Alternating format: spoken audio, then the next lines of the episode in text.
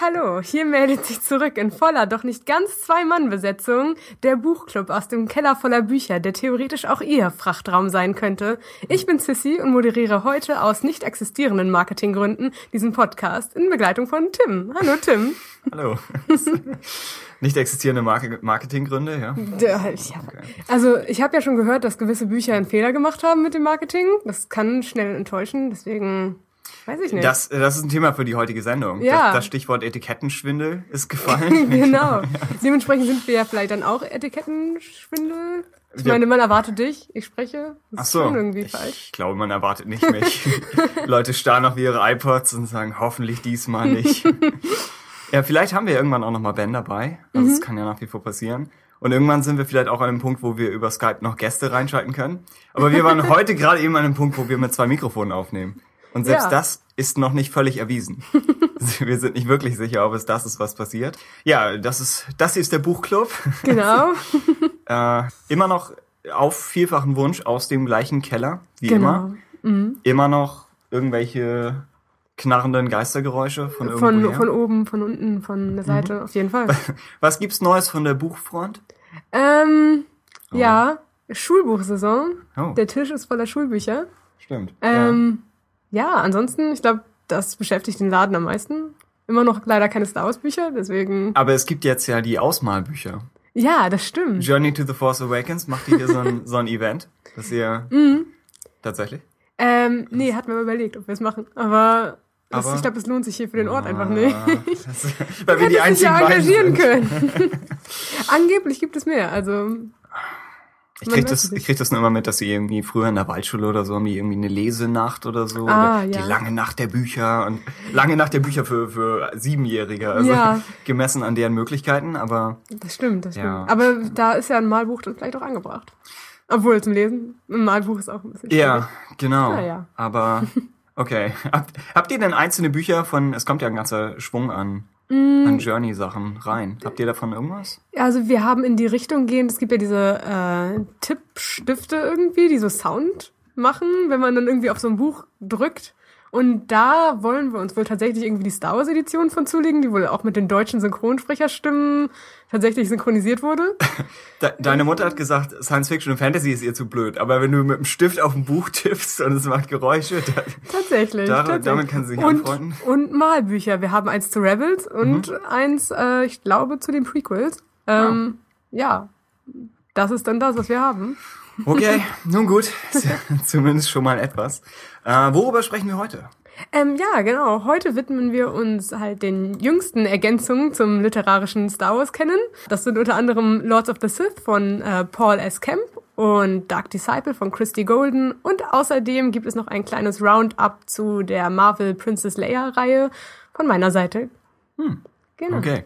Äh, wir versuchen das Ganze möglichst spoilermild zu halten. Würde ich schon sagen. Es, es gilt wie immer, wenn ihr nichts wissen wollt, dann hört das hier nicht. Aber wir sprechen immer so vielleicht über, über das erste Drittel und dann danach wird's etwas vager. Mhm. Also wir versuchen es. Und dann dachte ich, könnten wir vielleicht ganz am Ende noch eine, eine Spoiler-Ecke. Für alles, was Ja, noch nicht gesagt es wurde, wären- vielleicht wären irgendwie. Praktisch wirklich nur ein paar Minuten, aber Mhm. man könnte es theoretisch probieren. Ja, würde ich auch Okay. sagen. Gut. Dann könnten wir dem vorwegstellen, den Release-Kalender, die, Ja, die eilige Ankündigung aller Dinge, die noch auf uns zukommen. Äh, zum Beispiel aus Journey to the Force Awakens, ja, Shattered Empire Nummer eins. das Herzstück. Genau. Ja. Und das erscheint am 2. September und ist ein Comic. Ah, ja. Nun gut, dann das, das alleinige Herzstück wird es nicht sein, sondern Aftermath Mhm. von, von Chuck Wendig spielt noch ein, erscheint dann am 4. September. Und Lost Stars von Claudia Gray am 4. September. Also alles so ziemlich nah beieinander. Das große Event. Mhm. Ja. Wir wollten über Aftermath auf jeden Fall sprechen. Mhm. Und du planst, glaube ich, Lost Stars zu lesen. Ich habe es auf jeden Fall vorbestellt. Wenn es ankommt, werde ich es lesen. Ähm, Okay. Ja, Ich denke schon. okay. Lost Stars, sagtest du, ist irgendeine Romanze zwischen Im- Rebellen? Ja, Rebellen und Imperium. Ich glaube, ich habe es halt wirklich irgendwie nur auf gut Glück bestellt, weil es irgendwie gerade sich mir angeboten hatte. Aber Okay. ich habe gerade gar keine Erwartung wirklich daran. Deswegen, vielleicht Okay. überrascht es mich ja gerade deswegen. Es ist neuer Kanon. Weißt du, wann es spielt ungefähr? Oh nee, leider keine Ahnung. Keine Ahnung. Gut Ah. vorbereitet. Und Aftermath dann natürlich äh, nach, kurz nach Episode 6, genau. womit dann der Kanon sich erstmals äh, nach Endor bewegt. Und auch, glaube ich, erstmals jetzt von den Comics abgesehen etwas, was halt auch eine Trilogie wird und ja, Fortsetzung. Also, genau. Ich glaube, Sie haben, Sie haben gesprochen von einer losen Trilogie. Was auch immer das dann Ja, ist. genau. Was auch immer. Also, Es kann Verknüpfung haben, wenn man sie sehen will. man zwischen den Zeilen liest. ja, es klang ein bisschen so, als ob das dann auch andere Autoren wären. Mhm, ah. Und in dem Fall wäre wär wahrscheinlich wirklich keine direkte Verknüpfung Mhm. da. Ähm, von Chuck Wendig, wir haben, glaube ich, noch nichts von ihm gelesen, außer Nee. seinen sehr aggressiven Blog. Er hat, Ja, ich war ein bisschen drauf auf, auf letzter Zeit und er hat immer, er gibt immer so ein bisschen Schreibtipps und für Handlungsstruktur und macht doch das und das und aber alles ist so äh, mit mit Schimpfwörtern gewürzt und du denkst, okay, das ist dann halt seine Masche, aber es ist es springt einem fast etwas sehr ins Gesicht. Ja, das ist ein bisschen die Idee, die man von seinem Twitter, finde ich, auch bekommt. Ja, genau. So alle versuchen sich wahrscheinlich ein bisschen hervorzuheben Mhm. aus einfach der Masse der Autoren, aber er er springt dann vielleicht etwas sehr in diese Richtung. Ja, ist, glaube ich, auch einfach schwierig, weil das ja auch mit die Zeitepoche so ist, die am meisten von den Romanen her polarisiert hat früher. Und Mhm. dann ist natürlich auch ein großer Anspruch an ihn gestellt. Also, Ja, Ist, glaube ich, viel Druck im Gegensatz zu jetzt den anderen Büchern, die bislang herausgekommen sind. Stimmt. So die bisherigen Bücher erzählen eigentlich nicht viel was was anderes oder würden immer noch in den alten Kanon passen. Weitgehend. Mhm. Genau, genau. Und Und das hier ist wirklich, wirklich neu. Äh, außerdem dabei für noch mal jünger als Young Adult ist dann, es sind praktisch drei Romane, also zu Luke, Han und Leia. Und dann wahrscheinlich auch wieder kürzere Sachen und einfach zu lesen. Genau. Und außerdem erwarten uns halt auch die Nacherzählung zur Originaltrilogie. Hm? Ja. Okay. Genau, und wir, wir sprechen davon hauptsächlich über Aftermath. Das ist dann die nächste Folge. Das heißt, wenn ihr das Buch lest, dann in ein paar Tagen oder vielleicht schon vor ein paar Tagen, je nachdem, wann das hier veröffentlicht wird, dann schreibt uns gerne euer Feedback auf radiotatooine.de und wir werden versuchen, das Ganze einzubauen. So ein bisschen draußen vor ist äh, der Roman zum Battlefront-Spiel Twilight Company von Alexander Freed. Ah, wir haben beide diskutiert, ob wir überhaupt drüber sprechen. Ich weiß es noch nicht. Vielleicht hole ich ihn mir der Vollständigkeit halber. Die E-Books sind jetzt ja auch nicht so teuer. Ja. Du bist ja im, im Hardcover-Business. Ja. Das heißt, hier äh, gehen ja wirklich größere Mengen an Geld. Das Aber- stimmt, aber ich, ich, ich weiß es halt wirklich noch nicht, aber mh, ich würde es nicht ausschließen. Wenn ich jetzt sehr viel Gutes darüber hören würde, würde ich vielleicht es äh, lesen, aber da ich nicht mal weiß, ob ich mir Battlefront zulegen werde, das weiß ich nicht, warum ich den Roman dann unbedingt dazu lesen würde. Ja, wahrscheinlich. Äh, Alexander Freed hat für Old Republic geschrieben. Und ich glaube sowohl für das Spiel selbst, also bei Bioware und dann auch für die Comics. Mhm. Das heißt, du hattest vielleicht schon mal zumindest entfernt was von ihm. Kann gut sein. Du hast bessere Chancen als ich, aber Aber es wurde, wenn, auf jeden Fall jetzt nicht für mich lesbar irgendwie Ja. gelabelt als das. Das ist jetzt von ihm, dieser du meintest, Satz. bist du so ein Warnaufkleber? oder, oder das ist ein klassischer Freed-Satz. Aber so, vielleicht, ja. wenn wir dann Twilight Company lesen, vielleicht findet man das dann heraus. Aber das Ganze erscheint am 3. November. Mhm. Also nochmal etwas hin. Und dann schließlich am 18. Dezember erstmal nur in digitaler Fassung die Romanadaption zu The Force Awakens, geschrieben von Alan Dean Foster, äh, dem, dem sein Roman The Approaching Storm zu, zu Weltruhm verhalfen. Oh ja, hat. tatsächlich. Ja, okay. Aber vielleicht, vielleicht schafft er das ja. Vielleicht macht er es ja wieder gut bei mir. Mal schauen. Ja, ich weiß auch nicht, ob wir, ob wir darüber sprechen. Ich glaube, es rechtfertigt einfach keine eigene Folge. Mhm. Wir sollten es vielleicht irgendwo als Fußnote nochmal erwähnen. Weil eine Das Adaption stimmt. ist ja schon interessant irgendwo, aber ich weiß dann nicht, ob. Hängt halt, glaube ich, ein bisschen davon ab, wie viel sie jetzt da drin haben, was vielleicht mit im Film Stimmt. jetzt nicht beinhaltet ist. Ähm, wenn da sich genug irgendwie gibt für vielleicht eine halbe Stunde, könnte man das ja irgendwo in eine Folge noch so mit dranhängen. Ja, genau. Vielleicht. Aber ich denke, sonst so das Ganze nochmal besprechen ist vielleicht nicht so nötig. Vor allem, weil wir ja dann zu der Zeit auch ausreichend über den Film selbst Oh ja, sprechen. Also genau. ist eigentlich, eigentlich witzlos. Alles klar, dann gehen wir schon mal in Richtung Reviews.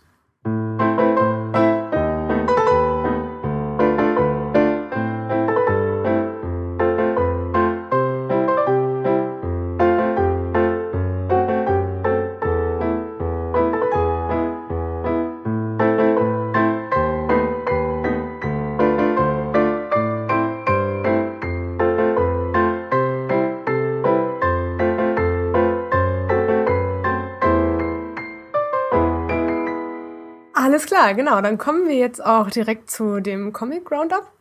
Und ja, das habe halt nur ich von uns beiden gelesen. Und ich finde halt auch, es ist ein bisschen schwierig mit den neuen Comics. Also jetzt, wenn man hier in Deutschland lebt, sie sich so zu beschaffen. Ähm, also zumindest, wenn man sie nicht online lesen will, dann gibt's natürlich seine Möglichkeiten. Aber ich hatte auch relativ große Schwierigkeiten, erstmal einen Händler zu finden, der die Comics halt auch relativ zeitnah dann hatte. Mm, genau. Und Princess Leia ist nun ähm, übrigens geschrieben von Mark Waid und gezeichnet von Terry Dodson. Und ja, ist nun die erste abgeschlossene Marvel-Comic-Reihe äh, im neuen Comic-Kanon oder halt auch im insgesamten Kanon. Mm, und ist angesiedelt nach Episode 4 und befasst sich mit einer Mission von Leia und der Rebellenpilotin Ivan, die überlebenden Alderaner nach der Zerstörung ihrer Heimat zu retten. Ja, genau. Ähm, das ist halt im Grunde die Hauptstory. Ich habe jetzt versucht, in dieser Review nicht so viel darauf einzugehen, wohin sich die Story noch so verläuft, weil es im Grunde wirklich nur diese Mission ist. Und darin passieren halt verschiedene Sachen, aber das halt wiederzugeben, ist halt schwierig, weil es dann wirklich eine ganze Nacherzählung von dem Ganzen ist. Und da bleibt auch, glaube ich, die Spannung ein bisschen aus. Okay, klar. Ja. Ähm, genau, aber ich würde sagen, vom Prinzip erstmal über die Hauptstory selber, würde ich sagen, sie bleibt interessant, weil es etwas ist, was man sehr gut so mit den Filmen verknüpfen kann. Was, ich meine, die Zerstörung Alderans ist natürlich ein beka äh, bekannter Punkt aus den Filmen. Aber es wurde halt da nie wirklich thematisiert, wie Leia jetzt darauf reagiert und dementsprechend wäre es, glaube ich, auch für Neueinsteiger halt ein Thema, was sich eigentlich anbietet, wenn man über den Charakter auch einfach mehr emotional sie, wissen will. Sie reagiert auf ihr Trauma, indem sie Luke eine Decke bringt. genau, so genau. kommt sie dadurch, durch den Schmerz. Und dementsprechend, ja. ich würde, würde ich sagen, ja, für Leute, die jetzt irgendwie vielleicht schon viel über Leia kennen, aber auch durchaus gar nichts, ist das irgendwie, ja, ein guter Startpunkt. Mm, und gleichzeitig würde ich auch sagen, es ist ja halt auch ein sehr emotionales Thema. Das heißt, es ist nicht wie irgendwie etwas, was stattgefunden hat, was man irgendwie, wenn man es einmal bearbeitet hat, nicht wieder auspacken könnte. Und deswegen würde ich sagen, wenn es so etwas ist, was mehrere Autoren durchaus auch nochmal irgendwie, auch in einem Roman oder in einer anderen Comicreihe nochmal aufgreifen könnten, ja, bietet es sich irgendwie gut an, das zu thematisieren. Ich würde sagen, man könnte eine langweiligere Sache für Leia durchaus auch wählen. Ich glaube, das ist alles, was ich damit sagen will. Okay, ja. Ähm, ja, genau. Zu ähm, Mark Wade hatte ich mir nochmal rausgesucht. Da gab es ein äh, Zitat von ihm, wo er auch drüber gesprochen hat, warum er jetzt gerade diese Geschichte so interessant für Leia fand. Und da sagte er etwas wie, A character is really defined by how they react to the low, um, in the lowest moment of their life. Mhm. Und das ist natürlich sehr treffend für jetzt die Comicreihe. Mhm. Stimmt. Genau, das Ganze war, ist in fünf Ausgaben abgeschlossen und ja, wenn ich sage, es ist angesiedelt nach Episode 4, dann gibt es sich quasi wirklich die ähm, Türklinke mit Episode 4. Es, es beginnt mit der Medaillenzeremonie? Genau? Ja. genau. Es hat im Grunde fast schon so ein paar Recap-Panels von dem Ganzen und schließt dann wirklich daran an, was danach passiert. Hm. Ähm, ja, und genau, im Anschluss an diese Zeremonie lernt halt äh, Leia diese Pilotin Ivan kennen. Ähm, tatsächlich vor einem Denkmal an äh, hier Senator Organa und Brea Organa. Und ja, ich finde, das ist auch, ein, was mir in der Reihe sehr gut gefallen hat, dass sie tatsächlich sehr viel organischer so Verknüpfungen zu den Prequels gemacht haben, als jetzt manche Romane. Also man hat eben teilweise auch Flashbacks äh, an hier Alderan vor der Zerstörung ja. mit einer jungen Leia und cool. auch eben halt diesen Besuch auf Nabu, wo es auch noch Szenen zwischen Leia und äh, Padme tatsächlich gibt, wie sich das einbindet würde ich dann sagen, selbst lesen. Moment, was? Ähm, okay, ich würde ja. sagen, das ist, ja, auf jeden Fall, das war etwas, was mir in den Comics sehr gut gefallen hat, eigentlich. Ja. Also Leia in der, in der Gegenwarthandlung ist auf Nabu? Genau, das ah, genau okay. mit dem ähm, Geschichte entwickelt sich halt dahin, dass die ersten äh, Alderaner, die sie später aufführen, halt äh, aufführen, ausfindig machen, hm? ähm, genau, sich äh, auf Nabu halt aufhalten und deswegen ihre Reise sich dahin. Oh, was ja eigentlich eine nette Idee ist. Genau. Also, ja. Also ich würde sagen, es ist eine relativ organische Einbindung. Hm. Es hat weniger diesen Charakter des, ah, wir machen jetzt diesen Namen da kurz rein und dann. Weil es eine Prequel-Welt ist, sondern es passt wirklich, dass sie. Genau, ja, genau, okay. deswegen. Ähm, ja, gleichzeitig würde ich auch sagen, ein großer Pluspunkt für mich in der Comicreihe ähm, ist halt auch, dass eben diese Beziehung zwischen Leia und Ivan, weil wir halt selten irgendwie zwei, Be also eine Beziehung zwischen zwei weiblichen Charakteren haben, mhm. die hm. irgendwie freundschaftlich ist und im Mittelpunkt steht. Ähm, ja, das äh, fand ich erstmal gut. Insgesamt muss man auch sagen, ist die Comicreihe sehr frauendominiert, hm. was erstmal ja auch interessant ist. Allerdings würde ich auch sagen, wenn das so deren Policy ist, wie sie damit weitermachen wollen, dass es eben diese eine Nischensektion gibt, in die sie jetzt die meisten weiblichen Charaktere packen und dann ist die Reihe beendet, fände ich es jetzt auch ein bisschen fragwürdig. Es ist einfach wirklich auffallend, wie viele weiblichen Charaktere nur in dieser, in diesem Comic sind. Mhm, okay. Ähm, ja, das fand ich ein bisschen, naja. Aber auf der anderen Seite denke ich halt auch, Leia ist nun gerade ein Charakter, der ja wirklich, jetzt nur durch die Filme gesehen, am wenigsten Interaktion mit irgendwelchen anderen weiblichen Charakteren hatte. Besonders weil es eben halt auch in der Originaltrilogie so wenige gab neben ihr. Ähm, ja, und dementsprechend ist das, glaube ich, eigentlich ein ganz guter Schritt, da irgendwie mal auch andere äh, Verbindungen zwischen ihr und anderen Charakteren zu schlagen. Mm, genau. Äh, ja, genau, von der, wir waren ja dann schon, dass ihre Reise sich weiter nach Naboo äh, entwickelt und von dort an, ja, entwickelt sich die Reise weiter zu anderen Planeten und es werden auch teilweise äh, Charaktere aus der Originaltrilogie wieder mit eingebunden. Also das Ganze, ja, es ist im Grunde ein gut zusammenführendes Puzzle, so ein bisschen. Mm, ja, also im Grunde kann man sagen, dass ich äh, von der Idee des Comics schon durchaus angetan bin.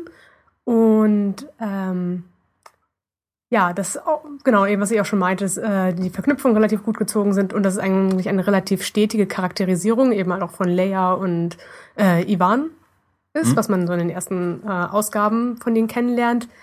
Äh, gleichzeitig muss ich halt auch sagen, um gleich zur negativen Seite der Comics zu kommen, dass so ab Ausgabe 3 das Ganze ein wenig, Steil bergab. ja, ein wenig seinen Biss, finde ich, verloren hat. Also, Oh, okay. Mm, ja, es gab einfach teilweise, fand ich später, so semi-überzeugende Dialoge, was natürlich beim Comic auch irgendwie doof ist, wenn dann die Dialoge nicht so gut funktionieren. Es gab gegen Ende halt auch eine größere Rede, die so ein bisschen wie das ist, worauf der Comic hingebaut hat.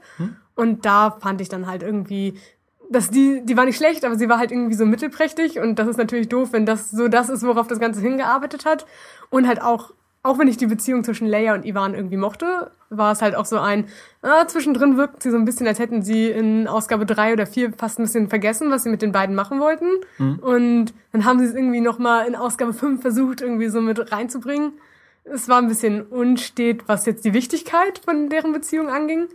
Ähm, ja, genau. Und ich habe das jetzt ein bisschen, glaube ich, gerade in den Hintergrund gerückt, aber ich würde sagen, was der Comic so, also was quasi die Grundstory für Leia in dem Comic ist, was ihren Charakter angeht, ist halt, dass sie sich damit arrangiert, was nach der Zerstörung von Alderaan nun mit ihr und ihrem Volk ist und wie sie auch am nützlichsten für ihr Volk nun sein kann, weil es klar ist, dass sie von der Rebellenallianz aus nicht unbedingt die ganze Zeit hilfreich für nur diese Leute sein kann. Ja. Genau, und das dann ja, genau, so ein bisschen die Frage im Vordergrund steht, was kann sie denn tun, um jetzt die nicht im Stich zu lassen? Mm, genau, ein größerer Kritikpunkt, den ich irgendwie wahrgenommen habe von anderen Leuten tatsächlich. Han Solo auf Seite 3, Ja. Panel 4. Genau, war, dass viele den Zeichenstil nicht so mochten. ähm, ich bin im Grunde ziemlich okay damit, weil ähm, es hat halt ein bisschen dieses Überstilisierte. Also man, man sieht, okay, jetzt ist Han Solo auf Seite 3. Dass seine Augen aus tödlichen Schatten bestehen. Vielleicht Okay. das. Nee, aber im Grundsatz würde ich sagen, sind sie so ein bisschen überstilisiert. Also man erkennt nicht unbedingt die Schauspieler da drin. Was jetzt zum Beispiel in der Star Wars oder der Darth Vader-Reihe äh, schon anders ist. Also dann halten sie sich sehr stark irgendwie daran, der sieht jetzt aus wie Mark Hamill. Und ähm, ich finde halt, dass da können auch ziemlich hässliche Grimassen bei entstehen in den einzelnen Seiten. Deswegen, ich, es hat mich bei Princess Leia nicht wirklich gestört. Aber ja, sie, ich finde, sie sieht gar nicht so aus wie Carrie Fisher. Aber naja.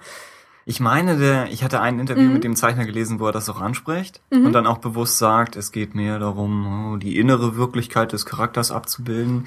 Und ich habe damit auch, ich lese jetzt nicht so viele Comics im Moment, aber ich habe damit auch inzwischen weniger ein Problem Mhm. als früher. Früher dachte ich wirklich, trefft die Schauspieler. Das, Ja. Ihr habt einen Job. Aber inzwischen, inzwischen denke ich, wenn nun Autoren oder Zeichner ihren eigenen Stil haben Mhm. und das so umsetzen, das ist eigentlich schon okay. Jetzt habe ich eben durchgeblättert und ja, es sieht manchmal ein bisschen, sieht ein bisschen komisch aus. Ein Aber bisschen, ja, gerade die Gesichter sind halt teilweise, Ja. da gibt es einen qualitativen Unterschied manchmal, wie sie aussehen. Ähm, ja, aber ich würde sagen, generell schadet auf jeden Fall ist dem Ganzen nicht, dass der Zeichner seinen eigenen Stil hat. Also Ist es der ganze Zeichner durchgängig? Das weiß ähm, man ja auch immer nicht. Ja, ich glaube, Ah, ja. bin der Meinung schon. Ähm, nee, aber dementsprechend finde ich das eigentlich schon ganz gelungen so. Aber ja, also ich, ich muss schon sagen, dass jetzt mit der Beendung der Reihe Ja. Es ist auf jeden Fall neben denen, die noch weiterlaufen, also wie jetzt zum Beispiel Darth Vader und Kanan und äh, die Star Wars-Reihe, Ähm, ja, dass es daneben schon relativ schlecht abgeschnitten hat, gerade die letzten Ausgaben. Also, gut, gut für sich genommen, aber im Vergleich. Genau, genau. Also wenn man, wenn man quasi jede Woche mehrere äh, neue Ausgaben dazu kam und du irgendwie entscheiden musstest, was du dir jetzt kaufst oder nicht, oder Mhm. was du ähm, jetzt irgendwie, worauf du dich am meisten freust, dann hat äh, Leia halt relativ schnell schlecht abgeschnitten. Mm, ja, und sie wurde ja jetzt auch abgelöst durch das, die Beendung der Reihe von Lando. Und ja, das äh, nimmt den Platz gut ein erstmal. Davon sind zwei Ausgaben schon? genau, zwei Ausgaben Okay. sind schon draußen und ja, Ähm, mal gucken, wo es sich überhaupt hinbewegt. Leia hat fünf Genau. bekommen. Das heißt, das wird dann wahrscheinlich in einem Trade Paperback zusammen erscheinen. Denke ich. Gegen Ende des Jahres, Anfang nächsten. Ich habe es nicht mehr genau im Kopf. Ich glaube, Leia im November. Ah ja, Mhm. okay. Ähm, und kommt noch irgendwas, was sie noch reinwerfen? Oder sind fünf Ausgaben? Manchmal packen sie ja noch irgendwelche nullten Ausgaben oder irgendwelche Sonderseiten dazu, um das vollzukriegen, aber Ich weiß nicht, erstmal nicht, dass ich wüsste. ja, okay. Naja, Äh, aber auf jeden Fall, wenn zum Beispiel der Zeichner gleich bleibt, dann ist es ja auch immer hilfreich, wenn der das stimmt. wenn wirklich das, das Buch auch ein Buch ist von der, von der Mhm. Optik her. Genau, das ist ja schon mal einiges, einiges erreicht. Das heißt, es könnte sein, nach Lando wird wahrscheinlich nochmal wieder ein anderer Charakter kommen. Hm, Ich glaube, es gab doch auch irgendwas äh, nochmal zu Chewbacca. Aber da habe ich nur irgendwie so Cover zugesehen, aber ich bin mir nicht sicher, ob es jetzt. Ja, ich habe auch nur mitgekriegt, dass das kommt, aber ich weiß nicht, an wessen Stelle es rückt. Genau. Wenn, wenn überhaupt. Ich, könnt, ich weiß es wirklich nicht ganz genau. Deswegen. Nur bei Chewbacca taucht ja auch wieder dann so eine jüngere Dame auf. das stimmt, das stimmt. Hier bei Leia auch. Ja. Und in Air to the Jedi, was auch nur du gelesen hast. Und in der Darth Vader-Reihe auch. Ist auch, ja. Also es ist eigentlich immer, sie nehmen einen Charakter aus dem Film und dann erfinden sie eine Rebellenpilotin und War, in der Star Wars-Reihe ist auch eine neue Frau dazugekommen, die wir nicht kannten. okay. Also, Das es scheint, Ist, es ist die Motiv irgendwie. okay, dann ist das eben der, der Trend in der ganzen Sache. Mal gucken. Nee. äh, haben wir noch irgendwas anderes zu Leia oder den Comics? Ja, es ist jetzt mit am wenigsten Feedback auch dazu eingegangen, nämlich gar Stimmt, keins, ja. glaube ich. Aber Damit ist es knapp am wenigsten, ja. genau, aber ich würde halt auch sagen, es ist verständlich, weil es das ist, was einem, glaube ich, am schwierigsten momentan in die Hände zu bekommen ist Ja. von den drei Sachen. Und ja, es ist. Für die, die live mitlesen, du würdest sagen, Darth Vader ist nach wie vor die Empfehlung. Ich glaube, in den letzten zwei Ausgaben hat es mir nicht so gut gefallen. Ja, Aber okay. ansonsten war es sehr stark. Äh, Star Wars hatte äh, Nummer sieben war unglaublich gut. Obi-Wan? Genau. Das, äh, Was ich auch interessant fand mit dem okay, äh, unserer frag ich? Ja. unsere ältere Buchclub-Folge, weil es hatte sehr viel was von dem äh, Kenobi-Roman, was ganz cool ist, weil es irgendwie sowas nicht wieder, nicht, es hat es nicht im Grunde kennen gemacht, was dieses Buch war, aber es hat halt Ideen des Romanes schon irgendwie aufgefasst. Hm. Ähm, ja, und Kanan ist momentan, finde ich, Stimmt, auch, auch. ziemlich stark. Also besser in den letzten Ausgaben als Darth Vader, meiner Meinung nach. Oh ja. Das begann auch als, glaube ich, ursprünglich sollten es auch nur fünf werden Mhm. und dann wurde beschlossen, das läuft noch weiter. Es hatte, glaube ich, auch eine Namensänderung zwischendrin, dass es irgendwie von Kanan the Last Padawan dann irgendwie sich geändert hat. Ich weiß es auch nicht. Okay. Dass es nur noch Kanan irgendwie ist. Deswegen. naja. Alles klar. Gut, dann wären das die Comics für heute.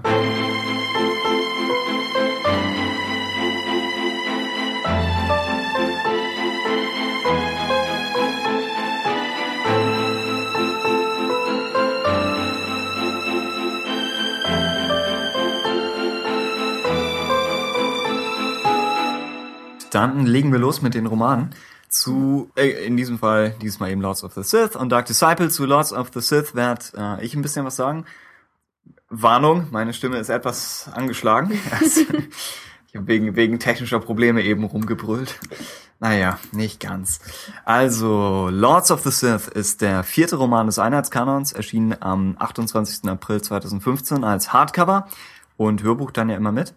Paperback erscheint, meine ich, im Januar 2016. Glaube, relativ bald. Die erscheinen auf Deutsch ja dann auch nochmal, aber das ist, da erscheint zuerst Air to the Jedi, glaube ich. Und dann, also das hier ist noch ein bisschen weiter weg. Es ist der vierte Star Wars Roman von Paul S. Camp. Er hat Crosscurrent geschrieben. Riptide hängt auch damit zusammen. Das ist irgendwie so eine Duologie, die irgendwann nach Endor spielt.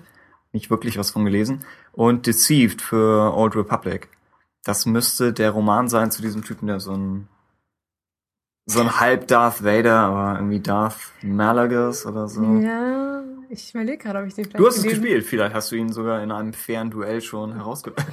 mit, mit 40 Leuten gegen ihn. ist das etwas, was in Old Du Republic passiert? Du überschätzt mich, was das Okay. angeht. Jeden, jedenfalls gibt es den Roman dazu. Dazu habe ich auch mal eine Leseprobe gele äh, gelesen, die fand ich durchaus okay. Weißt du, wie das Cover davon aussah? Äh, ja, ich hätte gedacht, das ist so ein ähnliches Motiv wie aus dem Trailer. Also schon er, halt dieser glatzköpfige War das Typ so rot, einem das Cover? Ich bin gerade mir überlegen, ob ich es vielleicht doch gelesen vielleicht habe. Flecken von Rot. Es beginnt damit, dass, dass jemand einen Atmosphäreneintritt macht. Das, Okay. Ja, das kann Also- sein. Stimmt, die meisten Star Wars Geschichten beginnen mit einem Absturz, also es ist eigentlich nicht so weit weg. es, Mhm. Geht, es geht nicht nur um ihn, es gibt auch noch irgendwie so einen eigenständigen Söldner oder Frachterpiloten. Ja, ich habe nämlich halt Mhm. einen auf jeden Fall gelesen und das war auch mir so fast ein bisschen wie Game of Thrones, dass du da so verschiedene Charaktere später hattest, die so Oh. immer wieder abwechselnd Mensch, irgendwie. okay. Ja. Also ich fand den ganz gut, aber ich bin mir halt gerade nicht sicher, ob es der Ich ist. auch nicht. Aber Deceived hat eigentlich einen guten Ruf und Mhm. ich fand ihn stilistisch auch in Ordnung. Bin jetzt nur in Old Republic derzeit nicht so drin. Dann hat Camp noch für Forgotten Realms geschrieben. Ich glaube, neun Romane. Also Mhm. auch schon ein, ein alter Fuchs. Lords of the Sith dann spielt in den Dark Times nach Episode 3, aber vor Tarkin. Das ist die genaueste Einordnung, die ich finden konnte. Aber ziemlich am Anfang der Dark Times. Das ist eigentlich nur alles, was man wissen muss. Und ich habe versucht, den ungefähren Inhalt des Ganzen praktisch einen etwas, einen etwas detaillierteren Buchrückentext einmal grob runterzuschreiben, wenn ihr mir kurz folgen möchtet. Äh, um ihre Heimatwelt Ryloth zu retten, wagen die Twi'lek-Rebellen einen Überraschungsangriff auf das Imperium. Angeführt von dem moralisch nachdenklichen Cham Syndulla aus The Clone Wars bekannt, von, äh, auch durch seinen französischen Akzent, glaube ich. äh, und außerdem der Ex-Sklavin, jetzt unerbittliche Kriegerin Iswa. Dieser Aufstand vermischt sich mit den internen Rivalitäten der imperialen Besetzer, wenn Belkor Dre, ein machtgieriger und korrupter Colonel, die Rebellion nutzen will, um seine Vorgesetzte loszuwerden, die bequeme und destruktiv genießerische Moff Maus. In dieses Konstrukt aus frühen Rebellen und etwas schwächelnden Imperialen fliegt der Sternenzerstörer Perillius, an Bord niemand Geringeres als Darth Vader und der Imperator. Im Kreuzfeuer des Aufstandes stranden beide im tödlichen und eventuell neu erfundenen Dschungelgürtel von Ryloth, um sich erstmals in der Rolle der Gejagten wiederzufinden. Eventuell gut zu wissen äh, wäre, dass das Buch zweigeteilt ist. Nicht deutlich im Sinne von Seite umblättern, zweiter Teil, sondern man merkt ziemlich klar, dass so die erste Hälfte ist Vorgeschichte, Setup und eine ausgedehnte Raumsequenz. Und dann die zweite Hälfte ist eigentlich die tatsächliche Jagd auf dem Planeten. Was so klingt, als wäre die zweite Hälfte interessanter. Ich würde sagen, die erste ist besser. Echt? Aber eventuell, ja. Ja, ich, okay. Wir werden das noch, noch ausfechten. Äh, dann sollte man dazu sagen, die sechs Figuren, die auftauchen, also die ich eben vorgelesen habe, sind in Sachen Screentime ungefähr gleich auf. Das heißt, Lords of the Sith ist eher ein Buch über Rebellion, denke ich, als über die Sith, ne, so halb. Und über die Sith vielleicht mehr im Hinblick auf die, die Vader-Palpatine-Dynamik. Nicht über die Sith als Orden eigentlich. Und aus, wir versuchen immer mal wieder Zitate aus der Hörerschaft einzubauen. Es ist ein Buchclub und er, er besteht nur fast äh, nur aus uns. Und Mara Jade sagt dazu eigentlich ein paar gute Sachen in, in den Comments. Sie sagt, äh, wie schon bei Air to the Jedi ist auch dieser Roman ein kleiner Etikettenschwindel. Es geht zwar um Vader und den Imperator, aber eigentlich sind sie nicht die Hauptfiguren des Romans. Vielmehr stehen Sham Syndulla, seine Kollegin Iswal und der Rest der Widerstandsgruppe auf Ryloth im Mittelpunkt.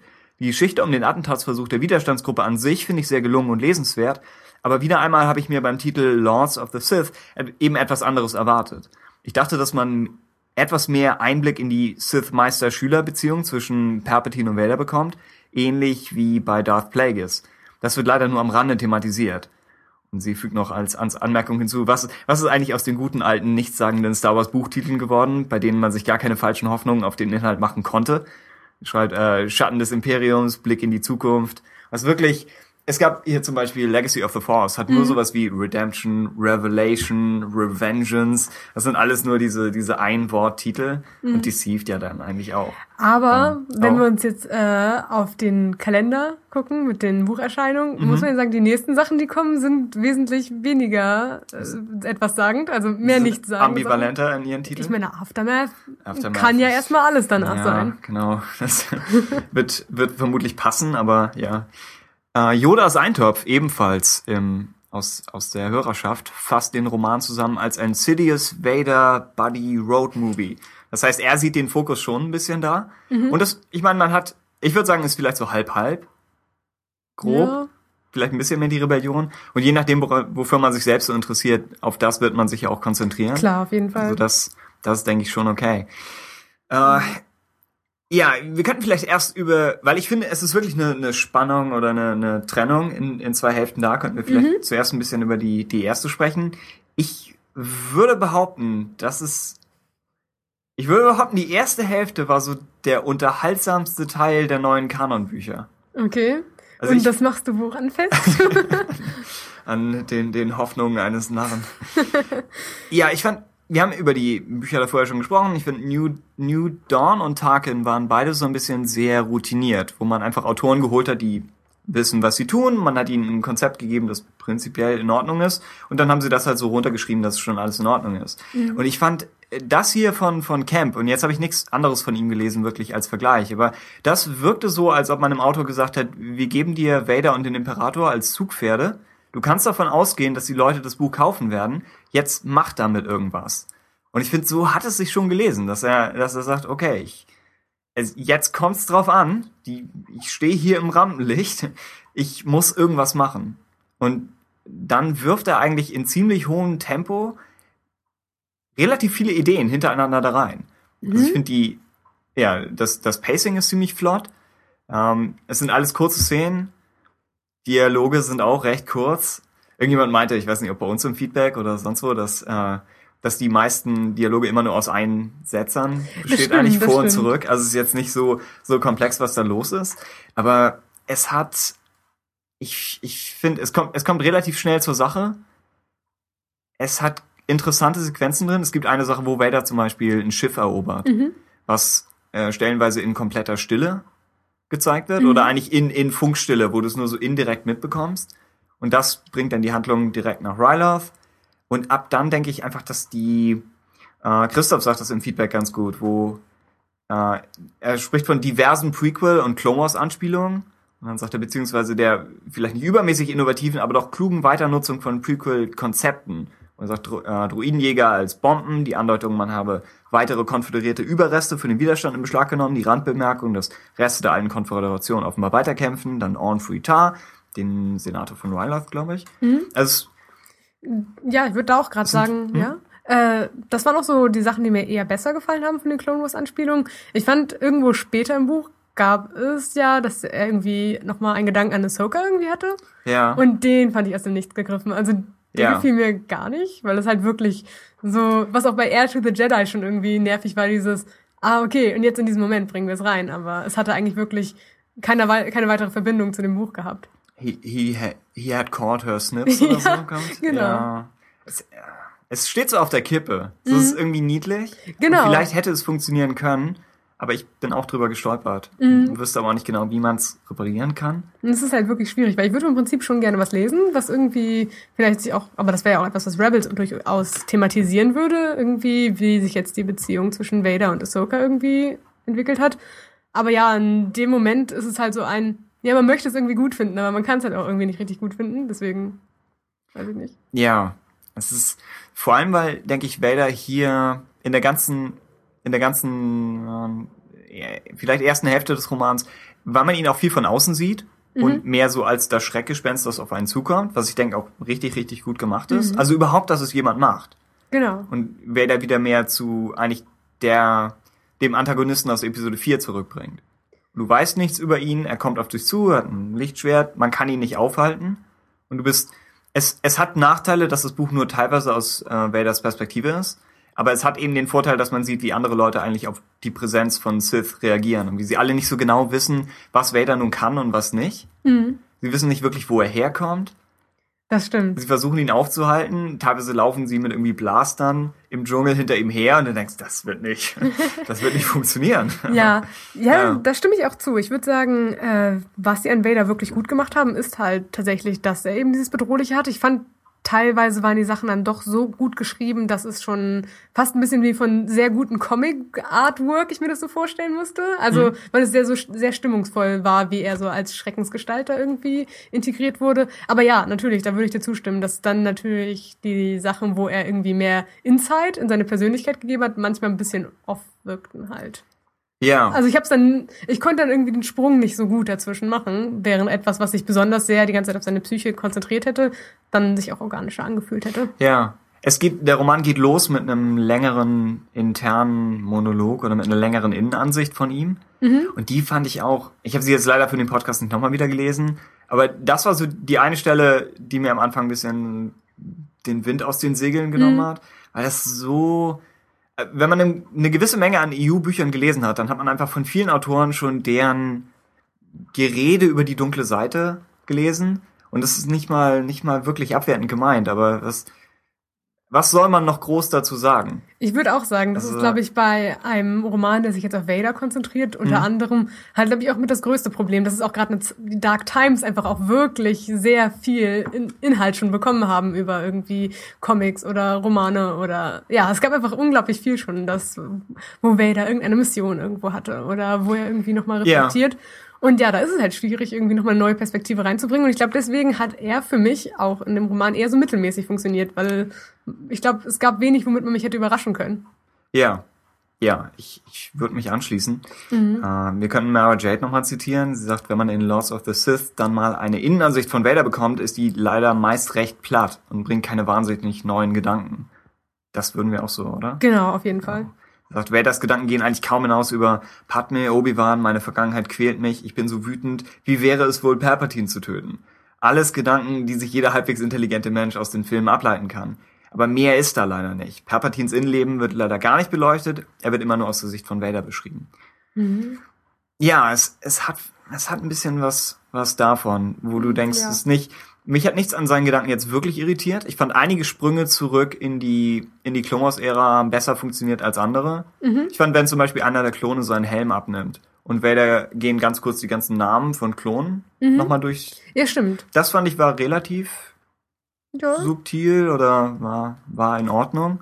Es hat auf jeden Fall irgendwie besseren Kontext gehabt. Genau, dann ist es besser ausgelöst. Es gab dann im, im Rahmen eines Absturzes erinnert er sich an all die, all die Abstürze, die er in jeder zweiten Clone Wars Folge hatte. auch, auch das hm. passt.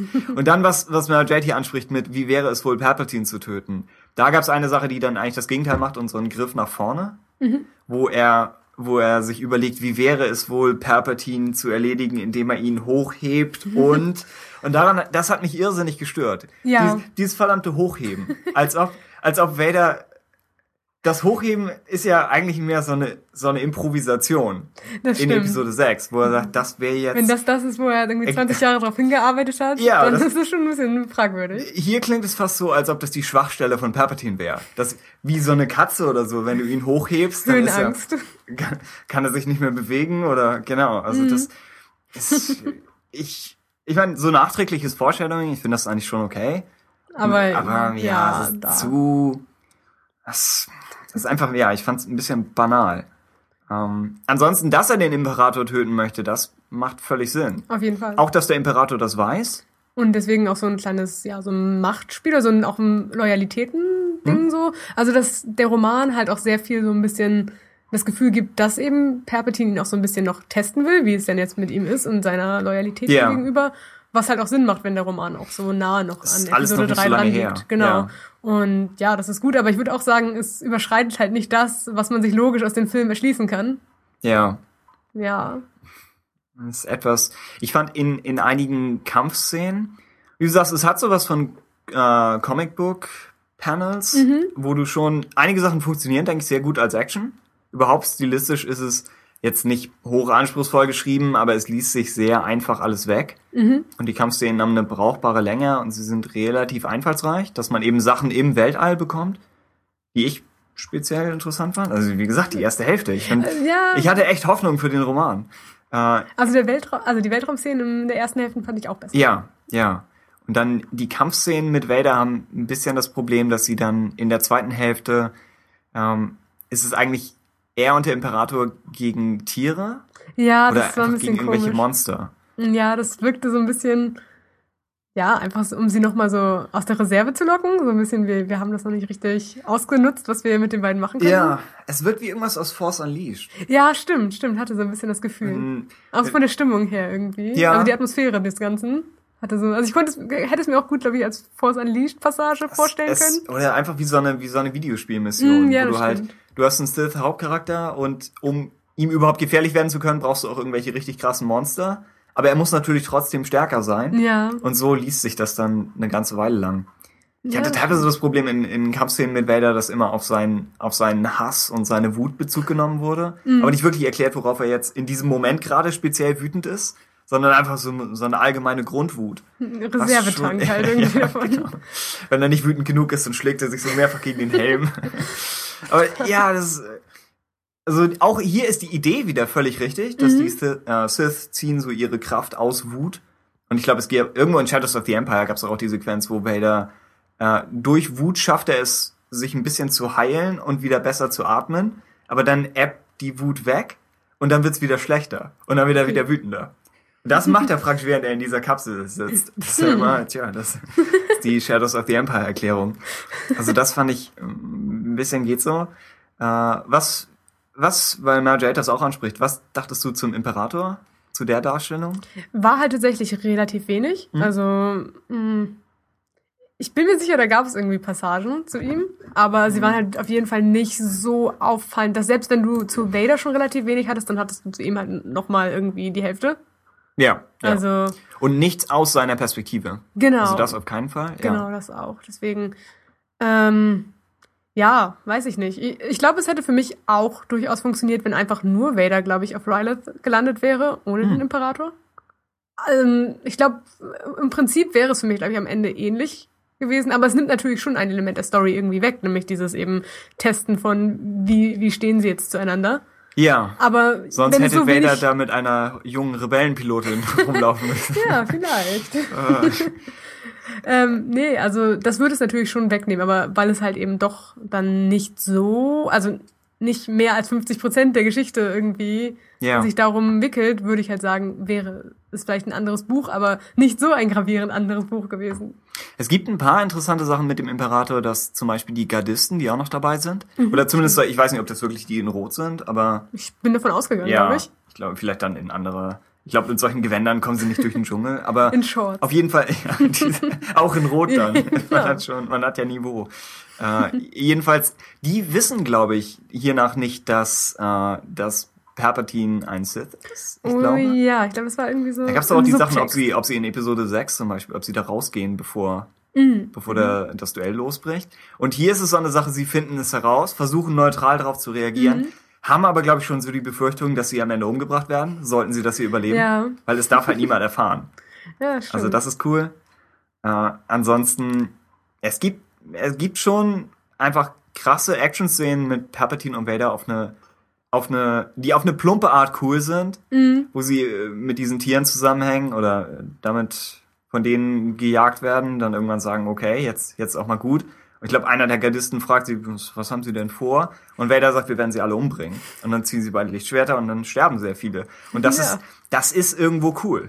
Das stimmt. Das Aber stimmt. es hat seine Ja, Daseinsberechtigung. genau. Aber es ist, ich finde immer noch, noch Videospiel cool. Ja. Ich fand die Sequenzen am Anfang, Ja, es hätte einfach, glaube ich, visuell sehr gut funktioniert, Ja. aber als Buch halt geht es, aber halt nicht so gut, wie wenn man es irgendwie als Bild irgendwo hätte. stimmt. Ich kann noch mal reinbringen, ähm, was Christoph dazu sagt, weil er wirklich die, die Gegenstimme so ein bisschen liefert und sehr viel zufriedener damit war. Oder möchtest du es vorlesen? Weil meine Mhm. Kannst Stimme du ruhig, ist echt glaube ich. schon... Sind, achso. Soll ich jetzt? Ja, ja, okay. wenn du Ähm. Glaubhaft und gelungen, Sagt er. ähm, Hm? sagt er, genau. Ich, äh, ich habe bei Palpatine zwar, zwar nach wie vor große Probleme, ihn mit seiner Kanzlerpersönlichkeit aus Episode 1 äh, und 2 zu verbinden. Etwas mehr Kontinuität äh, würde auch seinem Imperium vielleicht ganz gut tun. Denn seien wir mal ehrlich, wenn er doch nur die ganze Galaxis in Angst und Schrecken versetzen wollte, hätte er auch einfach an der Spitze seiner Droidenarmee aus Episode 1 einen Eroberungsfeldzug starten können. Aber im Zusammenspiel mit Vader funktioniert selbst dieser nicht ganz passende Sidious recht ordentlich. Ich war vorhin bei der Szene, in der Palpatines Raumfähre auf Ryleth abstürzt und wie er Vader dort daran erinnert, dass man schon einmal einen Absturz überlebt hat. Das las sich einfach, äh, einfach schlüssig. Genau wie seine ständigen Sticheleien, mit denen er Vader auf, äh, auf den Wecker fällt. Hm. Es ist schon. Ja. Es. Ja, wir hatten eben darüber gesprochen, dass wir die Absturzszene, man kann es so oder so sehen. Also es ist cool, dass es die Bezüge gibt, aber sie sind vielleicht etwas sehr deutlich. Ja, Ich, ich hatte ein bisschen Mitgefühl mit Vader, weil die Sticheleien so fies waren. ja, und weil, weil der Imperator immer geschaut hat, na, was macht er jetzt? Ja, das stimmt. Und dann, das ist wie, als ob einem der Chef laufend über die Schulter guckt und du auch denkst, ich mach das hier schon, ich, ich krieg das schon hin. Aber das war halt ja Einmal schon, kurz ruhig. Das ist ja schon fast ein bisschen so, ich weiß nicht, ich finde, das macht die Dynamik eher witzig, fast ein bisschen. Ja, Und ich weiß nicht, ob ich den Humor gerade an der Stelle in dem Roman brauche, weil es irgendwie etwas ist, wenn das jetzt Rebels wäre, glaube ich, Ja. würde das sehr gut funktionieren. ich weiß auch nicht, wie sehr es überhaupt als Humor gemeint ist. Aber, ja, aber so in der Dynamik, finde ich, hat Ja. es irgendwie so seinen eigenen Witz. Und wie, wie du sagst, angenommen der Imperator wäre nicht dabei, dann wird sich das Ganze wirklich komplett anders anfühlen. Mhm. Und es wird Vader dann mehr wirken lassen wie irgendwie Darth Maul in Shadowhunter. Ja, das Wo er stimmt. auch für sich selbst agiert und muss sich vor niemandem rechtfertigen. Mhm. Niemand schaut ihm ständig auf die Hände. Aber dann Aber- auch, auf der anderen Seite hast du schon, glaube ich, recht, dann geht sehr in die Richtung, was die Darth Vader-Reihe auch gerade macht. Und Okay. dann ist es Ja. vielleicht auch schon, ja, zu wiederholend irgendwie. Ja, und vielleicht ist es dann hier einfach der Wechsel zwischen Genau. Vader von außen sehen und Angst vor ihm haben oder Vader so ein bisschen aus den Augen des Imperators sehen, der ihn dann ja mehr wie so ein Kind eigentlich noch Mhm. Ja, das behandelt, stimmt. oder? Naja, Mit durchaus Berechtigung. äh, ja, Christoph sagt, äh, ich glaube, bislang, bislang wurde Vader noch in kaum einem Roman als die Schreckensgestalt gezeichnet, die wir hier vorfinden. Mhm. Er sagt, erschreckend wirkte er selbst auf das Publikum, äh, wirkte er selbst auf das Kinopublikum schon immer, aber die Angst seiner Offiziere und vielmehr noch seiner Gegner mal am Leibe, am eigenen Leibe zu spüren, ist schon toll. Generell scheint mir Lords of the Sith die moderne, neukanonische Version von Shadowhunter zu sein. Und Vader als der neue, bessere und clevere Darth Maul funktioniert meines Erachtens sehr gut. Wobei sie auch den Darth Maul aus Clone Wars als den neuen, cleveren Darth Maul darstellen wollen. ja, Aber, stimmt. naja, Vielleicht gibt es zu viele davon. nicht, nicht komplett überzeugt. Ja, was ist eigentlich aus dem geworden?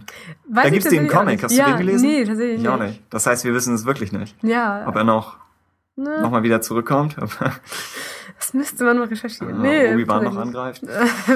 ja, wahrscheinlich. Hm. Ja. Und Christoph sagt, die Vader-Palpatine-Metzel-Szenen sind filmreif.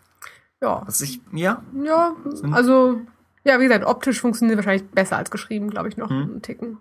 Aber ja, geschrieben sind sie einfach wirklich nicht schlecht. Es macht schon irgendwie Spaß, sie zu lesen, aber man muss Hm. sich, glaube ich, auch einfach drauf einlassen, dass wenn man jetzt irgendwie viel inneren Monolog und irgendwie mehr, ja, so ja, auf ja, innerer Ebene irgendwie mehr so den Konflikt zwischen denen möchte, dann ist es, glaube ich, muss man das erstmal loslassen, um sich darauf besser einlassen zu können, finde ich.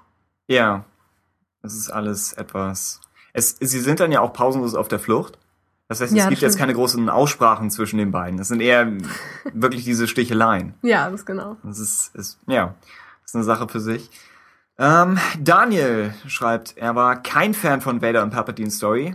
Er sagt, äh, es war, es war eigentlich klar, es wird alles gut bei den beiden. Also die, die Beziehung repariert sich wieder oder, Stimmt. oder die beiden überleben. Das sind ja, Ja, eigentlich die, genau. die Hauptpunkte. Äh, und er sagt, so habe ich doch eher gespannt verfolgt, was die anderen Charaktere des Buchs tun und wollte schnell wieder zu denen hüpfen. Der Imperator war ein echt mieser, fieser Typ, was ihn gut charakterisiert. So kann man das sagen. Äh, aber ich fand, fand diesen Storyteil zu einfach und zu banal geschrieben. Er zeigt zwar mir, wie manipulativ Palpatine sein kann, aber das ist auch nichts, was wir nicht wussten.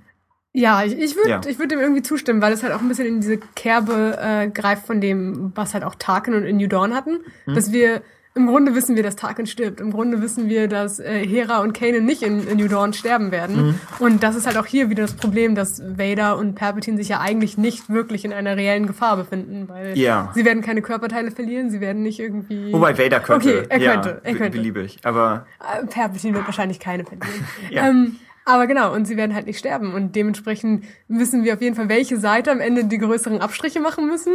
Mhm. Und ja, na, es ist halt wieder so gefangen in seinen eigenen Möglichkeiten. Also, dass es vielleicht gar nicht mehr machen kann, ja. was manche Sachen angeht. Und ich fand, das war auch einer der Gründe, warum ich die erste Hälfte besser fand, dass Hm. in in der zweiten, weil man das Ende prinzipiell kennt, zumindest was Vader und Palpatine angeht, nicht was, was Cham und Isval angeht Das und stimmt. was die beiden Imperialen betrifft, aber weil man das Ende kennt, dachte ich, je näher das Ende kommt, desto weniger Dinge gibt's noch, die dazwischen passieren können. Mhm.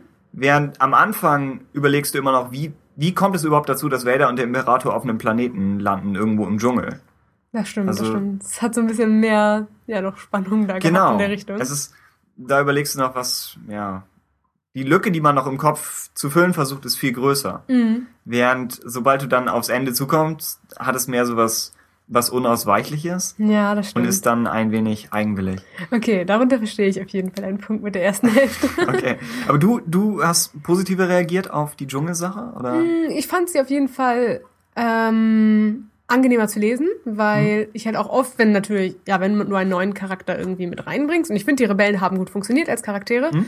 ähm, braucht es ja trotzdem eine Zeit, mit ihnen warm zu werden und sich irgendwie tatsächlich für sie in zu interessieren. Und ja, Charaktere, die man schon kennt, für die kann man sich einfacher begeistern, weil Mhm. man sie ja in der Regel, wenn man das Buch liest, auch wegen ihnen gekauft hat.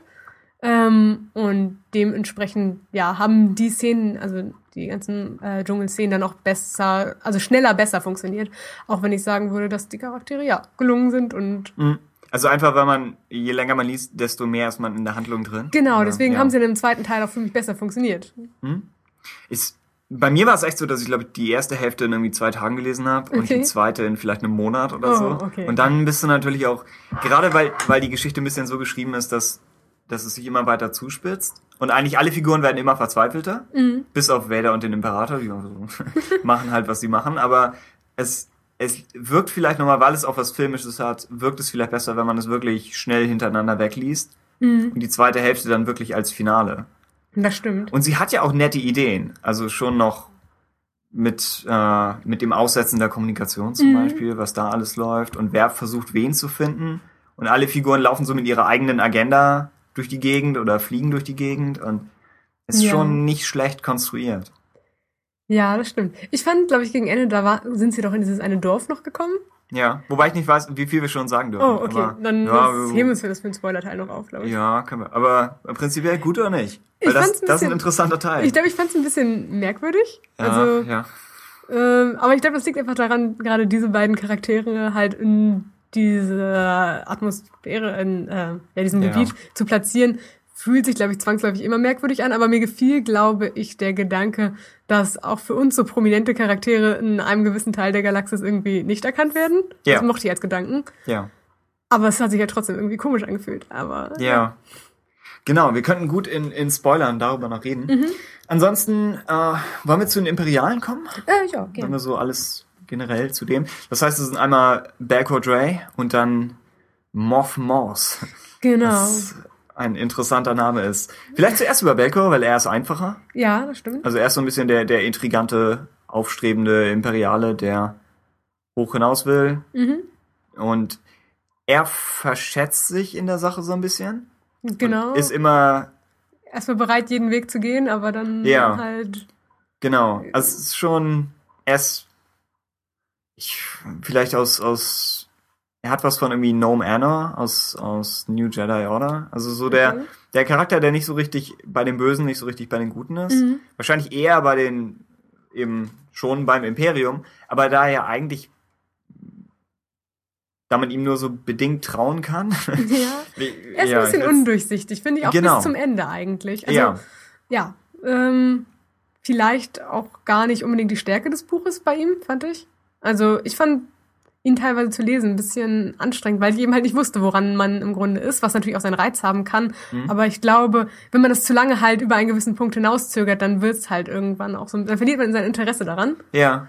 Ähm, ging, glaube ich, ein bisschen so, aber. Ich fand ihn auch anstrengend, teilweise glaube ich, weil er, weil er psychisch abbaut Ja, das und stimmt. er versucht sich dann immer noch so zusammenzurappeln und die ganzen, die ganzen Stränge, die so um ihn herum ablaufen. Und wenn der Charakter selber so ein Pläne. bisschen durchdreht, ist Ja. es natürlich nicht einfacher, die Geschichte Ja. aus seiner Perspektive zu Dann ist es, verstehen. irgendwo ist es effektiv geschrieben und ich finde, es hat menschliche Momente, Auf wo er an einem Fall. gewissen Punkt sagt, eigentlich müsste ich den Tag nochmal erleben und müsste alles so und so entscheiden Mhm. und äh, es hat schon was für sich. Das passiert auch ein bisschen bei, bei Cham Syndulla, wo Mhm. er, wo du auch merkst, wie er immer müder wird. Mhm. Ich glaube, vielleicht hat mir das auch so ein bisschen einfach die, die Energie geklaut in der zweiten Hälfte.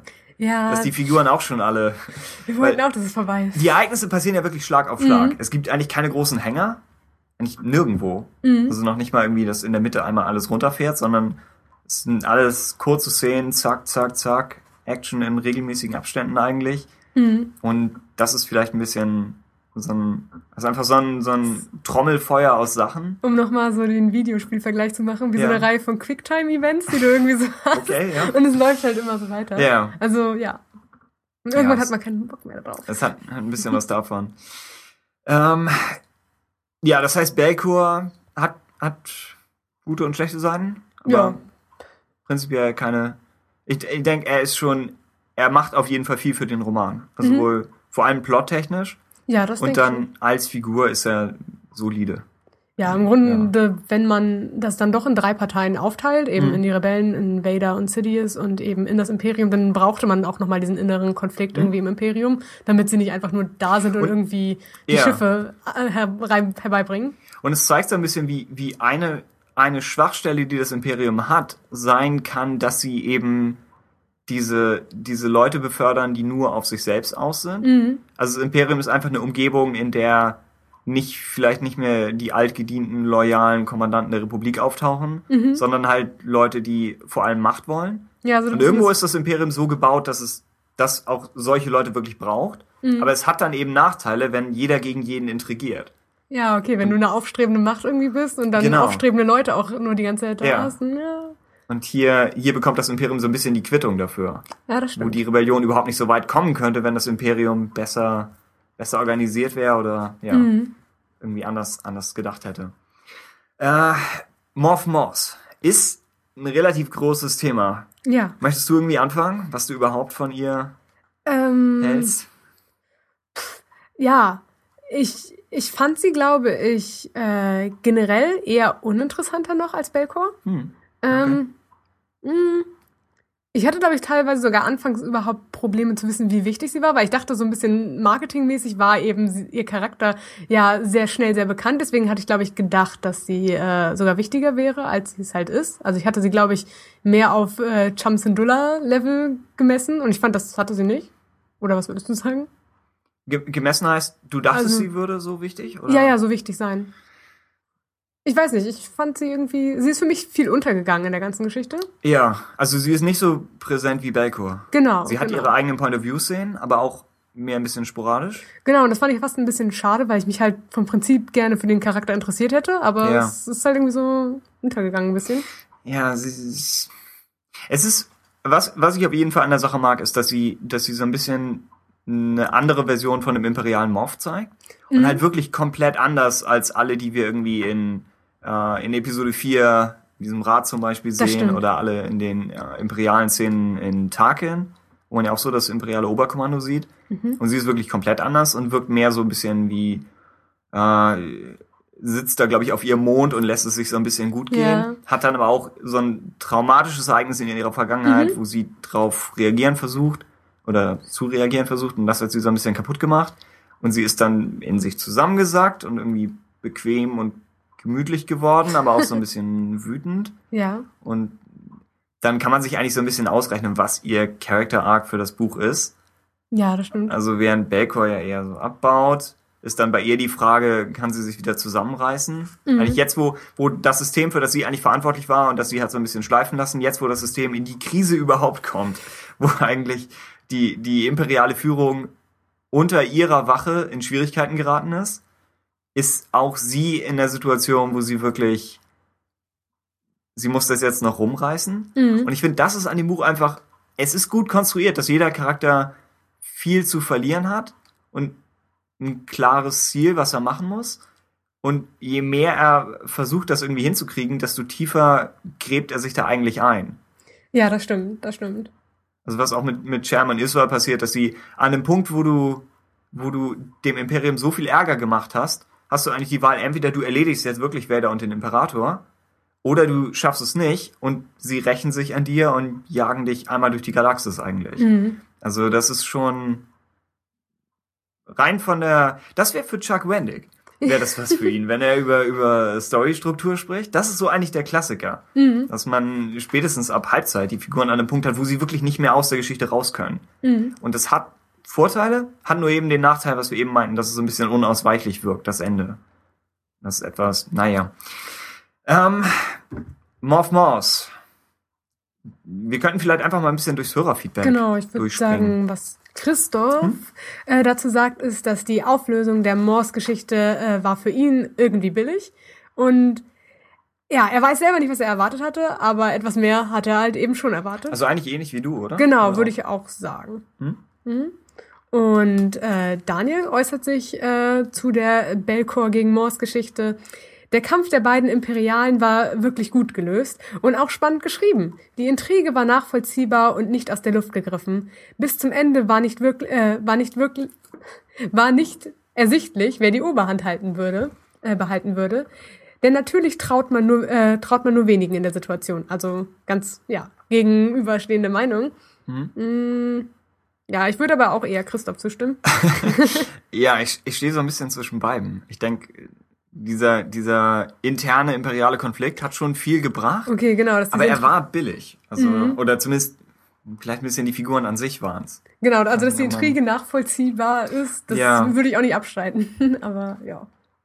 Ähm, Yodas Eintopf geht auch wieder mehr in die Daniel-Richtung und sagt insbesondere die Entwicklung beziehungsweise der Sympathiewechsel von Moff Moss und Belko Dre war richtig gut gemacht. Ja, das stimmt eigentlich. Auch überhaupt, dass, dass wir beide so ein bisschen ambivalent den beiden gegenüberstehen, mhm. obwohl es imperiale Figuren sind. Das ist ja eigentlich schon ein Schritt vorwärts von, vom alten EU oder von, von so ein bisschen dem Schwarz-Weiß der Filme. Mhm. Also das ist eigentlich schon ein Sprung nach vorne. Also dass man sich doch Mühe genug mit den Charakteren gegeben hat, als dass man eben dieses Komplexe hat. Man kann auf ihrer Seite sein, man, sich, man ist sich aber gar nicht sicher. Mhm. Und ja doch, das finde ja, ich auch gut. Das ist eigentlich schon, schon clever gebaut. Und es dehnt sich ja auch so ein bisschen auf Cham und Iswal aus. Mhm. Wo Iswal ja auch so ein bisschen an der Grenze ist. Ja, es muss nicht durchgängig ein Sympathieträger genau. sein aus verschiedenen Perspektiven. Genau. Während Cham ist wahrscheinlich so der eine klare Sympathieträger in der Geschichte. Der, wo er wirklich ja. dazu gemacht ist, mhm. Gemocht zu werden. Das stimmt. Was ich auch interessant fand, weil in Clone Wars wirkt er gar nicht mal so, aber ich habe auch Angst vor den Clone Wars Twi'leks. Ich finde, die sehen alle unheimlich aus. Ja, gerade halt auch, ja, nee, eigentlich bei, also ich dachte eigentlich, glaube ich, bei SWTOR war mein Vorurteil immer, mhm. dass gerade die männlichen besonders hässlich sind. aber nicht hässlich nur, aber die, ja, diese ja, aber in Clone Wars haben sie es schon geschafft, dass da Gleichberechtigung ja. ist und beide so ein bisschen gruselig sind. Das ist unheimlich. Also dieses, dieses Twi'lek-Kind, was an einer Stelle auftaucht, ja, also in, in Clone Wars. Mhm. Und dann hier taucht auch noch mal eins auf. Ja. Und zuerst dachte ich, das wäre die gleiche Person. Ist aber eigentlich nicht so. Ja, genau. Mhm. Das sind, sind spricht, unterschiedliche. Genau, er spricht ja dann tatsächlich Hera auch an einer Stelle an. Was hoffentlich auch kein Spoiler inzwischen mehr ist, oder? Ich, ich glaube eigentlich nicht. Ja. Ich glaube, das war nämlich okay. sogar im Vorfeld sogar ein bisschen. Ja, ja. Genau, okay. aber ja, das ist äh, natürlich ganz cool. Ist ein bisschen ich hatte mir natürlich gehofft, dass man dann vielleicht auch ein bisschen mehr noch irgendwie. Dass sie auch wirklich auftaucht. Genau, oder, das, oder er ja. einfach noch ein bisschen mehr von ihr so zum Besten gibt, was man, also das, was man quasi bei A New Dawn nicht hatte, dass man nicht so viel Hera eigentlich hatte, wie man ja. vielleicht sich gehofft hatte, ja. dass man das hier vielleicht so indirekt nachholen könnte, aber kam halt auch nicht. Aber auf der anderen Seite kann man sich auch vorstellen, dass Rebels halt alles, was es hat, irgendwie sich aufhebt für die Staffeln, die es bekommt. Deswegen. Ja, ja. Und vielleicht wäre es dann wieder so eine Sache gewesen, wo sie angenommen, Hera würde auftauchen hier, mhm. hättest du zwar nochmal wieder einen Charakter, zu dem wir einen Bezug haben. Und wir mhm. kennen sie ja nun mal schon besser als Cham und dann als Iswal natürlich.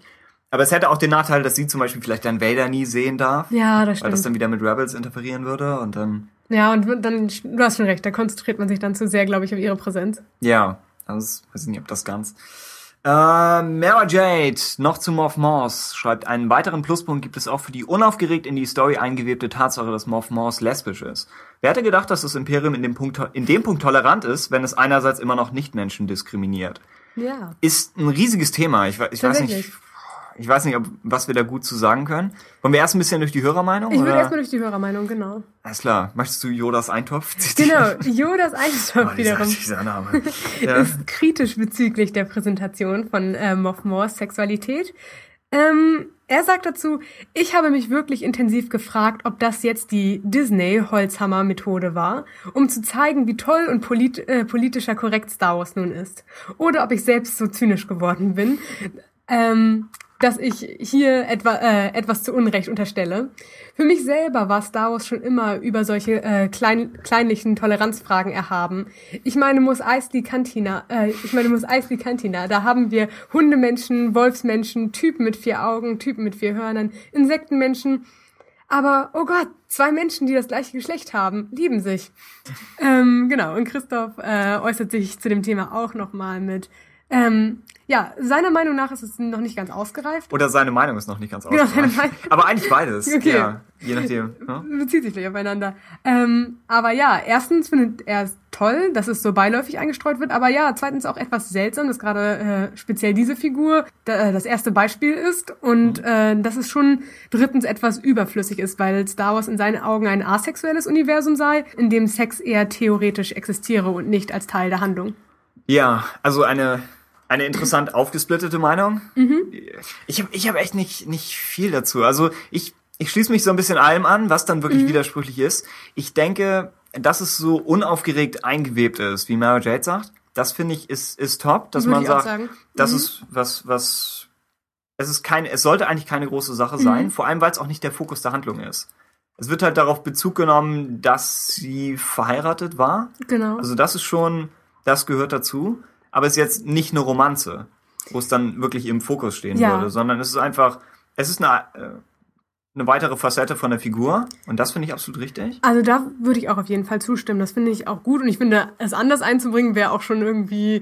Also ich weiß nicht, wenn man etwas so hervorheben würde, da wirklich sagen, das ist jetzt der Hauptpunkt der Geschichte, dann Ja. wäre es auch irgendwie zweifelhaft, Das- warum man das jetzt tut. Und das würde auch, wie Christoph sagt, das wird nicht so ganz nach Star Wars. genau. passen Und vielleicht. ich denke halt, es ist vom Prinzip her sowieso ein überfälliges Thema eigentlich, dass man das Hm? mal mit einbringt. Ähm, Gerade eben, weil auch wie Jodas Eintopf das schon richtig sagt, es im Grunde unlogisch wäre, wenn es anders wäre. Wenn interspezielle Beziehungen irgendwie okay sind Ja. durchaus, dann wäre es komisch, warum das, also warum das andere irgendwie dann verpönt Ja. wäre. Ja. Gleichzeitig stimme ich aber auch Christoph besonders zu mit dem, es ist halt komisch, warum gerade diese Figur gewählt wurde. Also ich würde sagen, ähm, ja, in einem Rahmen, in dem es so überfällig ist, jetzt auch einen homosexuellen Charakter mit einzubringen, da wäre es, glaube ich, ein versöhnlicher oder besserer Schachzug gewesen, einen der Helden zuerst irgendwie als das zu outen, Ja. weil es halt schon eine Konnotation irgendwie mit sich bringt, wenn man das macht. Also einen imperialen Charakter oder einen bösen Charakter. Ich meine, wir haben ja schon darüber gesprochen, dass sie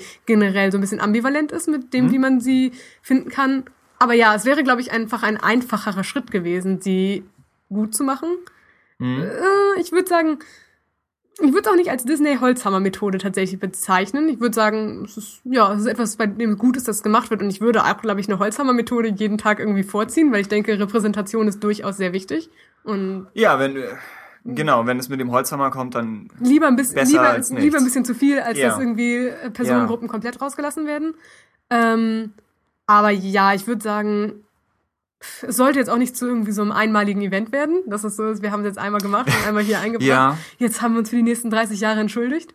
Ähm, ja, weiß ich nicht. ich, Deswegen. ich weiß halt auch nicht, ob die, die, ob das wirklich vermarktet wurde oder ob wir es einfach nur im Vorfeld schon mitbekommen haben. Und Naja. dann hat sich wahrscheinlich nochmal mehr Erwartungen auch aufgebaut. Ja, das stimmt. Deswegen, aber es war ja dann irgendwie, also es macht auf jeden Fall natürlich aufmerksam auf das Buch, wenn du so etwas im Vorweg irgendwie schon über den Ja. Charakter bekannt gibst, dann ist man natürlich gespannt, oh, wie blenden es- sie das jetzt da ein? Ich meine, Jennifer Heddle oder so hat es in dem Interview erwähnt. Mhm. Also es ist jetzt nicht so, dass es aus irgendeiner, also es ist schon bewusst vom Verlag so gewählt, dass, dass man das im Vorfeld schon weiß, Mhm. dass es kommt. Ähm, ansonsten, das, das Holzhammer-mäßige, für mich kommt es ein bisschen daher, dass, dass die Figuren jetzt alle ja etwas simpel gehalten sind. Aber gerade dieses Detail jetzt, da, Äh, Genau, und das sticht dann mehr hervor, als Ja. es angenommen Morse wäre ein generell besser ausgearbeiteter Charakter insgesamt. und es würde noch beiläufiger dann Ja, ausrutschen. Ja, dann- das glaube ich auch. Ich glaube, so wirkt es nicht so beiläufig, wie es eigentlich gemeint ist. Ja, das und deswegen stimmt. haben wir alle so ein bisschen widersprüchliche Reaktionen drauf. Mhm. Kann ich mir vorstellen. Ja. Für mich ist das eigentliche Problem mit der Figur der Nachname Morse, was Ja. Plattdeutsch für Hintern ist. Wo du auch denkst, warum hat das niemand überprüft? das stimmt. Vielleicht kein Problem in irgendwie Süddeutschland oder. Hätten Apostroph oder so nochmal reinhauen können, dann wär's Moors. Moors. Ich will nicht wissen, wo- wofür das Plattdeutsch ist, aber ja. Das ist so ein bisschen, ja. Aber Wie du sagst, wichtig, wichtig wäre, dass wirklich sie auch in Zukunft mehr Mhm. in die Richtung gehen. Oder dass sie weiterhin sagen, wir versuchen die Vielfalt in der realen Welt auch irgendwie Genau. in, innerhalb von Star Wars abzubilden. Genau, das Und- ist, ja. Einfach Repräsentation in jeder Ecke, finde Hm. ich, ist schon etwas Erstrebenswertes und es scheint ja so, als würden sie auch durchaus gewillt sein, diesen Weg zu gehen, wenn wir uns auch angucken, wie jetzt die Casts in letzter Zeit eben zu den Filmen aussehen. Rogue One. Genau, Rogue Ja. One und ja, auch, ich finde, der Force Awakens Cast ist eigentlich auch gar nicht so schlecht, deswegen, ähm, das klingt, das Hm? Klingt schon wieder so fies. Genau. Kann man machen. Ja, Ähm, klar. Nee, aber äh, ja, ich denke, ich würde mich freuen, wenn ein bisschen mehr noch was in der, in der Zukunft in der Richtung passiert. Okay. Das heißt, die Imperialen, ja, wir sind so ein bisschen. Genau. Ja. Haben wir zu äh, Chairman Iswa noch? Ach so, Weil wir bisher über die noch gar nicht gesprochen genau, haben. hat man nur so ein bisschen angesteuert. Äh, wir könnten Mary Jade als Einleitung vielleicht ganz gut äh, ihr Zitat borgen. Sie schreibt, es ist interessant zu sehen, wie eine kleine Rebellengruppe einen großen Schlag plant und in welche unterschiedlichen Aspekte oder unterschiedlichen an, welche unterschiedlichen Ansichten, sorry, es innerhalb dieser Gruppe gibt. Zum Beispiel, ob man Kollateralschäden in, in Kauf nehmen muss. Äh, Sherman Iswell fand ich beide sehr sympathisch und habe mit ihnen mitgefiebert. Ja, ja, ähm, fand ich interessant, dass, ähm, dass diese Diskussion nochmal zwischen den beiden läuft. mhm. Also, du hast so ein bisschen das Gefühl, in jeder Hälfte. Wir haben ja eigentlich, da- wir haben ja eigentlich sechs Hauptfiguren und sie sind in diesen Zweierteams. ja, Und die stimmt. Teams haben unter sich nochmal so ihren nicht ganz philosophischen, aber schon noch so einen, äh, so einen kleineren Diskurs. Und das ist schon eigentlich ganz clever konstruiert. Ich fand bei. Du, Okay. Ich fand bei Isma, sie hat, wo wir eben über Maus gesprochen haben, die ein bisschen, wo die einzelnen Charaktereigenschaften nicht ganz so vielleicht ein volles Bild schon ergeben oder Mhm. einfach noch ein bisschen zu simpel sind. Bei Iswald ist das ein bisschen ähnlich, wo Camp das auch versucht. Er gibt ihr so eine, eine Szene, wo sie versucht, ein junges Ja, Twi'lek-Mädchen Mhm. aus irgendwie einem, eigentlich aus den Slums rauszuholen Mhm. und ihr ein besseres Leben zu geben. Und das fand ich ist, das ist so der, einmal macht es Isol sehr viel menschlicher oder wie, wie man das nennen mag. Und das hilft, weil Ja. sie ja sonst mehr so die, die äh, kaltblütige Soldatin ist. Also finde ich, hat die Szene schon ihren Punkt.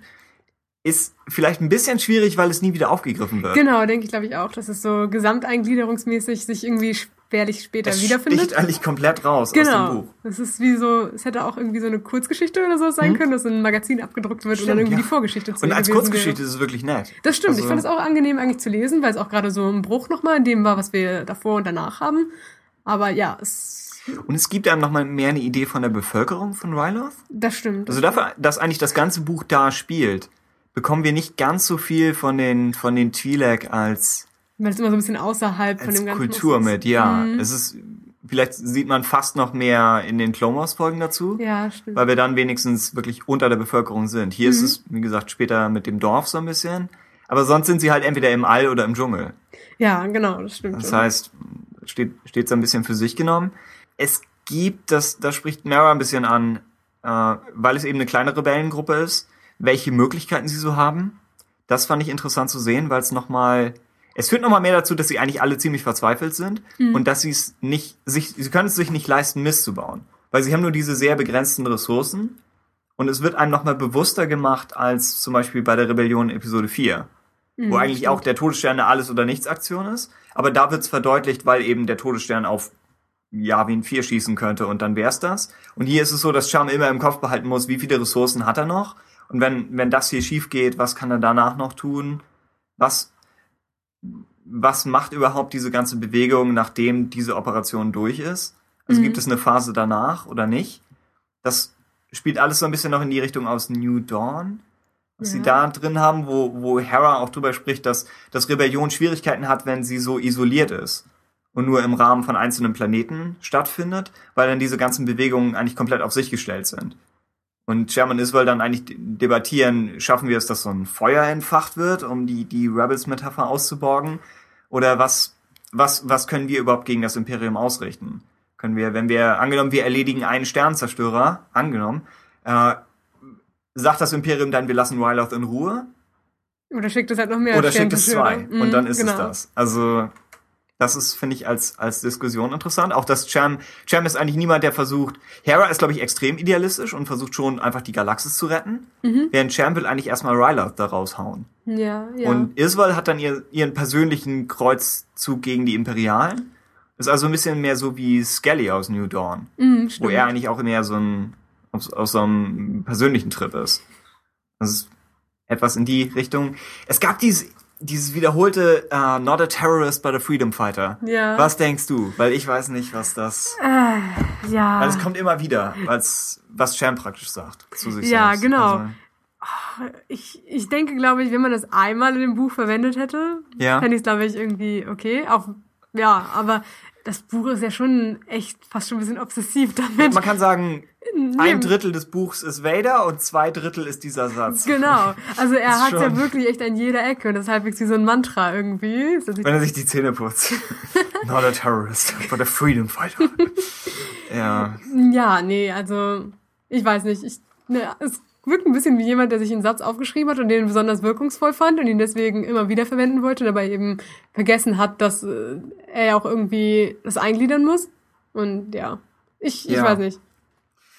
Es war halt echt schon ein bisschen Ja. grenzwertig. Also es macht, es macht ihn sympathisch, dass er diesen internen Konflikt Auf hat. jeden Fall. Und es passt thematisch, dass er die ganze Zeit überlegen muss, wie kann ich dem Imperium schaden, ohne zu weit zu gehen. Mhm. Also eigentlich denkt er die ganze Zeit, wo ist die Grenze?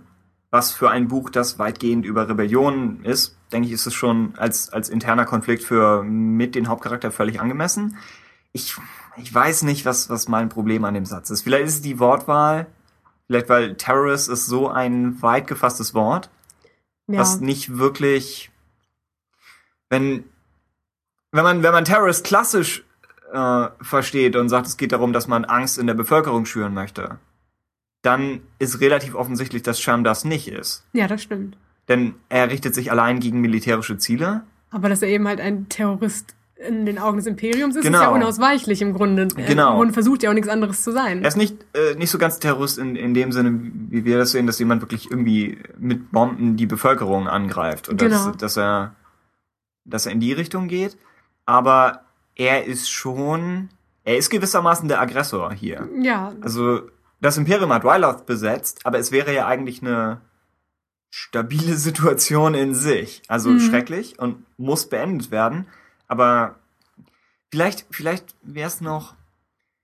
Er, er denkt das halt immer, wenn er zum Beispiel den Angriff auf einen Sternzerstörer befiehlt, dann sagt er das immer nochmal zu sich selbst. Mhm. Und ich finde, weil es, weil es gegen militärisches Ziel geht, heißt das nicht, es ist kein Terrorismus, aber es ist Ja. schon, du denkst, vielleicht wäre es einfacher gewesen, wenn, wenn die Gewissensbisse, wenn man es so verstanden hätte, als er hat, er hat Skrupel, dass so viele Menschen sterben werden. das stimmt. So, das könnte ich verstehen, wenn er sich das bewusst macht. Aber die, der interne Konflikt, so wie er hier klingt, denke ich, ist nichts, was man sich an der Stelle, ja, dann wird er sich fragen, gibt es nicht noch einen besseren Weg? Gibt es einen gewaltfreien Weg, Ryloth zu befreien? Genau, ich glaube, dann ist der Satz einfach auch zu allgemein so gefasst, als Ja. dass man ihn so oft wiederholen sollte und dann, ja, ihn irgendwie so verwirrung, verwirrungsstiftend irgendwie Ja. benutzt dann. So ist es Genau. etwas. Naja. Äh, was würdest du sagen ist, um schon so ein bisschen auf Fazit zuzugehen, was würdest du sagen ist der beste Moment in dem Ganzen? Oder müssen wir es uns für die Spoiler aufbewahren? Ähm, ah, ich bin mir selber, glaube ich, gar nicht sicher, wo ich den besten Moment anordnen würde. Okay. Ähm, Tipp, erste Hälfte. Am Ende sind ein paar gute, aber. nee, ich glaube, ich glaube, ich finde eigentlich das Ende mit am besten. Okay, dann sprechen wir in Spoilern drüber. Genau. Alles klar. Ich, meine Sachen sind in der ersten Hälfte, aber ich würde sie auch noch eher vage halten. Ja, also okay. warten wir, warten wir noch damit. Das heißt, ich glaube, sind wir mit den meisten Zitaten durch? Ich will niemanden, ich, Ich glaube, wir sind schon beim Fazit, will oder? niemanden außen vor gelassen haben. Okay, dann möchtest du loslegen mit dem Fazit? Genau, von Daniels Seite aus bekommen wir ein Es ist kein tiefgehender Roman, beschreibt nichts, was der Fan nicht schon wusste. Dafür spannende Geschichte über Ryleth und den Widerstand in den, Clo äh, in den Clone Wars. Oder nach dem? Ja. Nach den Clone Wars, ja. Ähm, genau, Daniel lobt äh, die Storyline um äh, Chums Rebellen und die internen imperialen Intrigen. Äh, Jodas Eintopf sagt, alles in allem wieder kein schlechter Roman und meiner Meinung nach deutlich besser als Tarkin. Aber ich wünsche mir endlich etwas mit mehr Tragweite. Ja. Kann man mir Deutlich besser als Tarkin, würde ich unterschreiben, ja. Okay.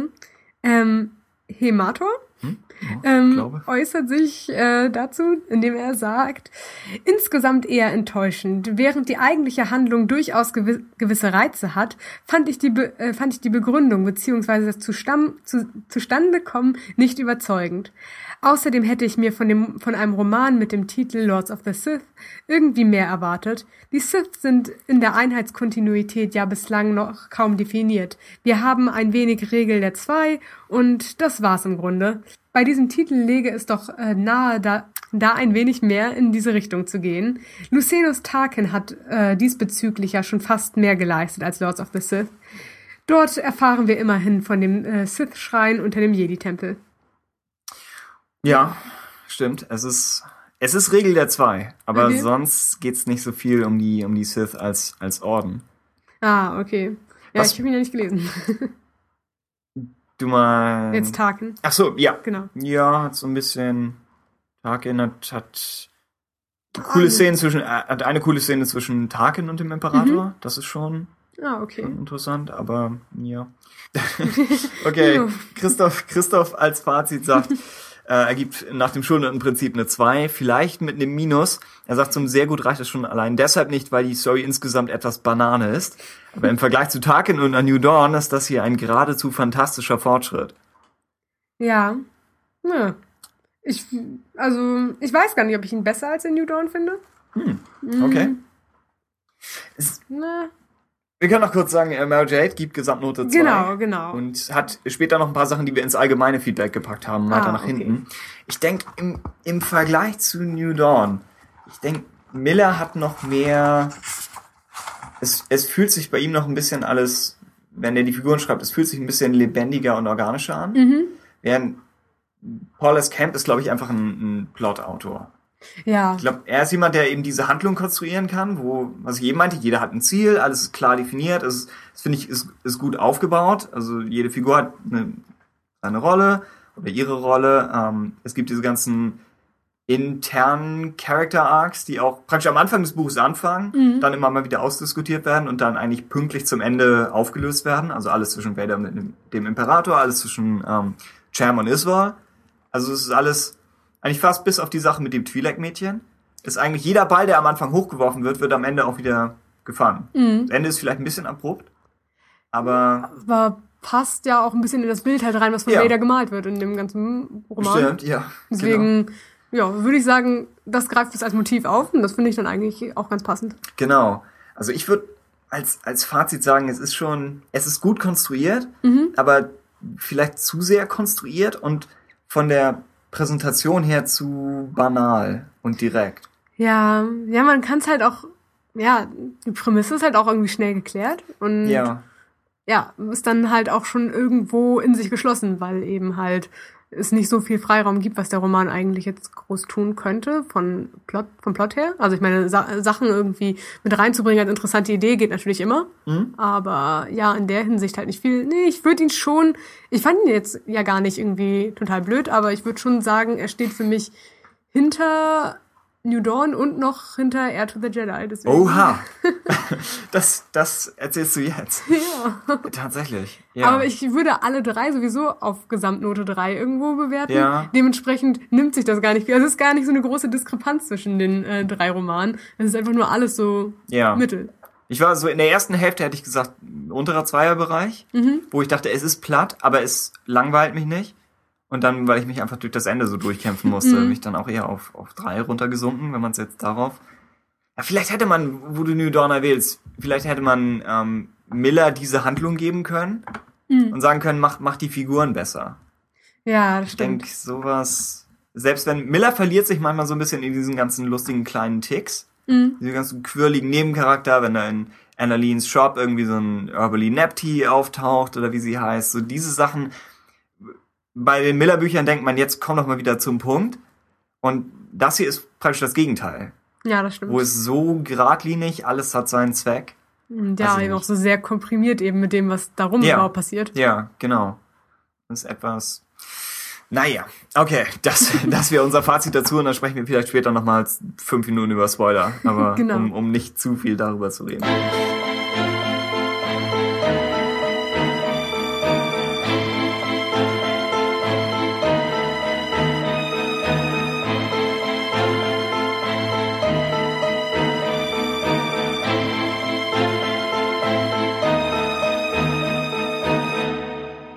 Ja, dann kommt jetzt als nächstes in unserer Reihenfolge Dark Disciple von Christy Golden.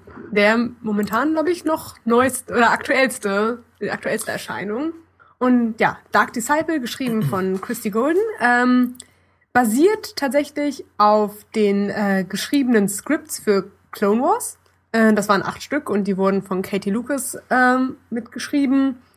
Und ja, das waren halt äh, Episoden-Arcs, die eigentlich vielleicht in einer Staffel 7 oder äh, 6 noch, man weiß es ja nicht ganz genau, wie es eingegliedert hätte werden sollen zeitlich, glaube ich. Ja, ich habe Ja. manchmal gehört beide. Also ein, Ja. ein Vierer passiert in Staffel 6 und einer in 7. Macht Sinn bei so vielen Skripts auch irgendwie. Dann habe ich die Variante gehört, einmal am Anfang einer Staffel und einmal am Ende der gleichen, Mhm. dass die Staffel so ein bisschen eingerahmt wird davon. Oder beides. Würde auf jeden Fall irgendwie zu Clone Wars passen, wenn es nicht auf jeden Fall alles aufeinander in einem Blog folgt. Ja, Ähm, ja. Naja, genau. Und ja, im Vordergrund der Handlung stehen halt Asajj Ventress und Quinlan Voss. Und ja, die äh, Handlung beinhaltet im Grunde Quinlan, äh, Quinlan, der vom Rat der Jedi auf die Mission geschickt wird, Count Dooku zu ermorden. Und äh, dies mit Hilfe von Asajj Ventress, die auf Obi-Wans persönliche Empfehlung ihm ans Herz gelegt wird, Ja. dass sie quasi ein Team bilden, um diese äh, Mission vollführen zu können.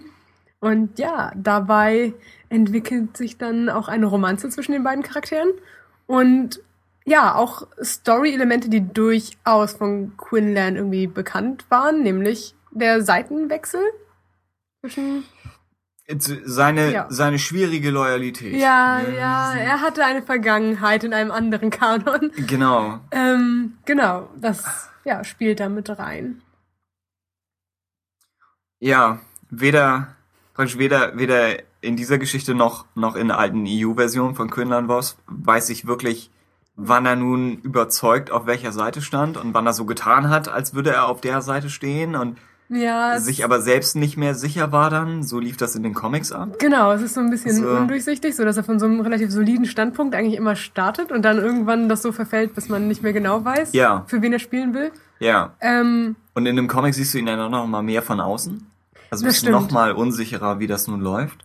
stimmt, da ist auch, ich würde sagen, eine sehr viel kühlere Version seiner selbst als jetzt sowieso durch Clone Wars war ja da auch schon Ja. ein größerer Wechsel zwischen Jetzt den ist- Charakteren, Genau, die, in der Clone Wars Folge ist er sehr lebendig. was ich gar nicht so schlimm finde, aber Ja. ja. Genau, und deswegen war es so ein bisschen überraschend, dass, wie du sagst, dass hier wieder eigentlich Story, eigentlich Elemente aus seiner Comic-Storyline kommen hier Mhm, wieder das rein. Mhm. Das war Und auch unerwartet. Ja. Ähm, tatsächlich, ich hatte ähm, mir mal, glaube ich, gebraucht, äh, ein, ich glaube, es ist ein Zweiteiler gewesen von einem Comic, der, ich glaube, das dunkle Portal hieß. Und ja, mal gehört. ja, genau, und da hatte Quinlan ja auch schon irgendwie eine Story mit den Nachtschwestern gehabt, die da ähm, mit reingespielt hatten. Ich habe den Comic jetzt schon länger her, dass ich den gelesen hatte. Aber auf jeden Fall fand ich es ganz interessant, dass Nachtschwestern so per se auch schon mal ein Story-Element seines äh, älteren Charakters quasi waren. Ja. Und stimmt. dass dann echt tatsächlich verschiedene Motive von ihm so mit zusammengebracht wurden.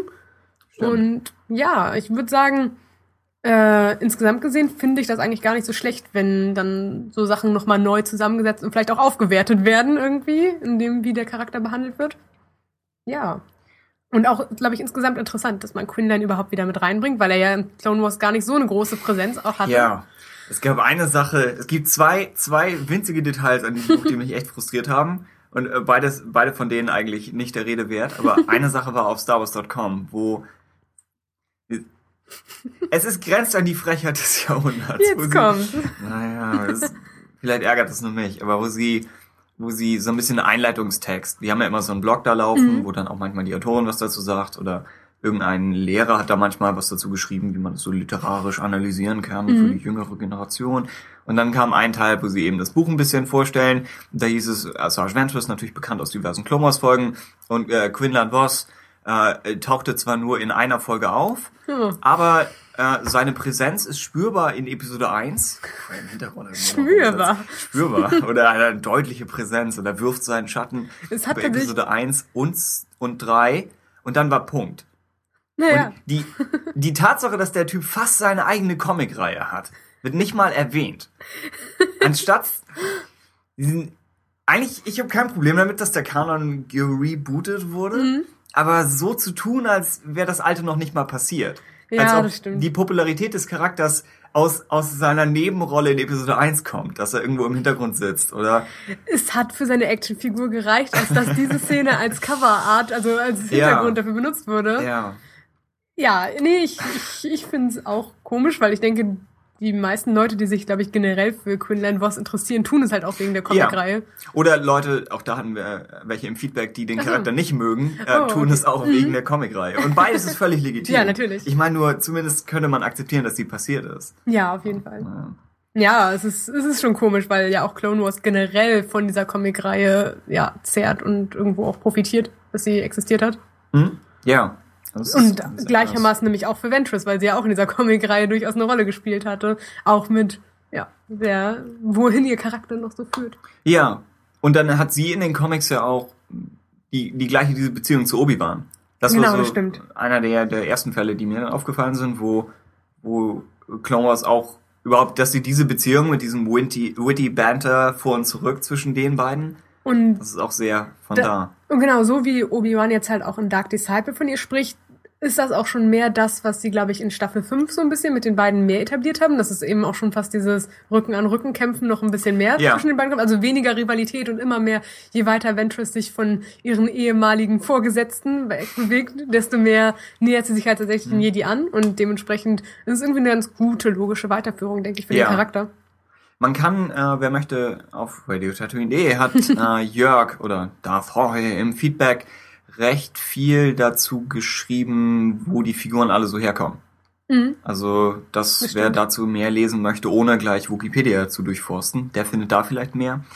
Ähm, ja, generell zu Dark Disciple sollte ursprünglich eine Clone Wars Folge werden, Mhm. oder beziehungsweise acht. Ach, ja. Eine der Folgen heißt Traitor.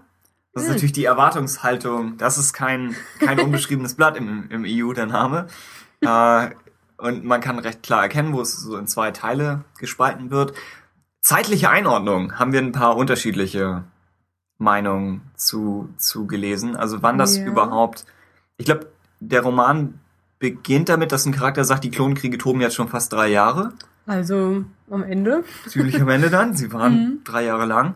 Aber dann gleichzeitig deckt der Roman, glaube ich, schon ein paar Monate ab. Mhm. Also es ist etwas schwer einzuschätzen, wo das Ganze. Ja, es ist schwer zu sagen. Ich glaube, Jörg sagt das hier Mhm, unten. dass es sich über mehrere Monate erstrecken muss von der Handlung halt auch. ja, weil ja auch äh, Gerade- immer wieder Zeitsprünge. Genau, und auch gerade Quinlands Entwicklung gegen Ende, äh, ja, suggeriert, dass da mehr, mehr Zeit vergangen ist. Ja, Jörg sagt, es wäre interessant zu wissen, wie diese Arcs, die ja Teil der siebten Staffel Clone sein sollten, in der In-Universe-Chronologie verortet sind. Ich Mhm. fände es nämlich sinnig, wenn sie noch vor dem Yoda-Arc aus Staffel 6 angesiedelt wären. Was dann wieder. Eigentlich ist Clone Wars ja ab Mitte Staffel 3 oder so schon chronologisch, Mhm. aber ja, vielleicht hätte man das ein bisschen dann aufgeteilt, das ist nicht direkt hintereinander weg. Und den Yoda-Arc als Abschluss fand ich eigentlich ganz gut. Ja, Natürlich nicht so gut als Abschluss, wie ein tatsächlicher Abschluss gewesen Ja. wäre, aber mit dem, mit dem, was sie machen, oder mit dem, was sie machen konnten. Es hat halt irgendwie, also ich würde dazu stimmen, weil es auch irgendwie so Abschlussstimmung irgendwie generell hat. Deswegen, ja. Also jetzt der Yoda. Yoda? Ja. Mhm. Und das hier auch so ein bisschen. Hat Ja. was, da kriegen wir auch noch Feedback zu. Ohne jetzt zu weit vorzugreifen. Genau, ja. genau. Vielleicht noch ein bisschen was dazu, dass es, wie, wie sehr fandest du, hat man gemerkt, dass es für Clone Wars geschrieben war? Angenommen, du würdest das Buch so in die Hand nehmen, würde es dir genauso vorkommen wie Lords of the Sith, oder? Ich finde, man hat ziemlich gemerkt, aber definitiv im positiven Sinne dabei. Also, Mhm. dass der Ton von Clone Wars schon ziemlich gut äh, getroffen wurde und auch der Ton von den einzelnen Charakteren, was wir auch im Hörerfeedback, glaube ich, noch äh, mehrmals drin haben. Ja, dass jeder Charakter, man konnte sich die Stimme zu fast jedem Charakter auch irgendwie vorstellen. Fast. Mit einer, das ist der zweite große Punkt, aber eher, fast, Ja. ja. Ähm, und ähm, ja, genau, gleichzeitig denke ich auch, der Roman geht schon an Passagen darüber hinaus, was Clone Wars wahrscheinlich gemacht hätte. Also ich denke, teilweise was jetzt Gewalt oder irgendwelche Ausdrücke zu irgendwas angeht, dann das hätten sie wahrscheinlich nicht so gemacht. Das ist äh, also denke ich. Oder, oder vielleicht. Du guckst so skeptisch. Ich weiß es auch nicht. Ähm, Ja. Nee, aber ich denke, generell hat es, glaube ich, für mich äh, so gut den äh, Ton von Clone Wars selber getroffen, dass es so ein gutes Paradebeispiel auch dafür sein könnte, wie gut Charaktere aus Clone Wars tatsächlich auch in anderen Medien irgendwie funktionieren. Und das finde ich ist auch nicht unbedingt immer eine Selbstverständlichkeit, dass eben so für viele ist ja Ventress auch nur wirklich aus Clone Wars bekannt Hm? und oder auch Quinlan. Und dass sie dann trotzdem abseits davon in einem Roman funktionieren, ist schon auch eine, ich finde qualitativ gut für das Skript dann. Mhm. Ich hatte zum Beispiel, und man macht das ja nicht bewusst, aber ich hatte gemerkt, dass ich mir schon beim Lesen immer noch den Clone Doku vorgestellt habe. Ja, stimmt. Mhm. Bei einigen Charakteren ist es mal so, mal so gewesen, aber die Doku, finde ich, sieht, sieht einfach... Könnte Augen ausstechen mit diesem Bart. ja, ja, genau. Er darf sich nicht über so einen Tisch beugen, wenn er da plötzlich festhakt. Genau, das, das taucht da auf. Und dann habe ich es leider verpennt, mir nochmal wieder, jetzt speziell für das Buch, ähm, die, die Concept Art Sachen auf StarWars.com Mhm, ja. anzusehen, denn da haben sie ja einige so der Umgebung, ich glaube ein bisschen Black Ja. Sun und Achso, jetzt zu den, zu den Skripts jetzt? zu Dark Disciple. Genau, speziell. dann haben sie, glaube ich, auch zu Pantora oder? Nee, das war nicht Pantora. Wie heißt hieß Taucht im Roman auf, aber ich weiß Ja. nicht, ob sie dazu Concept Art. Ah, auf jeden Fall zu dieser Stadt da. Mustafa hat eine. Na, bin ich mir gar nicht mehr sicher. Hatte, wo sie das erste Mal aufeinandertreffen. Welche Stadt war das denn nochmal? Ist es nicht Pantora? Doch, dann ist es Pantora, Krass. genau. Aber dazu gab es auf jeden Fall Concept Art und Mhm. ja auch das, äh, diesen Ausschnitt von der unfertigen Animation Mhm. gab's ja da. Ähm, also man konnte, glaube ich, schon einen visuellen Blick auch darauf bekommen, wie es aussah. Und auch von Ventress gab's mehrere Sachen, glaube ich. Verschiedene Genau, Kleider von, und von alles. Kleider Ja. und Haare und Genau. ich glaube zu Quinlan auch irgendwie von seiner Rüstung oder sowas irgendwie. Und ich meine, Frau Golden meinte, dass sie äh, vier Folgen gesehen hat, auch wirklich. Mhm. Also okay. vier, die ersten vier hat sie gesehen, die anderen basieren auf Drehbüchern. Das heißt, da ist noch Material, was man durchaus hier und da irgendwie veröffentlichen sagte, könnte. wir hatten, glaube ich, beide ein Interview mit ihr gehört, oder? Wo sie, Ja. wo sie auch gefragt wurde, was ist von mir, was ist, was Unter ist Umständen das Drehbuch? gleiche, aber ja. Ja, kann sein. Äh, und da versucht sie der Frage, oder, na, sie kann die Frage natürlich nicht so beantworten, weil man wirklich durchs Buch Mhm. durchgehen müsste wahrscheinlich. Ja. Aber genau das will sie nicht, weil sie dann verständlicherweise sagt, idealerweise wirkt es so aus einem Guss, dass es nicht, Mhm. dass nichts irgendwie fehl am Platz wirkt. Es gibt einen, einen Fall zum Beispiel, die allererste Szene, Ja. wo Doku sein Unwesen treibt mit einer Bevölkerung von Flüchtlingen praktisch. Genau. Und das wirkt, weil es so ein bisschen das optisch, der optisch eindrucksvolle Start ist und sofort die Handlung ankurbelt, hätte ich gedacht, das ist die erste Szene der Folge. Und ausgerechnet da meinte sie, das hat sie erfunden. Ja, ich, ich glaube, ich verstehe deinen Gedankengang da, weil es eben halt dieses Prolog-technische Ja, von genau. Clone Wars irgendwie hat, dieses, hier haben wir die Szene, dann ist der Cut und dann sieht Und man ich- als nächstes den Jedi-Rat oder Ich so. finde, es ist so wichtig, dass du. Der Ablauf ist eigentlich, du siehst, wie Doku ein Verbrechen begeht Mhm. und dann kommen die Jedi und sagen, dieses Mal ist er zu weit gegangen, wir müssen zuschlagen. Und das ist, finde ich, in dem Buch so schon etwas konstruiert und Mhm. gehetzt, aber die Clone Wars Folge hatte offenbar noch nicht mal die erste Szene. ja, also die Folge hätte angefangen mit Jedi-Rat, wo sie gesagt haben, stimmt. dieses wir bringen Mal ihn um. kurze Pause, dann Attentat. Das machen wir. nur, das, Das- nur dieses Opening, wie es reinkommt und wir bringen um. Der, der, der Ansage hätte überhaupt nichts zu tun gehabt. ja, genau. Er muss über irgendwas anderes reden, weil noch nichts davor. Vielleicht hätte er es erzählen können. In seinem Ein oder man hätte Oh, diesen, diesen Zweizeiler, den sie am Anfang Sie stehen hätten- Ja, stimmt. Wahrscheinlich hätten sie das gemacht, dass du im, im Opening Crawl oder im Title siehst du, wie, wie die Bevölkerung da irgendwie Mhm. Vom Himmel geholt wird. Aber ich finde deine Idee auch sehr gut. Also, Na ja. ne? Ich, bin, ich weiß nicht so recht. Äh, da fand ich, hat man es gemerkt und ansonsten merkt man natürlich ziemlich diesen, diesen Bruch bei nach vier Folgen. Mm, Wo ja, praktisch der erste Story Arc durch ist und wo der zweite kommt. im Sinne dazu, dass man dann mehr merkt, was von ihr ist und was nicht so, oder was? Äh, nee, ich meinte, wo, einfach wo die Story Arcs auseinandergehen. Ah, ja, okay. dass sie, ich glaube, sie meinte in Interviews, dass sie vielleicht mehr in der ersten Hälfte dazu geschrieben hat. Es wirkte so, als ob ihr die Romanze etwas zu schnell ging, die Entwicklung Mhm. dahin. Und auch weil die erste Hälfte ja so ein bisschen die Vorbereitung ist, könnte ich mir eher vorstellen, dass sie da noch mal eine Mission dazu geschrieben hat. Mhm. Dass sie da noch was erfunden hat, wo, wo sie gesagt hat, das könnte funktionieren.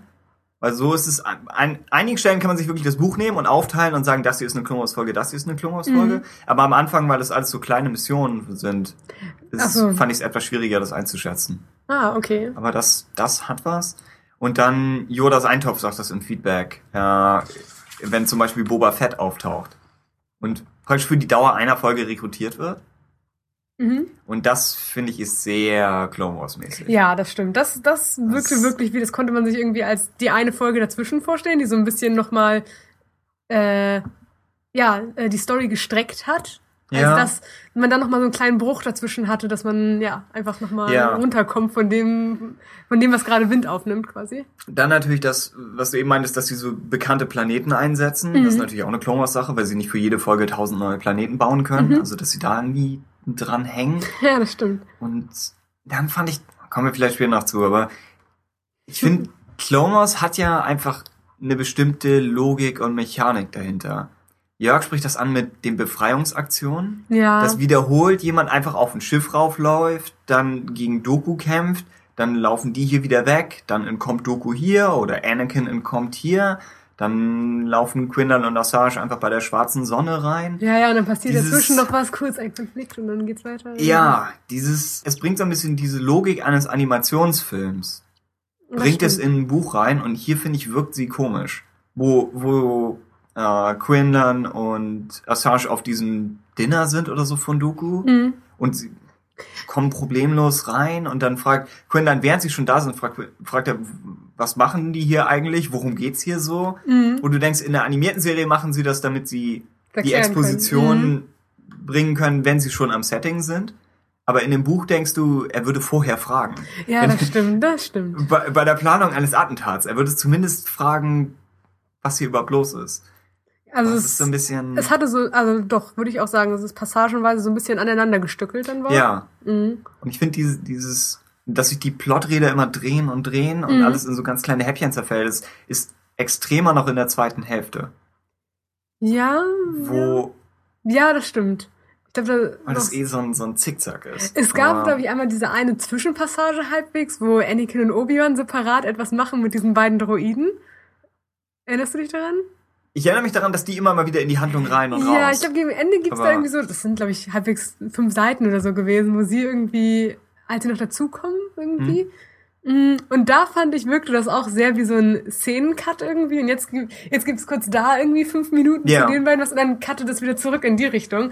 Und ich meine, das ist natürlich okay, dass äh, Romane sowas auch machen, weil Mhm. es ja einfach auch nur eine Erzählweise ist.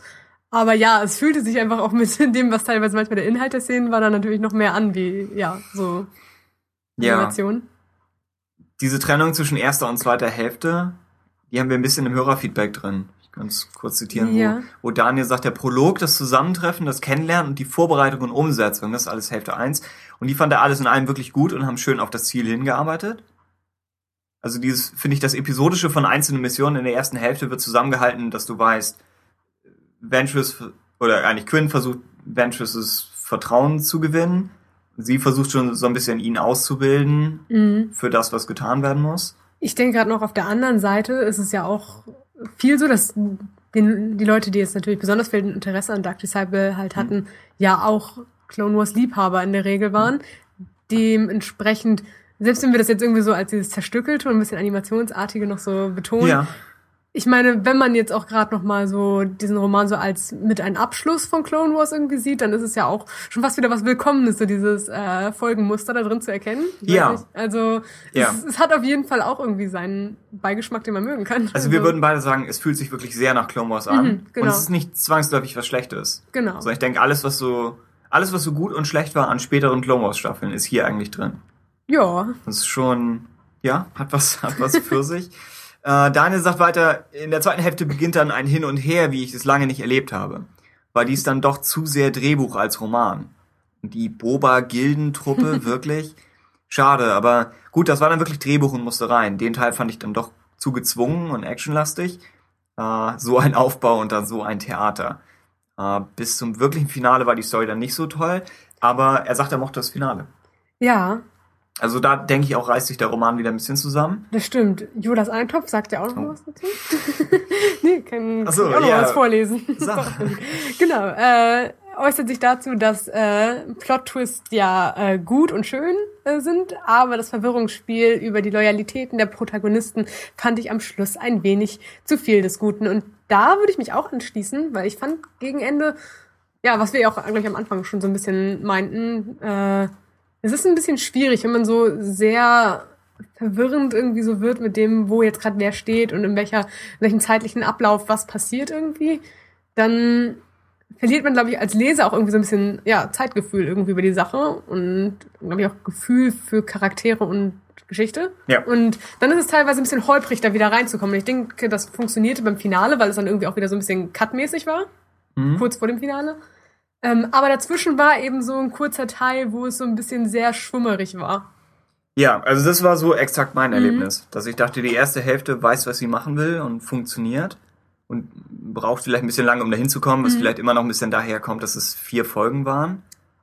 Hat Ja, aber auch, ich meine, Chrissy Golden, denke ich, hat schon recht, wenn sie sagt, sie musste es eher noch ein bisschen ausschmücken, damit es nicht zu überstürzt, überstürzt wirkt. Also es ist schon, schon alles richtig. Aber dann in der, in der zweiten Hälfte, ich, eigentlich genau, was du sagst, sobald du von den Figuren wegkommst, ist Mhm. man einfach aus der Geschichte raus. Und ich denke, weil, weil die Spannung kommt viel darüber, dass du nicht weißt, was mit, mit Quinn dann los ist. Mhm. Und an dem Punkt müsste dann eigentlich, entweder gehst du in ihn rein und zeigst wirklich Konflikt, oder du sagst, ab jetzt muss Ventress die Geschichte allein tragen. Und du bist dann in ihr wirklich drin, weißt aber auch, was sie denkt und was sie weiß und fühlt und hofft und plant. Aber ich, das passiert nicht. Ja, ich, ich genau, ich denke nämlich auch, das hat fast schon ein bisschen was wie. Es hätte auch ähm, rein theoretisch wie so eine Videomontage sein können, finde ich so. ein Zeitraffer, 80er Jahre. ja, so ein Zeitraffer der letzten paar Tage, die Quinlan da irgendwie zwischendrin hatte. Deswegen war es Ja. dann, glaube ich, so, ja, äh, dass man sich wenig irgendwie dann da drin noch involviert gefühlt hatte, weil es irgendwie so, man es dann doch auf einmal, auf einmal sehr von außen betrachtet Ja, hat, finde ich. Ja, Und genau. genau. Es, es, es wirkt so, als ob bis, bis dahin ist die Handlung einfach klar um die beiden herum Mhm. aufgebaut.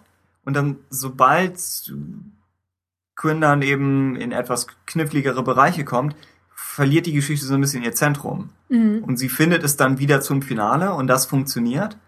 Aber so die, die 30 Prozent davor, fand Ja. ich, ist, ist echt, Ja, das stimmt. weiß ich nicht.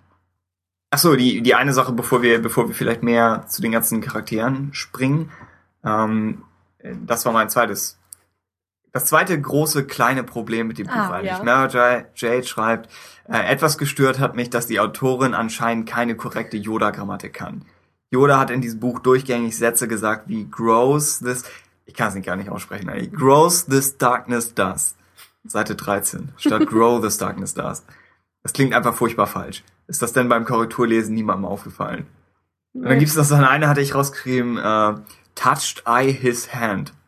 Und du denkst, was zur Hölle? Und irgendwo will ich, irgendwo will ich, will ich mich jetzt da nicht so dran festhalten, aber dann, dann denke ich, wenn die, wenn die Story Group das nicht verhindert, das ist so das, ist das Mindeste, was ich erwarten würde. Das, Man, gerade Yoda-Sätze könnte Jeder- man schon ein bisschen Korrektur lesen. jeder, der einmal Empire Strikes Back gesehen hat, könnte sehen, dass das falsch ist. Es gibt unter den Autoren ein bisschen Diskussion darüber, ob Yoda wirklich jeden Satz falsch aussprechen sollte oder nur manche. Okay. Na, weil er ja eigentlich schon, er macht das ja, glaube ich, absichtlich, Ja. würde ich behaupten. Okay. Ich- Stellst es in den Raum, ja. Ich, ich denke, er macht das absichtlich, weil sonst würde es keinen Sinn machen, dass er manchmal auch einen normalen Satz sagt, ja. von dem mir gerade keiner einfällt. Wenn sie, ja. Ja. Ich, ich sag erstmal ja. ich denke immer, er, er macht diese verdrehte Formulierung, damit Leute sich mehr konzentrieren, ihm zuzuhören. Und dann Eine Lehrmethode. besser ja. aufpassen. Was natürlich im Umgang mit Padawan-Jünglingen eigentlich pädagogischer Wahnsinn ist, Dann schalten sie erst recht ab. genau. Ja, und sie die lernen falsche Grammatik von. Kind an. Äh, ja, aber das weiß ich nicht. Das hat mich echt irritiert. Ja, das, ist- das ist das- ein bisschen komisch. Aber ich glaube, manchmal beim Korrekturlesen, na, ist sowieso manchmal komische Sachen, die dann irgendwie drin bleiben. Also Ja, aber ich, ist insgesamt auf Star Wars Romane, nicht nur auf Dark Ja. Disciple, da gibt's manchmal schon komische Sachen. du, du meinst ganze Storylines? Die Nudelszene in Air to the Jedi? Dass man das nicht Dass das Korrektur beim gelesen hat. Korrekturlesen niemand gesehen hat, dass diese, diese Gag-Szene immer noch drin ist. Dass man, dass man Ja. Palpatines und Vaders äh, hier Decknamen nicht beim Korrekturlesen rausgestrichen hat. Das, oder Palpatines normalen Vornamen. Ja, Das stimmt. der Deckname war wahrscheinlich ein Sprung nach vorne. Es war so, es war, wenn sich jemand einen Namen wünscht, den er nicht haben So haben wie wenn konnte. Homer mit Max Power ankommt. Genau. Ja, ja also, mh, weiß ich nicht. Das hätte. Äh, Pablo Hidalgo, ich, ich will jetzt nicht irgendwie ihn persönlich dafür verantwortlich machen, aber, Aber sie können sich ruhig angesprochen fühlen. anstatt in jedem Rebels-Video aufzutauchen, hätte er vielleicht das Buch nochmal lesen können. naja. Äh, andere Sachen noch, um ein bisschen so durch das Feedback zu gehen, was wir generell haben, bevor wir zu den Figuren gehen. Äh, Mary Jade sagt, das Buch ist von einer tragischen Grundstimmung geprägt und passt damit wunderbar in die bedrückende Art der Endzeitstimmung kurz vor Episode 3. Und irgendwie passt dann doch auch die Entscheidung des Jedi-Rats, also die Attentatssache, weil sie zeigt, wie die Jedi einfach immer radikaler werden aus Verzweiflung über den nicht enden wollenden Krieg. Ja, Das von der Atmosphäre her fand ich passend. Hat fand ich auch. Und ich fand es auch sehr gut, weil es, glaube ich, generell auch irgendwie ein Story-Element ist, was mir sowieso sehr gefällt und Clone Wars mir auch so gerne hätte mehr geben können. Also über den Verfall des Jedi-Ordens Ah, ja. quasi. Hm. Ähm, Ja. Das ist, äh, ja, das ist deswegen, ich hätte, glaube ich, halbwegs einen Roman irgendwie, der, der sich noch mehr darauf konzentriert, hätte Ja. auch lesen wollen. Ähm, aber es war auch halt auch klar, dass es ein, jetzt für den Roman selber, weil er sich halt auch dann doch um Quinlan und Ventress dreht, nicht hätte mehr noch in den Vordergrund rücken können, denke ich. Ja, es läuft als als Als Hintergrundmotiv ist es genau. passend. Es läuft praktisch ab zwischen Obi-Wan und den Jedi. Und wir waren den Rest des Rates. ja, genau. Der Rest ist ja Yarael Puf will Blut sehen, aber Kia, Ja. Ki Adimuni ist ja, das hatten wir in der Clone Wars Folge festgestellt. Ki Adimuni ist ja eh nur auf seinen Kill Count aus. Er ist die Wurzel eines Bösen, Bösens im Grunde, das Also, stimmt. wenn, wenn Ventress und Quinlan Voss noch ein paar Geonosianer erledigen können auf dem Weg dahin, dann wäre ihm das sehr. Es ist, es, ist, es ist komisch. Ich hatte mal das Bild, dass ich ihn irgendwie als sehr nett eingeschätzt Nee, hatte. nee, und dann nee. habe ich auch Staffel 6, glaube ich, nochmal geguckt, wo er irgendwo im Hintergrund was gesagt hatte und dachte auch, ist schon keiner von den Guten. Während Yoda im Vordergrund so die Moral abwägt, ist Ki Adimuni im Hintergrund nur. Wer lässt das zu? Da- Das hat jemand in der Korrektur nicht abgenickt, aber vom Jedi-Rat Ja. selber. Yoda und Mace sagen, aber wen können wir auf so eine moralisch problematische Mission schicken? Und Ki im Hintergrund die ganze Zeit. Ich habe damit keine Probleme. Ich mache das gerne. Ein, stimmt. ein, ein Killcount mehr. äh, ja, also die, der Jedi-Rat in, in korrupten Zustand. Ja. Ja, da können wir auch jetzt noch drüber reden. Ich weiß nicht, wir hatten so ein, so ein grobes, grobes Konzept, aber Daniel sagt, äh, vor allem Kinobis Charakterisierung hat mir gefallen, aber durchgehend der Jedi, welcher auch in den Filmen und einfach allen Filmen war. Würdest du dich dem anschließen, als äh, der große Obi-Wan-Fan im Raum? Wobei ich auch, aber nicht in diesem, in diesem, in diesem Maß. wahnsinnigen Ausmaß. Ja. Ähm, doch, äh, ich war auch sehr zufrieden ähm, mit der Obi-Wan-Charakterisierung. Es hat mich fast schon ein bisschen, ja, wieder eigentlich, was ich eben schon meinte. Dieses, es hat mich fast schon ein bisschen traurig gestimmt, dass es nicht noch mehr um ihn ging. ja. Ähm, aber ich glaube auch insgesamt, weil wir jetzt so die letzten Romane, die wir bekommen haben, war ja auch einfach eine andere Ära und das war auch erfrischend jetzt wieder äh, in die Klonkriege zurückzukehren und dementsprechend dadurch, dass Dark Disciple, und ich denke, das können wir auch schon sagen, uns beiden relativ gut gefallen hat. Ähm, ah, Ja. okay. Also auf jeden Doch, Fall doch. mir relativ gut gefallen hat. Ja. Ähm, ja, war es fast schon so ein bisschen jetzt auch, ah, ich hätte eigentlich noch gerne mehr ein paar Clone Wars Romane irgendwie in der Richtung bekommen. Ach so. Aber ja. es ist halt auch etwas, was ja wahrscheinlich nicht so bald kommen wird oder zumindest nicht mit so viel Gewissheit, glaube ich, wie andere Sachen. Ich denke, der Fokus verrückt sich da jetzt auch einfach dementsprechend. Aber deswegen war es fast für mich schade, dass ein so gut geschriebener Obi-Wan oder ich würde sagen generell sind eigentlich alle anderen Charaktere, die auftauchen, Bis auf Yoda. Ja. so wie Yoda. Und Mace ist auch ein bisschen. Äh, das ja. war, er war mit Anakin einer Meinung, das war interessant. ähm, Ja. ja, aber äh, genau, die Tatsache, dass sie eben halt dann doch äh, so gut irgendwie den Clone Wars Ton getroffen haben, auch mit den anderen Charakteren, hat irgendwie dann doch Lust auf mehr noch gemacht in der Richtung. Ja, ist, ist schwierig abzusehen, weil jetzt haben sie zwar als fünftes Buch einen Clone Wars Roman auch veröffentlicht. Also nicht nur, Mhm. nicht nur in den, in der alten Trilogie und alles. Aber das ist ja eigentlich mehr so ein Reststück von Clone Wars selbst. Es ist nicht Ja. wirklich, dass sie im Autor gesagt haben, wir möchten mehr Prequel-Ära sehen, sondern Wir wollen gesagt, das noch wir haben verarbeiten, genau. Genau, wir haben immer noch dieses Material und Wir es wollen es verarbeiten, bevor es gammelig wird. Gut. ja. ja, genau. Also es ist, Ja, es ist, es ist ein bisschen schade, weil vom Prinzip würde ich sagen, wäre es ja eigentlich ein akzeptables Pattern, wenn man sagen würde, wir machen jetzt so und so viele Romane, die sich in die und die Richtung bewegen, aber streuen zwischendrin immer ein, zwei Sachen rein, die auch andere äh, Zeiträume abdecken. Deswegen, ich glaube, sie würden sich da zumindest nichts nehmen, aber auf der anderen Seite müssen sie es ja auch irgendwie organisieren können. Und sie haben halt dieses, diese große Universe-Erweiterung gerade vor ihnen. Ja, Dass man auch verstehen kann, warum das jetzt irgendwie wegfällt. ich denke, einerseits wäre es vielleicht einfacher für sie, wenn sie die Autoren zu koordinieren könnte einfacher sein, wenn alle in einer unterschiedlichen Ära arbeiten. Mhm. Weil sie sich dann nicht, weil Bücher, die gleichzeitig geschrieben werden, können sich dann nicht auf die Füße treten. Klar, theoretisch müssen sich am wenigsten ist. Gedanken über Clone Wars Romane machen im Genau. Vergleich zu den anderen Sachen, die jetzt Wäre einfach zu machen. Aber dann haben wir ja auch vom alten EU noch Romane, ja, die theoretisch existieren und in, aus Marketinggründen wollen sie wahrscheinlich schon in die Zukunft schauen. Ist Fall. ja dann auch okay. Ich denke, nochmal zurück zu Obi-Wan. Ich denke, er macht wirklich viel für diesen Roman, weil er so ein bisschen das moralische Zentrum ist. Mhm. Weil du ja eigentlich Figuren hast, die, also Ventress und, und Quinn, die so diese Grenzgänger in grauen Bereichen und springen dann selbst immer noch so ein bisschen vor und zurück. Und die Jedi sind hier korrumpiert ohne Ende.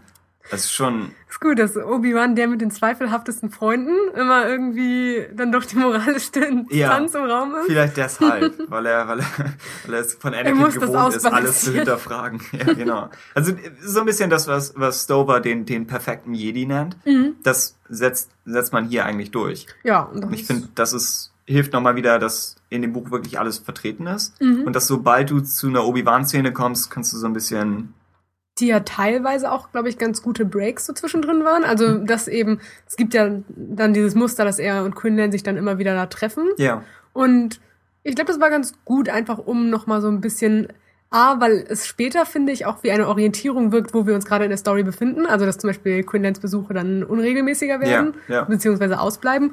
Und dementsprechend war das A ja irgendwie so, genau, Zeitmuster oder so ein Überblick. Aber eben, ja, dass man auch so sagen konnte, jetzt machen wir da kurz eine Pause, jetzt konzentriert man sich darauf und dann lässt man einen wieder zurück in die Hauptstory. ja. Ein bisschen, ja, doch. Es ist, wie würdest du sagen, wie gut haben sie Anakin in die Geschichte eingebaut? Weil er hat nicht ganz so diese selbstverständliche Rolle, die Obi-Wan hat. Ja, ja, er wirkte, er wirkte tatsächlich ein bisschen mehr wie jemand, den man, ja, wenn wir jetzt wieder auf die Animation zurückgehen Mhm. würde, wie jemand, den man quasi noch einfach als Hintergrunddetail, weil man halt gerne bekannte Gesichter benutzt, da hinzumacht. Und das schadet nicht, wenn man irgendwie, weil sie auch bei den Fans beliebt dann sind, irgendwie noch drei, vier Lines irgendwie zwischen Anakin und Obi-Wan hat oder irgendwie einen Satz von Anakin noch mit reinbringen kann. Aber vom Prinzip wäre er komplett austauschbar gewesen. Man hätte auch diesen einen Freund da, glaube ich, von Quinlan irgendwie, der teilweise Dash oder so? ja, Dash, genau. Den hätte man zum Beispiel auch, glaube ich, mehr teilweise noch benutzen können. Also ja, ja. Und vielleicht auch anstatt Anakin an ein paar Stellen. Wäre zumindest für den Charakter, glaube ich, nicht schlecht gewesen, wenn man ihn schon mit reinbringt, weil ja Anakin so wirklich mehr wie Hintergrunddekoration eigentlich eher war. Ja, es gibt eine, ich weiß nicht, ob ich es jetzt im Feedback finde, aber es gibt eine Szene zwischen Anakin und Padme. Genau, die hatte Jörg, glaube ich, da nochmal Ja. rausgenommen. Und die fand ich auch ziemlich gut. Also, Dann möchtest du Jörgs Sache vorlesen vielleicht? wenn ich sie finde. Hast du sie gerade? Irgendwo unter, ja. Äh, ah ja, doch, ich habe sie. Ja. Genau. Äh, Jörg sagt nämlich, eine weitere gelungene Parallele, wenn ein anderes, äh, wenn ein anderes unorthodoxes Liebespaar beim Abendessen über die, äh, diese Beziehung redet, also Quinlans und Ventress Beziehung. Mhm. Äh, Anakin erläutert Padme, dass er nicht glauben könne, dass Voss mit Ventress eine Liebesbeziehung eingegangen sei, da sie schließlich eine Mörderin wäre. Hier zeigt Anakins verquere Selbstwahrnehmung, äh, zeigt sich Anakins verquere Selbstwahrnehmung, während Padme sich dieser Vorstellung nicht äh, verschließen kann, was wiederum nicht verwundert, da sie eine Ehe mit einem Kriegshelden führt, der davor auch schon mal unschuldige Tassenkinder hinge hingeschlachtet hat. Ja. Ich fand die Szene, äh, es war so ein bisschen diese halbwegs bis Clone Wars, glaube ich, aber auch manchmal hatte diese Self-Awareness irgendwie, welche Charaktere sie da eigentlich im Vordergrund haben und in welchem Kontext sie auch irgendwie durch die Filme irgendwie stehen. Und deswegen ist es irgendwie zwischen halb amüsant und halb tragisch irgendwie. Ja. Ähm, nee, mir gefiel das eigentlich auch sehr gut, doch. Okay. Ich glaube, ich muss die Szene nochmal lesen. Ich, mir, Anakin ist ziemlich hämisch, glaube ich, in der Szene gewesen. Ich habe das. ja, mir kam, es gibt einige Fälle, einmal das mit Anakin und dann hat Yoda auch so einen Satz, wo, wo Charaktere außerhalb die Beziehung von Voss und Ventress analysieren. Mhm. Und es hatte, fand ich, ein bisschen was von so externen Kommentatoren. Wo du denkst, Ja. die Autorin möchte dem Leser nochmal erklären, wie diese Beziehung aus einer anderen Perspektive aussehen würde, oder sie möchte nochmal irgendwie Kontext drumherum geben. Was ich, glaube ich, jetzt mal auf die Beziehungen auch insgesamt gesehen äh, ganz interessant finde, ist, äh, Quinlan wird ja am Anfang des Romanes, glaube ich, auch so sehr etabliert als jemand, der hat ja, ich fand das fast auch schon ein bisschen fast komisch, also witzig, ähm, dass er dort etabliert wurde, dass er in diesen Tempel zurück, in den Tempel zurückkam und fast halbwegs alle so einmal halbwegs High Five gegeben Durch die Reihe. Und also Ja. auf jeden Fall, dass er etabliert wurde, als dass er äh, sich doch sehr zu Hause eigentlich im Tempel gefühlt hat bis dato und das Ganze auch als Familie wahrgenommen hat. Und das ist natürlich eine interessante Parallele zu Anakin, weil er ja Oh. eher von dem Standpunkt herkommt, Stimmt. dass er vielleicht nie auf dem Level von äh, familiärer Akzeptanz im Tempel war, wie eben andere, die da aufgewachsen sind. Und das war ganz cool, weil es eben halt dann doch eine Spiegelung, aber ein Unterschied ist. Ja, es ist. Ich. hm, Es ist. Es weicht von den Comics ab, Mhm. was für sich genommen kein Problem ist. Ich denke nur, wenn. Wenn die Handlung darum aufgebaut ist, dass ob, ob Quinlan was sich von den Jedi lossagen würde, dann wäre es vielleicht einfacher, den Charakter so angelegt zu haben, dass er von Anfang an ein Außenseiter ist. Auf jeden Fall, das macht den Bruch irgendwie schwerer Ja. nachzuvollziehen, dass wenn dass so eine Familie so schnell dann doch irgendwie dafür. in, den, in den Comics läuft es so, dass er, dass er, weil er eben geschickt wird, um irgendwie in der Unterwelt zu agieren, Mhm. dass ihn das einfach auf Dauer selbst runterzieht Mhm. und dass er schon so ein bisschen korrumpiert oder runtergezogen wurde, bevor überhaupt die Klonkriege ausbrechen. Genau, und hier Das fährt er so ein bisschen von 0 auf 100 irgendwie. Also Ja. Ich Genau. würde sagen, der Roman macht es nicht unbedingt schlecht. Also die Transformation von ihm ist durchaus irgendwie nachvollziehbar, aber ich glaube, im größeren Kontext gesehen würde ich sagen, ist das nicht unbedingt das Laubhafteste, was sie je geschrieben haben für sowas. Ja, Also, Ja, es ist so. Das Interessante ist, dass es nicht eine, was Ventress mit ihm macht, ist keine äh, heimliche Bekehrung, mhm. sondern sie sagt relativ direkt, um Doku umzubringen, brauchen wir die dunkle Seite.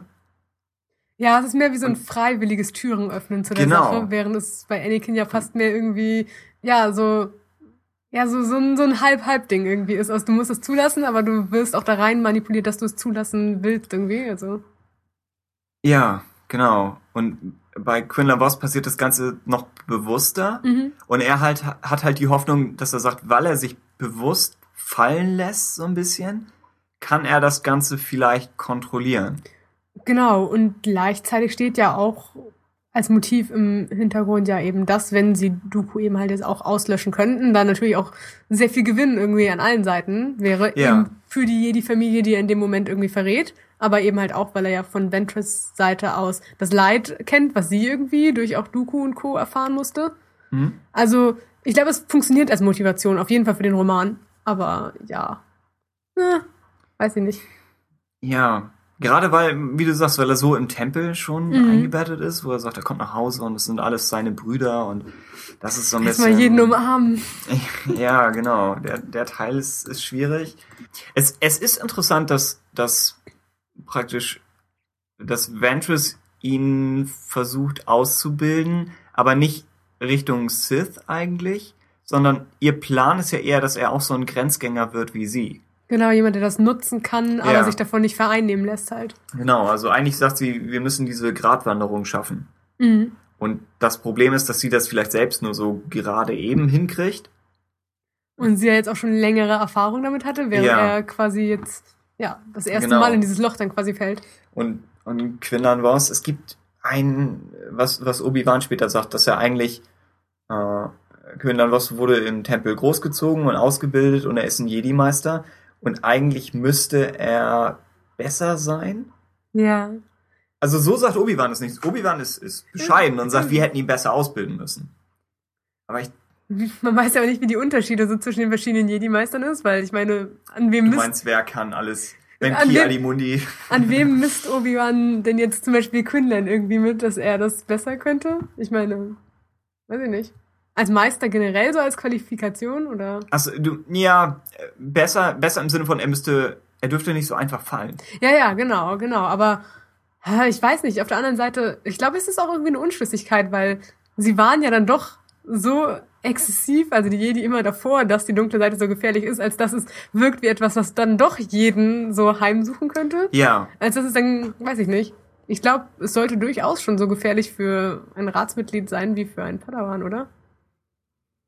Ich weiß es nicht. Ah. Es hängt halt, okay, es hängt halt schon vielleicht irgendwie von der Motivation dabei ab. Ja. Ah, das ist schwierig. Das ist halt echt. Also.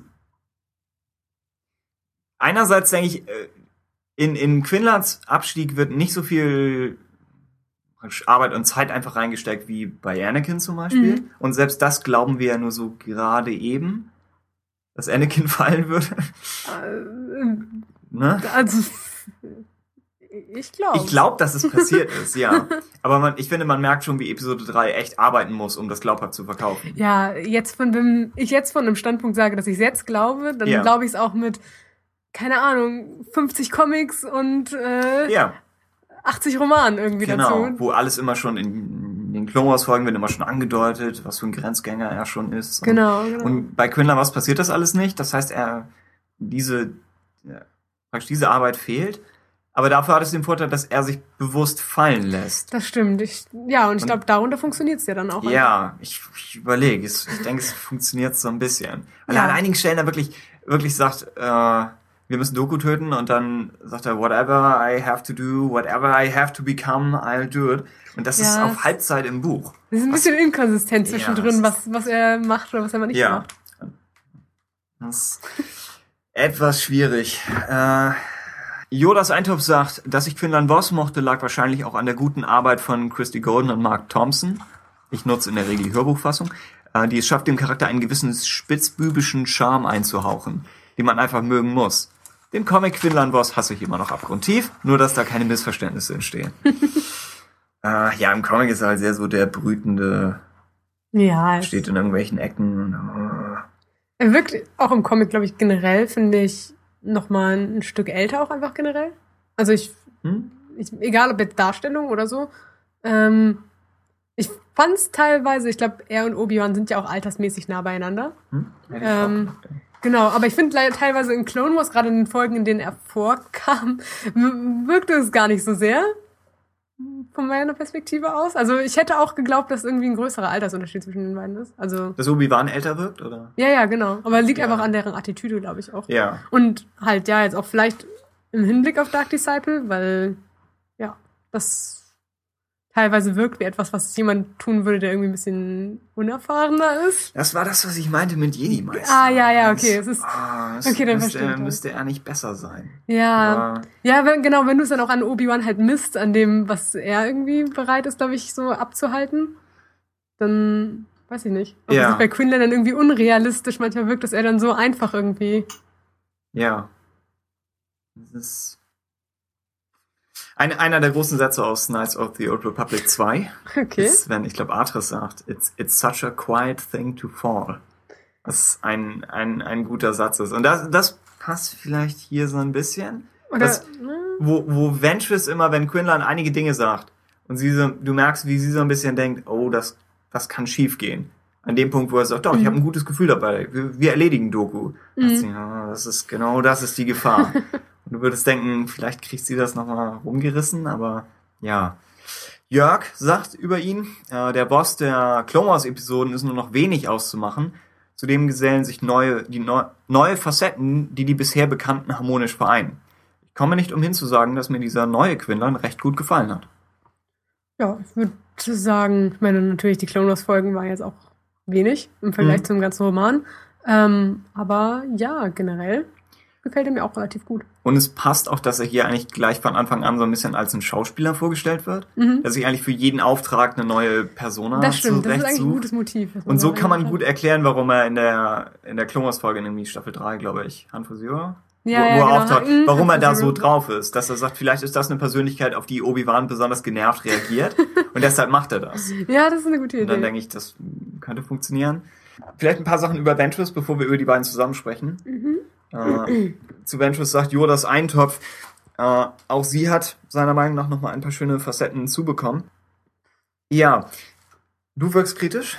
Ich würde sagen, wahrscheinlich ja, aber ich würde sagen, sie sind Also bis jetzt zum Ende. Also beim Ende würde ich noch mal einen Cut machen, aber sonst so bis zur Mitte oder so hin würde ich sagen nicht so viel, aber so ab Mitte eher. Also ich finde am Anfang war die Ventress dann doch sehr ähnlich zu der Ventress, die auch vielleicht so in Staffel 5 noch präsentiert wurde. Ja, Aber ja. ja. Also zumindest war es da für mich nicht so auffallend, glaube ich. Sobald sie von dieser Einzelgänger-Sache so ein bisschen weg ist, Genau, dann, dann- dann ist sie wirklich nochmal eine Weiterentwicklung von dem, Klar, was genau, in- weil dann dieser Schritt passiert selbst- ist, der Ja. davor noch nicht war. Genau, also praktisch im, im zweiten Story-Arc ist sie wirklich Mhm. jemand anders. Und da fand ich es halt auch schade, dass sie nicht mehr ganz so sehr im Fokus steht. Ja, das Oder stimmt. Das ist so ein dann bisschen abgerückt auch. mitgeschleift wird oder gerade weil es so interessant ist, dass sie, dass sie dann auch versucht, nochmal, äh, dann interagiert sie ja auch mit den Jedi. Mhm. Wir dürfen wieder nicht Ach ja, zu viel stimmt. spoilern, Mhm. aber das ist ja nochmal das zu sehen, wie sie nicht nur mit der Unterwelt und mit Kindern zusammenhängt, sondern auch wieder mit dem, mit Obi-Wan und mit dem Orden und das ist alles schon interessant gemacht. Ähm, mein, mein generelles Problem mit Ventress so ein bisschen und es wird in der Clone Wars Diskussion noch wahrscheinlich kommen, aber ich, ich weiß nicht, ob Star Wars die Redemption Sache wirklich hinkriegt hier. Weil ich, du sagst ja, Nee, ich, ich stimme dir zu. ja, weil das Also- ist so aus, aus meiner Perspektive und so wie ich Ventress verstehe und nicht unbedingt, was wir immer direkt gezeigt bekommen, aber Mhm. einfach, denke ich, was die Implikation ist, ist, dass sie diverse Jedi auf dem Gewissen hat. Mhm. Und dass sie schon als Kriegsverbrecherin eingestuft ist und dass sie eigentlich Leid verbreitet hat, weil sie Lust drauf hatte. Teilweise, weil es ihr befohlen wurde, aber auch, wenn die Idee ist, dass sie beinahe Sith ist oder dunkle Jedi, dann denke ich, ist sie nicht, dann ist sie nicht in der Grauzone gewesen, sondern wirklich vereinfacht ausgedrückt böse. Ja, das stimmt. Und ich denke, die Aufarbeitung passiert hier nicht. Genau. Es ist, es ja. ist immer nur dieses, oh, ich war auch mal so, aber ich habe mich davon losgesagt. Und Ja, es ist, steckt so ein bisschen halbherzig drin, dass wenn sie im Tempel Ja. ist, dass alle ihr kritisch gegenüber sind, aber sie dann im hohen Bogen rausschmeißen, tun sie ja dann doch nicht, sondern nur so, ja, okay. ja, sie wird, sie wird so ein bisschen behandelt und es, es stört mich auch in, in den späteren Clone Folgen, wie, wie so die, die schwierige Verwandte. Ja, Wo so, stimmt. ja, irgendwie gehört sie schon dazu, wir zicken sie ein bisschen an, aber sie ist schon Teil der Familie. Und ich denke, nein, sie hat Teile der Familie umgebracht. ja, das ist Das, wahr. es wird hier als äh, nicht so blöd konstruiert, wird wird's als ähm, kommt so ein bisschen rein, wer äh, wer Tholm getötet hat. Mhm. War es Ventress oder war es Doku? Das ist so ein bisschen am Anfang aufgeworfen. Und ich denke, unabhängig davon sollte Quinn von Anfang an eigentlich wissen, gerade wenn sie vorstellen, mit wie vielen Jedi im Tempel er zusammenhing, und das sind alles meine Brüder, dann denkst du, ja, wie viele von denen hat sie erledigt? Mhm. Und, weiß ich nicht. Ja. Ja, ich glaube, ich würde dir da generell auch zustimmen. Es war, glaube ich, bei Clone Wars auch etwas, weswegen ich vom Prinzip auch Interesse an dem Roman auch so hatte, Ja. weil ihre Geschichte halt dann doch so so verschieden versucht wurde aufzurollen, weil man gar nicht wusste genau, welchen Weg sie eingehen würde. Ich war echt tatsächlich bei Staffel 5, glaube ich, teilweise, hatte ich so ganz wilde Ideen gehabt, wo es irgendwie mit dir hätte hingehen können. Ich hatte tats tatsächlich teilweise darüber gedacht, ob nicht irgendwie Ahsoka und Ventress irgendwie noch interessanter gewesen wären, wenn die irgendwie auch jetzt nach Clone Wars irgendwie noch mehr eine Verbindung gehabt hätten. Weil Ja. sie sich halt sehr gespiegelt haben von, als Charaktere. Aber ich finde es auch ein bisschen schwierig. Der Roman hat äh, ja so angedeutet, dass es ein Problem ist, aber es dann doch nicht so genug zum Problem gemacht irgendwie. Also wie Ja. die Jedi zu ihr stehen. Ich meine, dass Obi-Wan vielleicht eine andere Perspektive auf sie hat, was ja auch durchaus aus den Comics stammt, was du, glaube ich, auch vorhin schon meint, meintest. Ja, Finde ich gut. Obsession und so. Aber Genau, aber ah, das dann an dem Urteil von einem festzumachen, den sie ja gerne auch im Roman die ganze Zeit ignoriert haben mit seinen Zweifeln an Sachen, Hm, ist dann auch wieder irgendwie so inkonsequent mit dem, was sie abnicken und was sie dann irgendwie wieder blöd finden. ja. Ja. Und das, das ist der gleiche Jedi-Rat, der im, im Staffel 5 Finale Ahsoka anguckt und sagt, hm, vielleicht ist sie eine psychotische oder psychopathische Massenmörderin. Wir wissen Ja, es ja. nicht. Und dann aber gleichzeitig kommt Ventress da rein und sie sagen, hm, vielleicht könnten wir mit ihr arbeiten.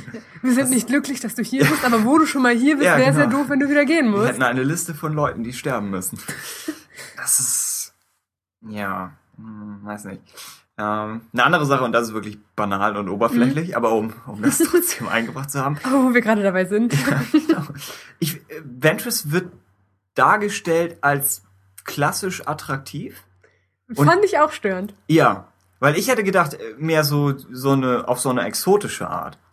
Aber Ja. hier ist es immer so, oh, in so einem Ballkleid und bei Sternlicht. Und ich, Ich- denk, ah, Ich finde, es hat auch den Beigeschmack von eben diesem Alibi-Hübsch, was man irgendwie machen musste, um sie für so eine Romanze vielleicht auch Ja. verkaufbar zu machen. Dieses, Ja. sie jetzt kriegt sie Haare, weil Frauen mit Glatze eben nicht dieses äh, ähm, konventionelle, Ja. attraktive sind. das ist eigentlich fast schon frech. Genau, es, Gedanke. es ja. ist fast schon frech, aber es ist eben halt etwas, was auf jeden Fall sich ja irgendwie da drin lesen lässt. Ich, wie gesagt, ich würde es der Sache nicht unbedingt vorwerfen, aber es, es ist irgendwie schon mit drin. Also, ja.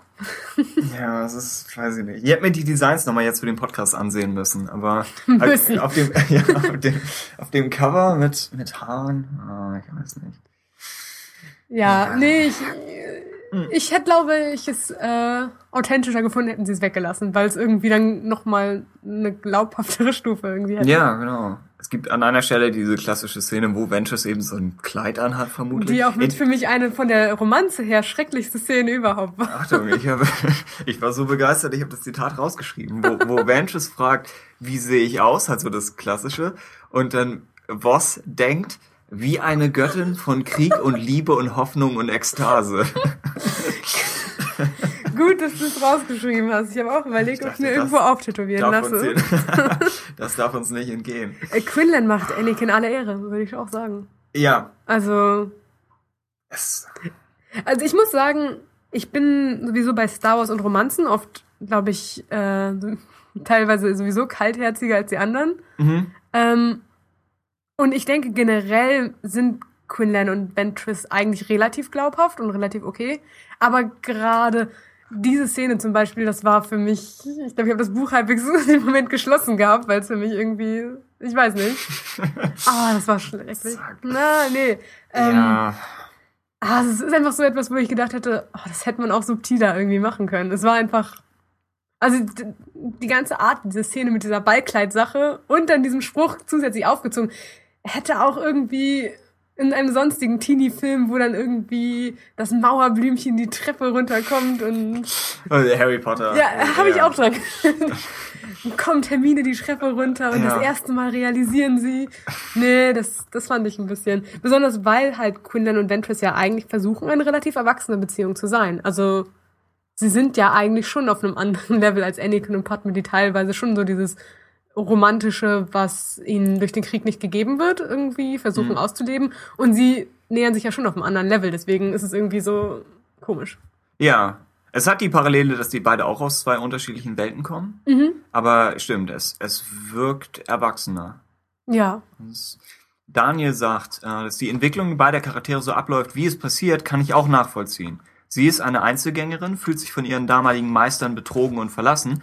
Er ist ein Undercover-Jedi, heißt lange keinen Kontakt zu anderen Jedi und dem Rat, und hat dadurch auch trotz seiner Art mit Emotionen und Dingen zu kämpfen, wo er nicht die Unterstützung bekommt, die er sollte von anderen Jedi.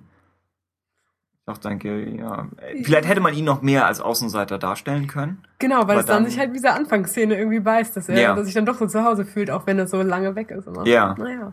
Genau, das ist etwas.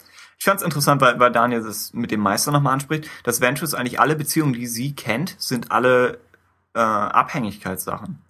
Sie kennt eigentlich Genau. nichts mit Gleichgestellten. Genau, und deswegen würde ich auch sagen, ist generell eigentlich die Beziehung zwischen den beiden etwas, was halt interessant ist, Ja. weil es eben dieses ist, hm, wenn du viel verletzt wurdest irgendwie auch in der Vergangenheit, dann ist es halt umso schwieriger, dich auf jemanden neuen nochmal einzulassen und gerade auf jemanden, der dir vielleicht auf einer Beziehungsebene begegnet, die du noch so gar nicht kennst. Also einfach noch so eine zusätzliche Barriere und das ist eigentlich interessant. Und dass sie vielleicht auch, dass sie diese, diese Manipulation von ihm, dass das vielleicht schon leicht unterbewusst abläuft, Mhm.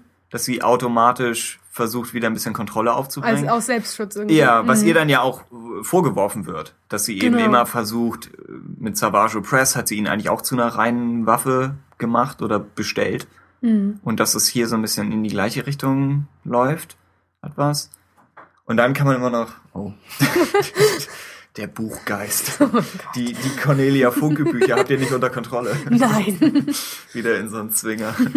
äh, was, was meine ich eben noch? Achso, dass, dass vielleicht Ventress auch weil ich halt immer noch überlege, ist es aus ihrer Perspektive, ist es wirklich eine clevere Idee gewesen, ein Jedi, der gefestigt ist in seinen Ansichten, ist es eine gute Idee, ihn erst dazu zu bringen, dass er alles hinterfragt und ihn dann in so einem angeschlagenen Zustand in den Kampf gegen Doku zu schicken. Ja. Was eigentlich aus unserer Perspektive ist eine blöde Idee, Ja, aber vielleicht würde Ventress es machen, weil Ja, sie das es- vielleicht nicht aus der Entfernung so oder weil ja, weil sie es nicht so neutral sehen kann. Ja, Aber so denke ich. Ich denke, bei Obi-Wan hat sie, glaube ich, auch immer so ein bisschen, das ist jetzt auch nur zwischen den Zeilen geraten, aber dass sie vielleicht unterbewusst das Gefühl hat, dass Obi-Wan äh, nicht was Besseres ist, aber er ist ja schon, sie war Jedi Padawan Mhm. und das ist nichts geworden und er hat das bis zum Ende durchgezogen und durchgezogen ist praktisch so das leuchtende Beispiel für seinen Orden. Das heißt, viel von dem, was sie ihm an den Kopf wirft, ist ja immer noch ihre eigene Unzufriedenheit überhaupt mit den Jedi und mit sich selbst und Und gleichzeitig auch, wenn er ihr ja tendenziell eher so als äh, ja Gutmensch so ein bisschen begegnet, Ja. hat er ja auch so ein bisschen diese hier ich bin rein theoretisch irgendwie so eine Retterrolle irgendwie für dich und das Ja. ist ja auch von einem Abhängigkeitsgefälle ist er dann ja auch quasi wieder über ihr. Das heißt, es ist einfach für sie auch zu denken, dass er sie wieder unterdrücken will durch dieses dass er ihr Rettung auferlegen möchte irgendwie. ja, so gesehen ist es vielleicht gar nicht so schlecht, dass wenn Clone Wars die Serie selbst hat eher angedeutet, dass sich irgendwie zwischen Obi-Wan und Ventress da was anbahnt, was noch absurder wäre, aber die Comics gehen ein bisschen in, ja, noch ein bisschen, ne? Ja, ja. Ich bin kein, Fanfiction ich geht bin kein, weiter. Oh Gott. äh, ja, das ist. Hä? Aber ähm, mit mit Quinlan und Ventress ist es, denke ich, ausgeglichener und hätte hätte mehr eine Chance, irgendwie was zwischen Gleichgestellten zu werden. Ähm, Mara Jade, oh, möchtest du lesen? Äh, ja, genau. Mara Jade äh, sagt zu der Beziehung von den beiden, die Chemie zwischen Quinlan und Assage ist einfach von Anfang an richtig intensiv und sie bilden wirklich ein geniales Team. Man fiebert mit den beiden mit, auch wenn man, äh, auch, auch wenn sie nicht, wenn sie sich ständig in einem Graubereich der Moral bewegen und man sich als Leser teils selbst nicht sicher ist, wer jetzt gerade wen täuscht oder belügt oder welche Absichten verfolgt. Quinlans innerlicher Kampf mit sich selbst und seiner dunklen Seite ist wahnsinnig intensiv und anschaulich geschildert. Ja. Ja, ich denke, diese, diese innerlichen Kämpfe hätte ich gern noch mehr von innen gesehen. Ja. Bei, bei Quinlan. Mhm. Wenn am Ende, weil die Kamera halt so ein bisschen aus ihm rausgeht in Das der zweiten stimmt. Hälfte. Also man ist schon mehr bei den Leuten, die ihn wieder aufsuchen, irgendwie Ja. von der Perspektive und das macht ihn ja uneinsichtlich irgendwie. Aber ich meine, wenn Mara Jade sagt, für sie hat das, hat das funktioniert. Klar. Und ich denke, es ist, es ist schon nachzuvollziehen, nur weil in der zweiten Hälfte einfach so viele Twists passieren. Oder was heißt Twists, aber so, so, weil man eben nicht weiß, was nun ist. Es ist, denke ich, schwierig, da, da wirklich dran zu hängen. Und ich denke auch gerade, was sie nochmal zu Anfang auch gesagt hatte, ist, ich finde es auch vom Prinzip gut, dass Quinlan und äh, Ventress irgendwie für sie als Beziehung auch gut funktioniert. Hm? Ja, weil ich auch einfach manchmal, manchmal urteile ich sehr harsch über sowas, aber es liegt halt auch daran, weil ich mich nicht fühle wie die, die unbedingt angesprochen werden sollen durch so eine Romanze. Also einfach, weil ich persönlich das nicht so äh, interessant finde. Aber ja, ich, ich würde sagen, es ist auf jeden Fall nicht die schlechteste Star Wars Romanze, die je geschrieben wurde, deswegen. Da, das war, glaube ich, stand noch nicht zur Frage. Okay, okay. Aber äh, hat's, hattest du denn praktisch beim Lesen mit der Sache mitgefiebert? Dass du gesagt hast, oh ja, die sollten sich kriegen? Oder, oder hast du gesagt, ja, ich weiß nicht, ich versuche das hier in die Sprache der jungen Generation zu bringen. Ähm, Die wären so süß zusammen. Ich würde sagen, Okay. generelles Mitgefühl hätte ich auf jeden Fall. Das klingt so hart. Mitgefühl. Also Mitgefühl dem gegenüber, dass man sie auseinander treibt, dem hatte ich Ach so, ja. generelles Mitgefühl gegenüber, aber Hm. ich denke, vom Prinzip war es mir egal, ob die jetzt zusammenkommen oder nicht oder Mhm. bleiben oder nicht. Aber ja, ähm, ich finde es gut, dass es funktioniert. Ja, ich. Meine Priorität war jetzt auch mehr, ich hätte den beiden für sich wünsche ich nur Gutes. Aber ich hänge jetzt, ihr habt meinen Segen, aber ich hänge jetzt nicht an dieser Beziehung. Genau, Ja. aber dafür war es, Ja. glaube ich, auch, aber das ist natürlich in einem Roman auch dann nur so möglich, wie es halt möglich ist, ein kurzer Zeitraum, in dem das dann passieren muss. Vielleicht fühlt es sich über Clone Wars, ja, weiß ich nicht. Vielleicht fühlt es sich über Clone, hätte, wäre das jetzt äh, Folgen gewesen, die auch, keine Ahnung, am Anfang einer Staffel und am Ende einer Staffel so öffnen und schließen. Vielleicht hätte es dann sogar noch einen Ticken besser funktioniert, weil du dazwischen vielleicht auch einen Zeitraum hättest, an dem du nicht über sie nachdenkst, während du jetzt in einem Roman im besten Fall es in einem Rutsch so runterliest Ja, und es dann sich sehr gerafft für dich anfühlt. genau. Und zwischendrin also hättest du uns Zeit, dir darüber Gedanken zu machen. Vielleicht dich so auf die Folgen zu freuen. Ja, du kannst halt wirklich, weil du, weil du nicht weißt, was nun ist mit den beiden, also an welchem Punkt die sind nach der ersten Hälfte, kannst du schon, werden auch die Folgen, die dann dazwischen geschoben werden, werden noch mal interessanter. Weil du Genau. immer denkst, was ist nun. genau, genau. Und auch eben, ja, man kann sich, glaube ich, noch mehr und besser was dazwischen auch denken und reden. Hm. Also, Ähm, was, was müssen wir noch erwähnen? Achso, es, es gibt äh, so die klassische lockere Dynamik. Einfach einige Sachen, die zwischen Obi-Wan und Ventress funktionieren, funktionieren auch zwischen Quinlan und ihr. Einfach Mhm. Ventress mit einem, du schickst sie auf eine Mission und du hast immer so die Jedi-Herangehensweise und dann hast du die Ventress-Herangehensweise als Vergleich. und jemand, der nicht Ja. genug, nicht verbissen genug ist, als dass er ihr Konter geben kann. Das, also, ich denke, ja, Quinlan macht das ja auch durchaus. Ja, das er auch. Also ich glaube einfach Charaktere wie Anakin zum Beispiel, die mit Ventress auch gar nicht irgendwie dieses freundschaftliche oder bantermäßige Ja. pflegen wollen, die funktionieren, die sind nicht interessant zusammen, weil er wahrscheinlich irgendwie ja so abgehackte, angenervte Antworten geben würde, Ja. wenn man sie zusammenschmeißen Was würde. ich übrigens für realistisch halten würde. Aber für Ja. alle. Aber genau. Alle sollten einfach aufhören, mit ihr zu reden. Das Sprech tut nicht mit ihr. Ja. Ich, Schaut sie nicht an. Es gab, es gab eine Sache, wo Quinlan Voss, glaube ich, auf so einen riesigen Reitfloh springt. So ähnlich wie die, die von Naboo vielleicht, weiß ich Ah. nicht. Und er macht es so sofort, redet irgendwie dem Tier gut zu und reitet los. Und Ventress springt hinter ihm auf den nächsten Floh, hat ihn nicht unter Kontrolle und flüstert ihm so telepathisch über die Macht zu, ich könnte dich zerquetschen. Und dann macht das Tier, was es soll. Und so diese, diese kleinen Details. Ja, das stimmt. Die fand ich schon, das ist, das ist schon sym- sympathisch. Mhm. sympathisch eingestreut, genau. Dass sie, sie kann nicht die, die, den gleichen Effekt erzielen wie, wie Voss, aber sie, sie versucht Aber sie es. tut es, es zu kaschieren. Ja, genau. Äh, ja, ansonsten noch, noch mehr zu den beiden speziell. Ja. Nö, eigentlich nicht. Dann, ach so, mh, wir könnten über die, wir haben eine Menge an Feedback zu der Sache mit dem Jedi-Attentat. Ja. Wollen wir da einmal durch von äh, Jolas Eintopf, Mary Jade und dann Jörg? Ja, wir hatten, genau, ja. Ja, können wir machen. Mhm. Ja. Möchtest du anfangen oder soll ich? Oder? Ähm, genau, mit Jodas Eintopf, ne? ja, okay. Ähm, genau, Jodas Eintopf äußert sich zu der Attentatfrage aus Dark Disciple mit aus meiner Sicht war es nach diesem Buch notwendig und unausweichlich, dass der Jedi-Orden vernichtet wird.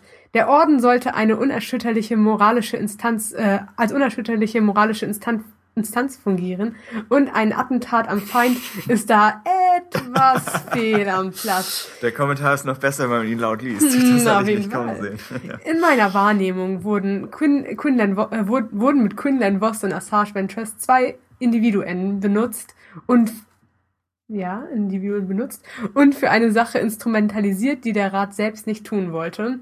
Und nein, die beiden hatten keine Eigenschaften, die nicht andere genauso, wie zum Beispiel Ki, oder andere besser gehabt hätten. Yoda hat Dooku ausgebildet, äh, Windu und Yoda waren äh, wohl das ultimative Lightsaber-Team gewesen und an äh, Dooku ranzukommen dürfte nicht so schwer gewesen sein. Ähm, sind, sind ihm nicht die Herren Kenobi und Skywalker ständig über den Weg gelaufen? Schwache Leistung, Jedi-Rat. Ganz schwache Leistung. Ganz schwache Leistung. Vergleiche zu Star Trek wie die Föderation mit ähnlichen. Ja, Fragen. ja. Achso, das ist schon ein Sprung weiter, ne? Das ist schon Also, eine okay. direkte Rede. Das, heißt nur so rausgeschrieben. Ah. Ja, Jodas Eintopf spricht so ein bisschen an, dass auch, auch die Föderation immer die, später dann bei Deep Space Nine im Dominion-Krieg, ich weiß nicht, Ah. ob du davon irgendwas. Äh, ich glaube, das ist Star Trek, was ich nicht so viel geguckt habe. Deep Space Nine. Ah, okay. Ja, Äh, so Voyager, wo, wo sie dann praktisch, sobald sie in eine, zu, zu Picards Zeiten und dann wahrscheinlich Voyager haben sie ja eher so die, die Schwierigkeiten mit irgendwie dem Erstkontakt, Mhm. was sie da rein moralisch machen von der eher obersten Direktive her und alles. Und dann im Dominion-Krieg haben sie mehr so diese Sachen wie hier. Sollten Mhm. wir, sollten wir ein Attentat auf jemanden schicken oder, ich glaube, Jodas Eintopf nennt als Beispiel die Folge In the Pale Moonlight, wo es darum geht, äh, wo, wo sie eigentlich die Romulaner austricksen, um in den Krieg einzugreifen auf Seiten der Föderation. Okay. Aber sie, sp- sie manipulieren es eigentlich.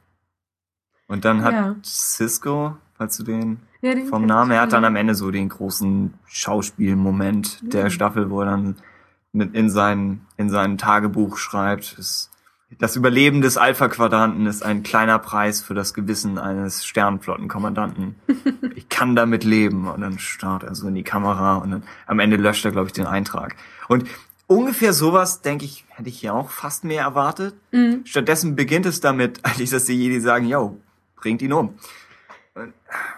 Ja, es, es ist schon, es ist, ich würde sagen, es ist nicht so ein großer Schritt, dass man ihn nicht nachvollziehen kann, zwischen dem, was die Ja. jetzt machen. Eben gerade, was auch du mit Ahsoka schon sagtest, sie sind ja auch schon in Staffel 5 und so schnell dabei gewesen, irgendwie. Ja, wobei ich denke, was sie mit Ahsoka abgezogen Klar, haben, das ist ist schon... nochmal was anderes. Ja, und auch, denke ich, vom Drehbuch her problematisch. Also, das Aber weiß ich nicht. Aber ja. Auf jeden Fall, äh, ja, aber ich würde sagen, vom, es ist schon, ich glaube, einfach der Verfall des Ordens ist einfach etwas, was auch durchaus so allein funktionieren würde. Und es ist fast eben, was ich auch vorhin, glaube ich, schon meinte, schade, dass es in den Hintergrund rücken muss, Mhm. weil es eigentlich interessant ist. Ähm, aber ja, es wirkt teilweise halt tatsächlich ein bisschen unschlüssig, warum man das jetzt so und so handhaben muss.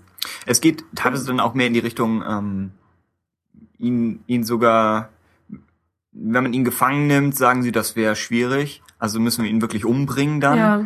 Und du denkst, ja, aber wir sind, wir haben schon diese Clone Wars Animationslogik, in der es durchaus machbar wäre, Doku gefangen zu nehmen, weil Piraten haben es geschafft. Ja, Also ja, das stimmt. es ist, dass der Teil, so die, die Exekution von Gefangenen ist noch mal wieder ein weiterer Schritt. Es, ja, es hat einfach generell so ein bisschen dieses, wenn sie wollten, hätten sie wahrscheinlich schon lange können. Also von, ja, wenn sie einfach alle Ressourcen einmal riskiert hätten, hätten sie wahrscheinlich schnell irgendwie ein Ende hier und da irgendwie für verschiedene Personen äh, setzen können. Ja. Yodas Eintopf kommt hier mit dem Vorschlag, dass Windu und Yoda das persönlich erledigen sollen. Genau, oder warum nicht auch in Kombination mit Kenobi Skywalker irgendwie? Und das müsste ja eigentlich schnell und schmerzlos Das läuft irgendwie so wie gehen. der Anfang von Casino Royale, nur mit Yoda.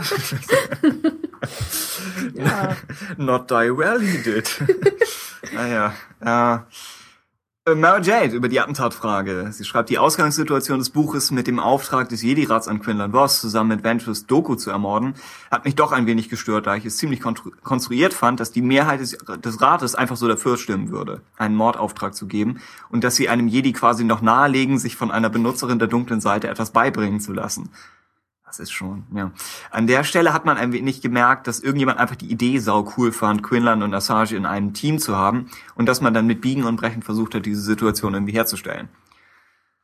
Sagt dann später, dass es schon zu einem guten Zweck war. Also sie mochten, Ja. glaube ich, die Beziehung, aber genau, die, erstmal an den Punkt zu kommen, ist ein Ja. bisschen, bisschen eigenwillig. ja, ein bisschen konstruiert halt dafür. Und dann spricht Jörg das noch an, Mhm. was ich eben auch meinte mit der Hinrichtung, dass sie, er sagt, die Gedankengänge, die zu diesem Vorhaben führen, werden sicher nicht erschöpfend, aber doch recht schlüssig vorgebracht. Zumindest wenn man Weisheit außen vor lässt. Man Äh, sollte meinen, sie haben einen größeren Blickwinkel irgendwas Geschehnisse. ja, genau. Diese, die sollte bei den Jedi natürlich nicht fehlen. Doch sie tut es und es wird umso deutlicher, wie sehr sie zu diesem Zeitpunkt korrumpiert sind. Ja. Ja. Es ist, ja. Wir haben es wir haben's wahrscheinlich erschöpfend behandelt, aber es ist einfach, ja, ich, es sind nicht Momente, wo ich gesagt habe, auf keinen Fall, aber wo ich schon immer aus der Geschichte rausgekommen bin und überlegen musste, kann ich das jetzt wirklich abkaufen, dass die Jedi das tun würden? Ja, ich, ich glaube, es ist ein bisschen für mich ähnlich gewesen, wie wenn man halt auch Clone Wars geguckt hat, dass es so in sich funktioniert. Mhm. Aber wenn man es eben halt sich nochmal selber irgendwie aufschreiben würde als eine Notiz, wird man denken, ach, das hat man aber jetzt irgendwie nicht komplett durchdacht, oder? Also, Ja. wenn man es irgendwie länger auseinanderpflückt, dann Ja. wirken manche Sachen einfach, ja, entweder konstruiert oder irgendwie nicht zu Ende gedacht. Aber ja, ich, es kann halt in einem Fluss funktionieren. Mhm. Okay, damit könnten wir. Achso, wir könnten bester Moment. Falls wir können, so. ohne Spoiler, aber du sagst wahrscheinlich das Ende. Oder? Nee, gar meintest, nicht. Meinst du? Ach so, eben? bei Lords of the Sith ist das Ende. Ach so, ah, okay, sorry. Ähm, ja. Na, alles gut. Hier, okay. Ähm, ich glaube, ich glaube, als äh, Dash, oder? Hieß Moment, ich fand das Ende ganz cool. Ja, Dash. Ähm, ich glaube. Dash und Obi-Wan hatten irgendwo einen Austausch, wo irgendwie Dash etwas sagt von wegen, ja, Meister Boss, der hat schon eine Art, jemand unter die Haut zu gehen. Und dann meint Obi-Wan, ja, wie ein Splitter. Und das fand ich ganz amüsant. Das ist der beste Moment des Buches, sagst du? Ich fand kann wohl Obi-Wan war in diesem Buch verdammt gut geschrieben, okay? Ich fand seine Okay. Witze gut. Fein. Äh, zwei Sachen, zwei Sachen, die ich mir rausgesucht habe, sind, glaube ich, beide für Spoiler. Ansonsten fand ich beste Moment das Vorwort. Das ist Ja, fast, das war fast gut. nicht fair, aber das Vorwort von Katie Lucas, wo man so ein bisschen sich vorstellen kann, als ob sie gesagt hat, wenn schon eine andere Autorin meine Geschichte umsetzt, dann werde ich wenigstens ein Vorwort schreiben, an das sie nicht rankommt. Ach so, Weißt du meinst so- das Vorwort. Okay, Ja, ich habe gerade irgendwie sie- an diesen Prolog eher gedacht. Nee, nee, ich meine wirklich ihren Text, den sie schreibt. Oh, das ist ja echt ein bisschen unfair gegenüber dem Buch. Aber meins ist natürlich unfair Ja. gewesen. Na, weil sie, weil sie, ich glaube, der, der, den ersten Satz habe ich mir rausgeschrieben. Star Wars has always loomed large in my life. Allein das fand ich, weil vorstellen. es so, so kann in beide Richtungen gehen, ist was Positives, ist aber auch was Negatives. Dass sie einfach sagt, es war so gewaltig, dass sie immer zwangsläufig, sie war gezwungen, sich irgendwie damit zu arrangieren. Sie hätte davon weggehen können oder sie sagt, sie schreibt tatsächlich dafür und erzählt dann ja auch, dass sie mit 17, glaube ich, die ersten Folgen geschrieben hat. Ich glaube, Mhm. Jedi Crash oder so. Was ich auch nicht wusste, dass sie da 17 war. Ja, das ist schon unglaublich ein bisschen. Ja.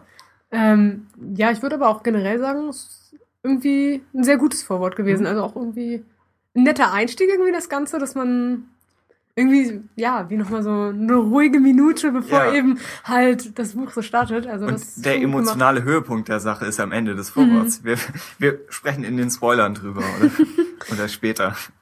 Alles klar. Wir, äh, wir könnten zum Fazit kommen, Mhm. so langsam. Ähm, ich hätte ein Zitat noch von Katie Lucas selbst. Ich meine auch aus dem Vorwort, wo sie sagt, at its core, Dark Disciple is a story about redemption, about people who are unbelievably broken and yet find a way to rebuild themselves despite the odds. Was wir vielleicht sogar einleitend hätten sagen können, worum es überhaupt thematisch geht. Aber Das stimmt. Jetzt ja. so im Nachhinein wäre das eine gute Struktur so gewesen. eben.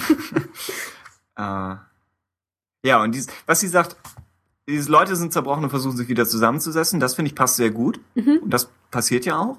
Nur dieses Story about Redemption, da weiß ich eben nicht, ob dazu wirklich, Genug Zeit war. ja, dann hätte man wirklich Ventress' Leben bis hier als Ganzes nochmal nehmen müssen. Aber dazu hätte sie dann wahrscheinlich auch Christy Golden. Die Clone Wars Folge konnte das aus zeitlichen Gründen nicht machen. Und Christy Golden hätte vielleicht den Platz gehabt, aber konnte wahrscheinlich nicht zu sehr von der Handlungsstruktur Mhm. der Folgen abweichen. Also, das ist ein bisschen, ja.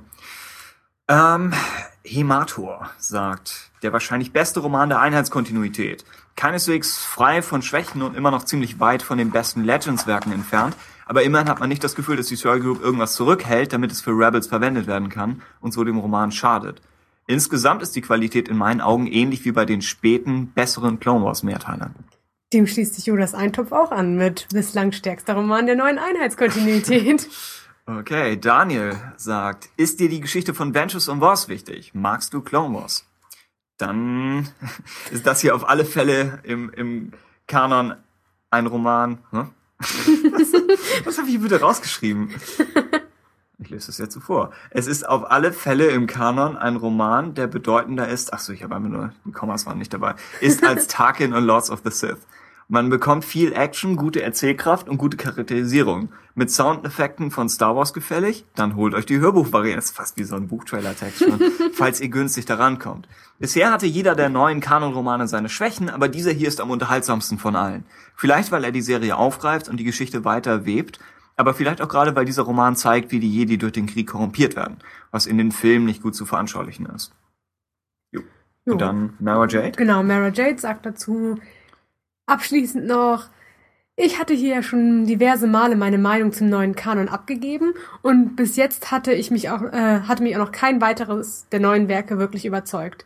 Dark Disciple bildet da eine Ausnahme. Dark Disciple bietet Unmengen an dem, was alle anderen bislang ähm, erschienenen Kanonromanen fehlt. Innere Handlung, Emotionen, Charaktertiefe, Psychologie. Das Buch hat mich echt gefesselt und emotional mitgenommen, so dass ich am Ende fast geheult hätte. Hm. Also sie wirft Genau. noch in den Raum, dass diese Version sogar noch emotionaler sein könnte als das, was Clone Wars daraus gemacht hätte. Würde ich durchaus Kann ich zustimmen. mir vorstellen. Also wie du sagst, einige Vorteile hätte Clone Wars gehabt, weil es so im Fluss läuft, dass man einige Dinge vielleicht einfach hinnimmt, weil sie gut präsentiert werden und weil man wirklich in der Sache drin ist. Aber der Roman kann halt andere Ja. Sachen sagen, die Genau. Clone Wars noch nicht vermittelt. Ich denke auch. Äh, Mary Jade empfiehlt also das Hörbuch. Ähm, dann haben wir, am Ende haben wir noch ein bisschen was zu spoilern zu sagen, würden aber vorher noch mal über Hörerfeedback generell sprechen.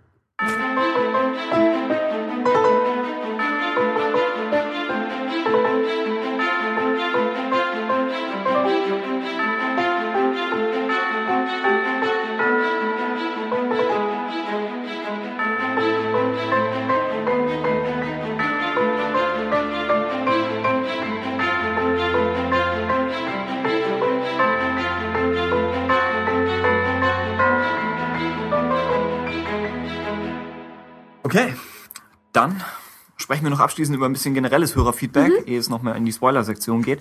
Äh, zum einen danke an David Noack, der hatte nochmal nach Kapitelmarken und Inhaltsangaben gefragt. Äh, Inhaltsangaben, ja, wir haben das versucht, ein bisschen mehr was zu den Büchern so zu sagen. Ich weiß nicht, ob wir noch mehr Erklärungen anbieten können, ohne dass, dass wir es überfüllen oder weniger interessant machen für Leute, die halt die Bücher gerade erst gelesen haben. Ähm, dann äh, sagt David zu Recht oder David, äh, dass Kapitelmarken das Problem lösen werden. Ich hätte, ich hatte noch mal eine Diskussion mit Ben darüber oder einfach Diskussion mit Ben über Technik heißt, er erklärt mir was. Man kann eigentlich nicht von der Diskussion sprechen, aber er sagt, das ist praktisch. Ähm, es ist schon machbar, aber es wäre noch mal ein zusätzlicher Aufwand und es wäre je nach Medium, in dem der Podcast abgespielt wird, noch mal ein, ein unterschiedliches Problem.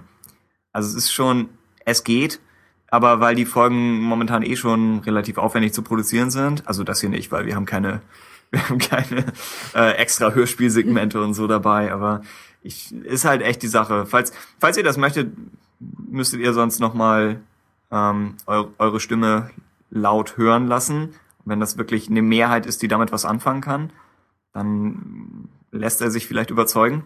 Aber ja, ich, hab, ich bin immer schon froh, dass er das überhaupt alles macht. Deswegen auch diese Folge hier hat Ben dann vermutlich wieder produziert. Und was immer wir ihm an, an wirren MP3-Dateien schicken werden, hat er irgendwie äh, in etwas tatsächlich Hörbares verwandelt. Äh, außerdem danke an Gene und an Thorn 2013. Und des Weiteren haben wir vom im Hörerfeedback von Weltraumhirsch, hallo Weltraumhirsch, ähm, etwas bekommen.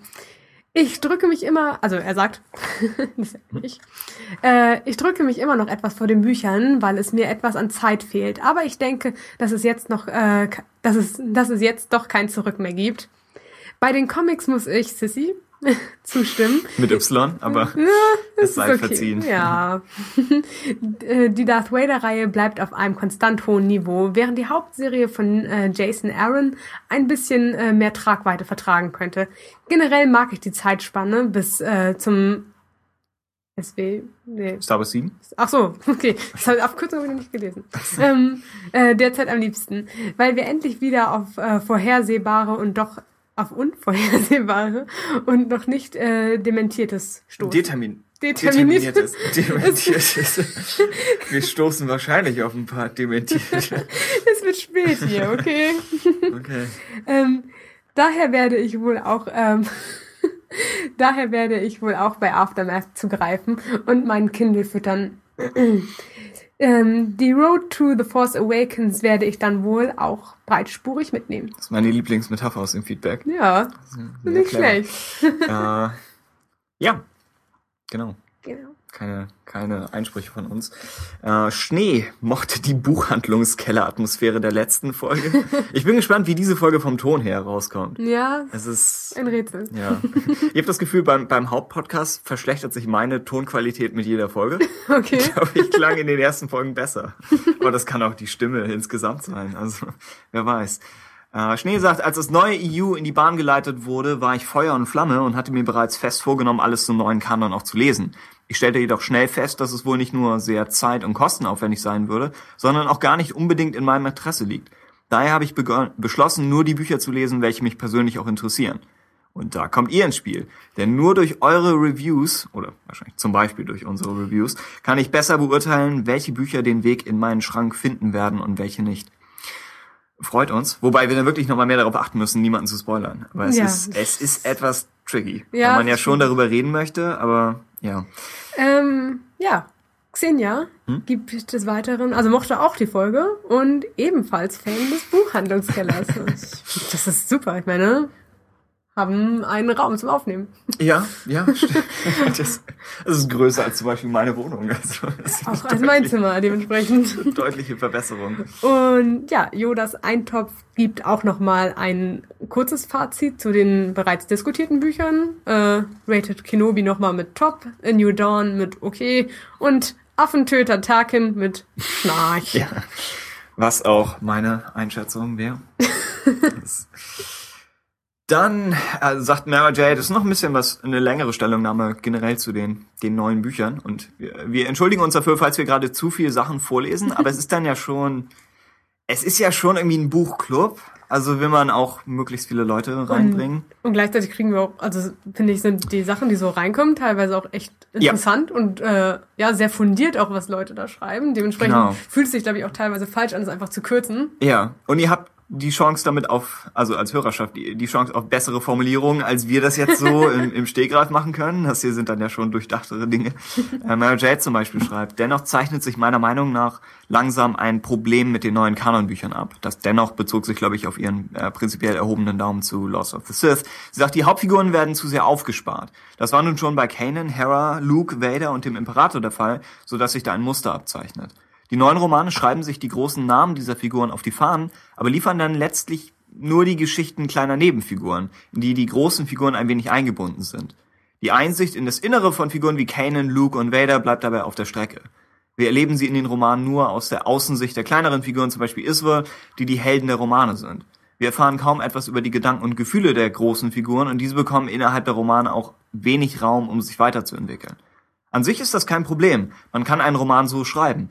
Ich fände es aber sehr schade, wenn zukünftig alles, alle Kanonromane so geschrieben werden würden. Denn mich interessieren seitenlange, tiefgreifende innere Monologe von Vader und Luke, die über das hinausgehen, was wir schon aus den Filmen wissen. Wo, wenn nicht in Romanen, soll so etwas sonst seinen Platz haben? Ich fände es wirklich schade, wenn die Helden aus den Filmen in Zukunft durch Einschränkungen der Story Group nur noch als platte Abziehbildchen in den Romanen auftreten. Das Problem des alten EU war sicherlich, dass die Hauptfiguren Luke, Han und Leia einfach zu viel erlebt haben, sodass es unglaubwürdig wurde. Aber ganz ehrlich, mir ist es lieber, wenn in Lukes Leben unrealistisch viel passiert und ich dafür an seinem Denken und seiner Weiterentwicklung in den Romanen teilhaben kann. Hoffentlich kommt bald ein Buch aus dem neuen Kanon, in dem eine zentrale Figur wie Luke oder Vader wirklich die Hauptrolle spielt und in dem ein talentierter Autor diese Figur nicht nur aus der Distanz, sondern ganz aus der Nähe beleuchtet. Wobei Ja. Luke Air to the Jedi hat, theoretisch. Aber auch mit Nebenfigur. Und ich Ja. weiß nicht, wie sehr er im Zentrum steht. Ach, ich, ich würde schon sagen, dass er relativ im Zentrum steht, aber ich glaube, das Problem von Air to the Jedi war ja fast ein bisschen mehr, dass es sich so auf sehr viele Belanglosigkeiten irgendwie Das ist schon eine Hauptfigur in dem, im Mittelpunkt, aber nichts genau, Wichtiges genau. zu tun für sie. Vieles so, genau, vieles so ein bisschen schwammig, so Ideen, wo man irgendwie hin wollte, aber im Endeffekt einfach, äh, ja, dann doch zu wenig Struktur, glaube ich, einfach. so ein generell. bisschen läuft auch Tarkin ab, würde ich sagen. Ah, auch okay. es ist schon viel aus Tarkins Perspektive, Mhm. aber wenn man der Figur nichts Wichtiges zu tun gibt, dann lernt man trotzdem nicht viel über sie, selbst wenn man äh, ständig in dem Kopf drin ist. eigentlich. Genau, genau. Jemanden einfach mit irgendwelchen generell interessanten Konflikten äh, ja, zu konfrontieren ist erstmal gut, aber die müssen dann halt auch so ausgespielt werden, dass es irgendwie dabei einen Nährwert irgendwie für den Leser gibt. Ja, genau. Und das mangelt einfach tatsächlich ein bisschen. Mhm. Ja, Achso, dann haben wir noch Feedback zu Kenobi, weil wir das in der letzten Folge diskutiert haben. genau. Äh, Da haben wir noch mal was von Xenia. Hm? Und äh, sie, oder er, ich weiß es nicht. Äh, ich glaube sie. sie, Ich bin okay. auch auf Twitter über sie gestolpert. Ah, ich alles klar. meine sie, aber Auf jeden Fall mochte sie Annalene sehr gerne und die Atmosphäre in der isolierten Wüstenwelt. Hm. ich prügel die ganzen Kommentare auf dich ab, die so lang sind. Ach so, das, ich dachte, das bezog sich auf mein Hm. Nein, äh, wir, wir schließen das absolut an. Ja, also ja, ja. Kenobi, Daumen hoch. Und Christoph sagt, ansonsten war Kenobi großes, kleines Kino. Die Westernseite des Kriegs der Sterne, die so häufig totgeschwiegen oder einfach nicht mehr bedient wird, wird endlich mal im Mittelpunkt einer Geschichte, oder ja, diese Seite endlich mal im Mittelpunkt einer Geschichte zu sehen, war grandios. Und die Art und Weise, wie sich Miller und sein Kenobi an Episode 3 an, abarbeiten, fand ich auch sehr gut gelungen. Äh, dass Obi-Wan es zum Beispiel ausgerechnet mit einem oder einer neuen Annie zu tun hat, fand ich zu einerseits einen Tick zu platt, aber andererseits auch nett gemacht. Gefehlt hat mir neben Qui-Gon auch Obi-Wan selbst. Die Meditationen waren ein kluger Kunstgriff, um sein Innenleben zu beleuchten und ihn gleichzeitig als mysteriösen Eremiten, Eremiten aufzubauen. Aber ich hatte mehrfach das für mich relativ Miller-typische Problem, dass ich mich durch Nebenpassagen durchmetern musste, um endlich wieder bei Obi-Wan rauszukommen. Vielleicht bin ich da ja grundsätzlich zu sehr auf Hauptfiguren ausgerichtet, denn mir ging es bei A New Dawn in den Abschnitten ohne Kanan Knight Errant in den Abschnitten ohne Kara und selbst KOTOR in den Heften ohne direkten Bezug zu den Mandalorianischen Kriegen ähnlich. Wie gesagt, Nebengeplänkel sind ganz nett, aber zur Interessensbefriedigung abseits der Romanhandlung brauche ich einfach mehr Enthüllung oder Beobachtungen zur Lage der Galaxis oder der für die Galaxis wichtigen Person. Davon mal abgesehen ist Kenobi für mich der ideale Gegenroman zu Die Rache der Sith wo Stover uns das This is how it feels to be Anakin Skywalker forever präsentiert, liefert Miller die Obi-Wan-Sicht und setzt damit einen sehr schönen Schlussstrich unter die Prequels. Das stimmt. Daumen hoch, ja. Ich meine, Christoph hat das schon mal in, in Feedback angedeutet, aber speziell das mit dem Schlussstrich unter die Prequels stimmt. Also das ist schon, es hat was, wie so, wie so ein Epilog es hat was Finales, eigentlich. Genau, genau. Also, stimmt. Ähm, dann er ergänzt Darth Jorge oder Jörg noch Informationen Jorge. über Jorge, über äh, über praktisch Sherrod Head, wo wir letztes Mal oder ich war nicht sicher, dass es überhaupt zwei unterschiedliche Personen sind. Genau, ich glaube, ich habe mich aber auch nicht hundertprozentig darauf. Theoretisch hätte ich es wissen können. Es ist ein wenig verwirrend. Ich meine, Outlander habe ich sogar gelesen, aber noch in einzelnen Heften und dann weiß ich mhm. nicht, ob ich jedes Heft davon hatte. Aber ja, Jörg sagt praktisch, äh, Sherrod war ein Jedi, der im Exil unter Tusken gelebt hat. Daraufhin nimmt Ki Adimundi seinen Sohn Asharat Head auf und bildet ihn zum Jedi aus. Das Duell, das Obi-Wan in der Jugendbuch-Bio führt, findet entsprechend nicht mit dem Sherrod Head statt, der in Kenobi erwähnt wird, sondern mit dessen Sohn Asherod Head, der erst einige Zeit später die Lars Farm angreift. so stell mir vor, wie er mit so einem Gaddafi-Stab auf das äh, für das Verständnis von Kenobi ist das alles natürlich nicht relevant, aber der Head-Strang bildet schon einen starken Bezug zu einer Handlung, die sich fast über das komplette alte EU zieht. Das stimmt. Und auch später Legacy, die Comics. Genau. Ja, danke, danke an dafür. und generell an euch alle. äh, damit könnten wir, in der Struktur haben wir schon eigentlich äh, die, das Outro drin, aber ja. wir könnten noch mal kurz spoilertechnisch Ah, ja, Wobei ja. halt, nein, wir müssen uns eigentlich erst verabschieden und dann über Spoiler sprechen. Oh ja, stimmt. Das macht schon alles Sinn. Okay. Also, nächste Folge. wir wissen noch nicht genau wann. Vielleicht Ende Oktober. Wahrscheinlich. War die Theorie, aber das wäre in zwei Monaten von jetzt. Aber auf jeden Fall dieses Jahr. Das genau. ist eigentlich die einzige Planung. Äh, wir sprechen über Aftermath. Das heißt, alles, was ihr dazu sagen wollt, sagt bitte uns. und außerdem Sissy liest Lost Stars. Genau. Dazu hören wir noch mal was. Dann dazu hören wir, worum es geht irgendwann mal. ja, Mensch. Ähm, dann lese ich erstmals neue Comics. Ja. Äh, mit Skywalker Strikes. Das wären dann die ersten sechs Ausgaben oder so im Trade Paperback von der regulären Star Wars Serie. Ja, ja, denke ich. Sechs oder sieben, ja. Ich freue ja, mich drauf. Das, ich weiß nicht, ob sie sieben jetzt dazu zählen, weil es ja so, Ach so ein One-Shot ist im Grunde. Stimmt. Aber ich glaube, sie würden es wahrscheinlich mit ranpacken. Stimmt. Könnte beides funktionieren. Ja. Ne? Entweder als Epilog zu die, zum ersten Trade Paperback oder als Prolog zum zweiten. Oder? Ja. Also ja. nicht, dass es jetzt direkt ineinander übergeht, Mhm. aber es überhaupt da zu haben. Äh, außerdem wäre noch die Frage, Shattered Empire werden die ersten ein, so, Hefte noch, ne? erschienen sein. Genau, Vader habe ich, ich habe nicht nochmal wieder geschaut, wann der Trade Paperback kommt. Kann sein, dass der erste im November. Ah, okay. Dann hing es davon ab, wann die Folge. Aber also mein Plan ist, dass ich schon so die Haupt eigentlich wollte ich Vader und Star Wars in Paperbacks lesen. Mhm. Leia bin ich nicht sicher, nachdem du meinst, es geht so. Äh, Kanan klingt gut, aber ich, ich bin noch nicht so ganz auf dem Rebels-Zug drauf. Also ich finde es solide, aber jetzt wäre es dann, was mich für die Comics überzeugen würde, wäre dann eher äh, euer Fürsprechen überall im, im Fandom, aber Ja. nicht so sehr der Charakter selbst. Aber ja, also wir sprechen Bisschen über Comics, bisschen über die Romane, aber es gibt dann auf der Website auch nochmal einen Post dazu. Und dann hätten wir abschließend noch, wir, wir haben diesmal kein Stover-Zitat. Ja. Uns wurde sogar eins empfohlen. Ich habe nur verpennt, das noch raus. Ja, ja. Jemand wollte die Szene, wo ähm, Obi-Wan in, ähm, wo sie, wo sie auf der Invisible Hand sind und Obi-Wan von Anakin getragen wird. Und das Oh. erste, wenn er aufwacht, ist, er sieht Anakins Hintern. Ja, Und ja. ja. das sollten wir vermutlich schon. Aber Für nächstes Mal kann man ursprünglich war der Plan nochmal, dass diese Stower-Zitate am Ende schon einen Bezug haben auf das, was in der Folge diskutiert wurde. Aber Wir haben uns über Morse unterhalten, also. Ist das schon Moff Morse? ja, ach Ja. so. Okay. Oh, Mann. Oh Gott, ja. Okay. Es ist schon Stunden her. Fein. Nein, ich erinnere mich an die Unterhaltung, ich erinnere nur die Brücke nicht. Ähm, okay, stattdessen hatte ich gedacht, wir könnten den besten Moment von Dark Disciple zitieren, nämlich das Ende von Katie Lucas' Vorwort, wo sie sagt, äh, For as long as I live, I will never forget the times when my dad and I would sneak into the back of a darkened movie theater, just as John Williams' unforgettable theme trumpeted from the speakers, holding hands while the crowd roared, raising their lightsabers into the air as the Star Wars logo flashed across the screen. I've never seen my dad happier. May the Force always be with you. Ja, ist schon gut. Hat sie gesagt, so Chrissy Golden, jetzt mach mal. Jetzt top mal Mal das. sehen. Nein, ich, ich finde es einfach, äh, Ich finde es auch sehr gut. Das- also. dass Lukas da gerade, weil immer, es immer heißt, so, vielleicht hing sein Abschied auch dann viel damit zusammen, dass Leute ihm so viel an den Kopf geworfen haben und, Mhm. und all das, dass er trotzdem noch in, in Kino reingeht und sich darüber freuen kann. Einmal über die Filme selbst und dann Mhm. auch über die Reaktion. Ja, und eben Das halt auch, schon, dass man einfach nicht unterschätzt, wie sehr seine Familie in das ganze Projekt einfach Hm? involviert war. Ja. Und wie sehr das auch ausschlaggebend dafür ist, wenn du auch schon älter bist, dass du gerne auch wirklich Jahre noch mit deiner Familie irgendwie hast und nicht immer nur in deine Arbeit verstrickt bist. Also Ja. auch einfach nochmal, um vielleicht auch etwas Sympathie dem entgegenzubringen, dass er eben halt jetzt weniger mit Star Wars involviert ist. Dementsprechend, ja. ja. Äh, Dann äh, gehabt euch wohl, außer ihr seid bei den Spoilern noch dabei. Genau, alles klar. Tschüss. Ciao.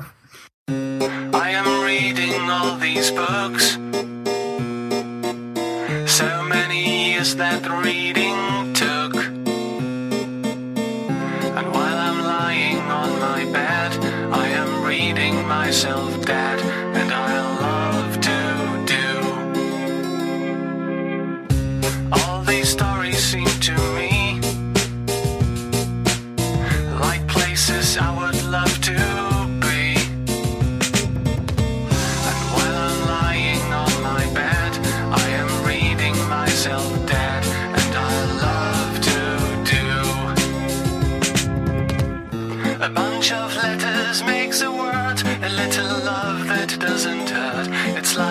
silent melody. And you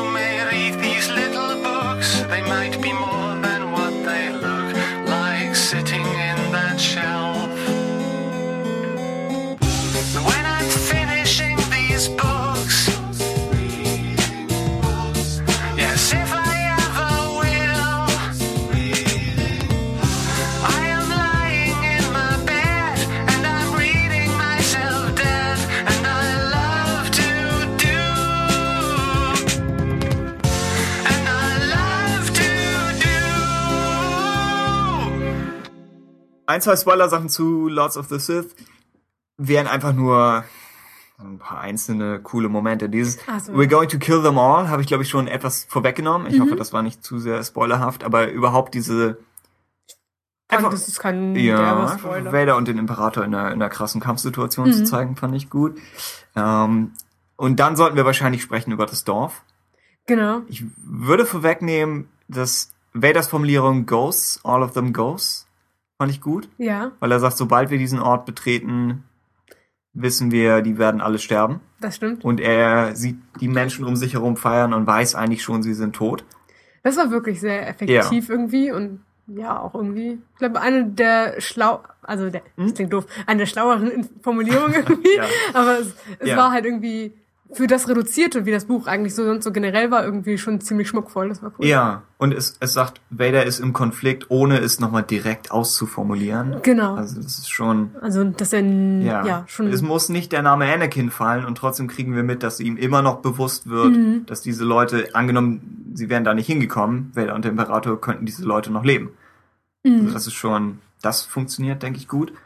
Ähm, und es gibt am Ende der Sache noch, wenn er, wenn er Iswa umbringt, Mhm. wo sie sagt, when I murdered, I murdered out of love. Ja, das habe ich auch gerade gesagt. Vader sagt, I know precisely what you mean. Mhm. Und auch das, denke ich, ist ein, nochmal ein Rückbezug auf Anakin, ohne dass das Wort Anakin fällt. Ja, Das ist, das ist so der, das denke ich funktioniert noch und andere Sachen waren mir wieder ein bisschen zu direkt.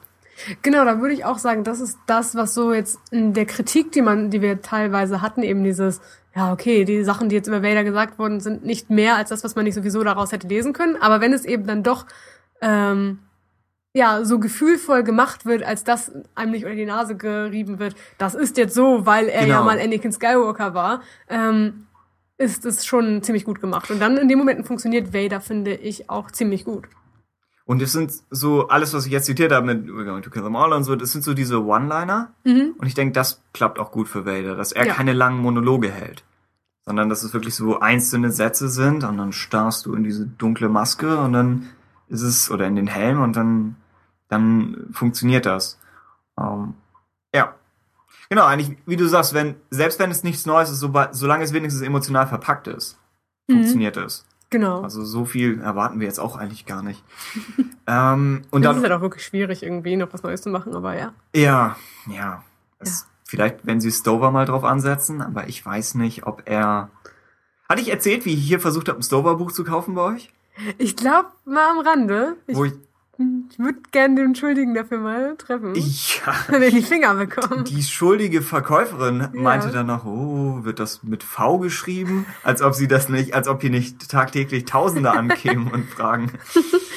Ja. Aber sie meinte immerhin, dass, dass die Bücher ja, glaube ich, auf Deutsch kommen oder so. Oder zumindest in den, in England ist es jetzt gestartet, nochmal als E-Books mit neuem Cover oder so. Und ich Jetzt- meine, sie kommen jetzt nach Deutschland. Also seine eigene Reihe jetzt. Acts of? Kane, genau. Ah, ja. Ja, Echt, die ich wollte, ich wollte davon Heroes Die haben, für einen Freund von mir.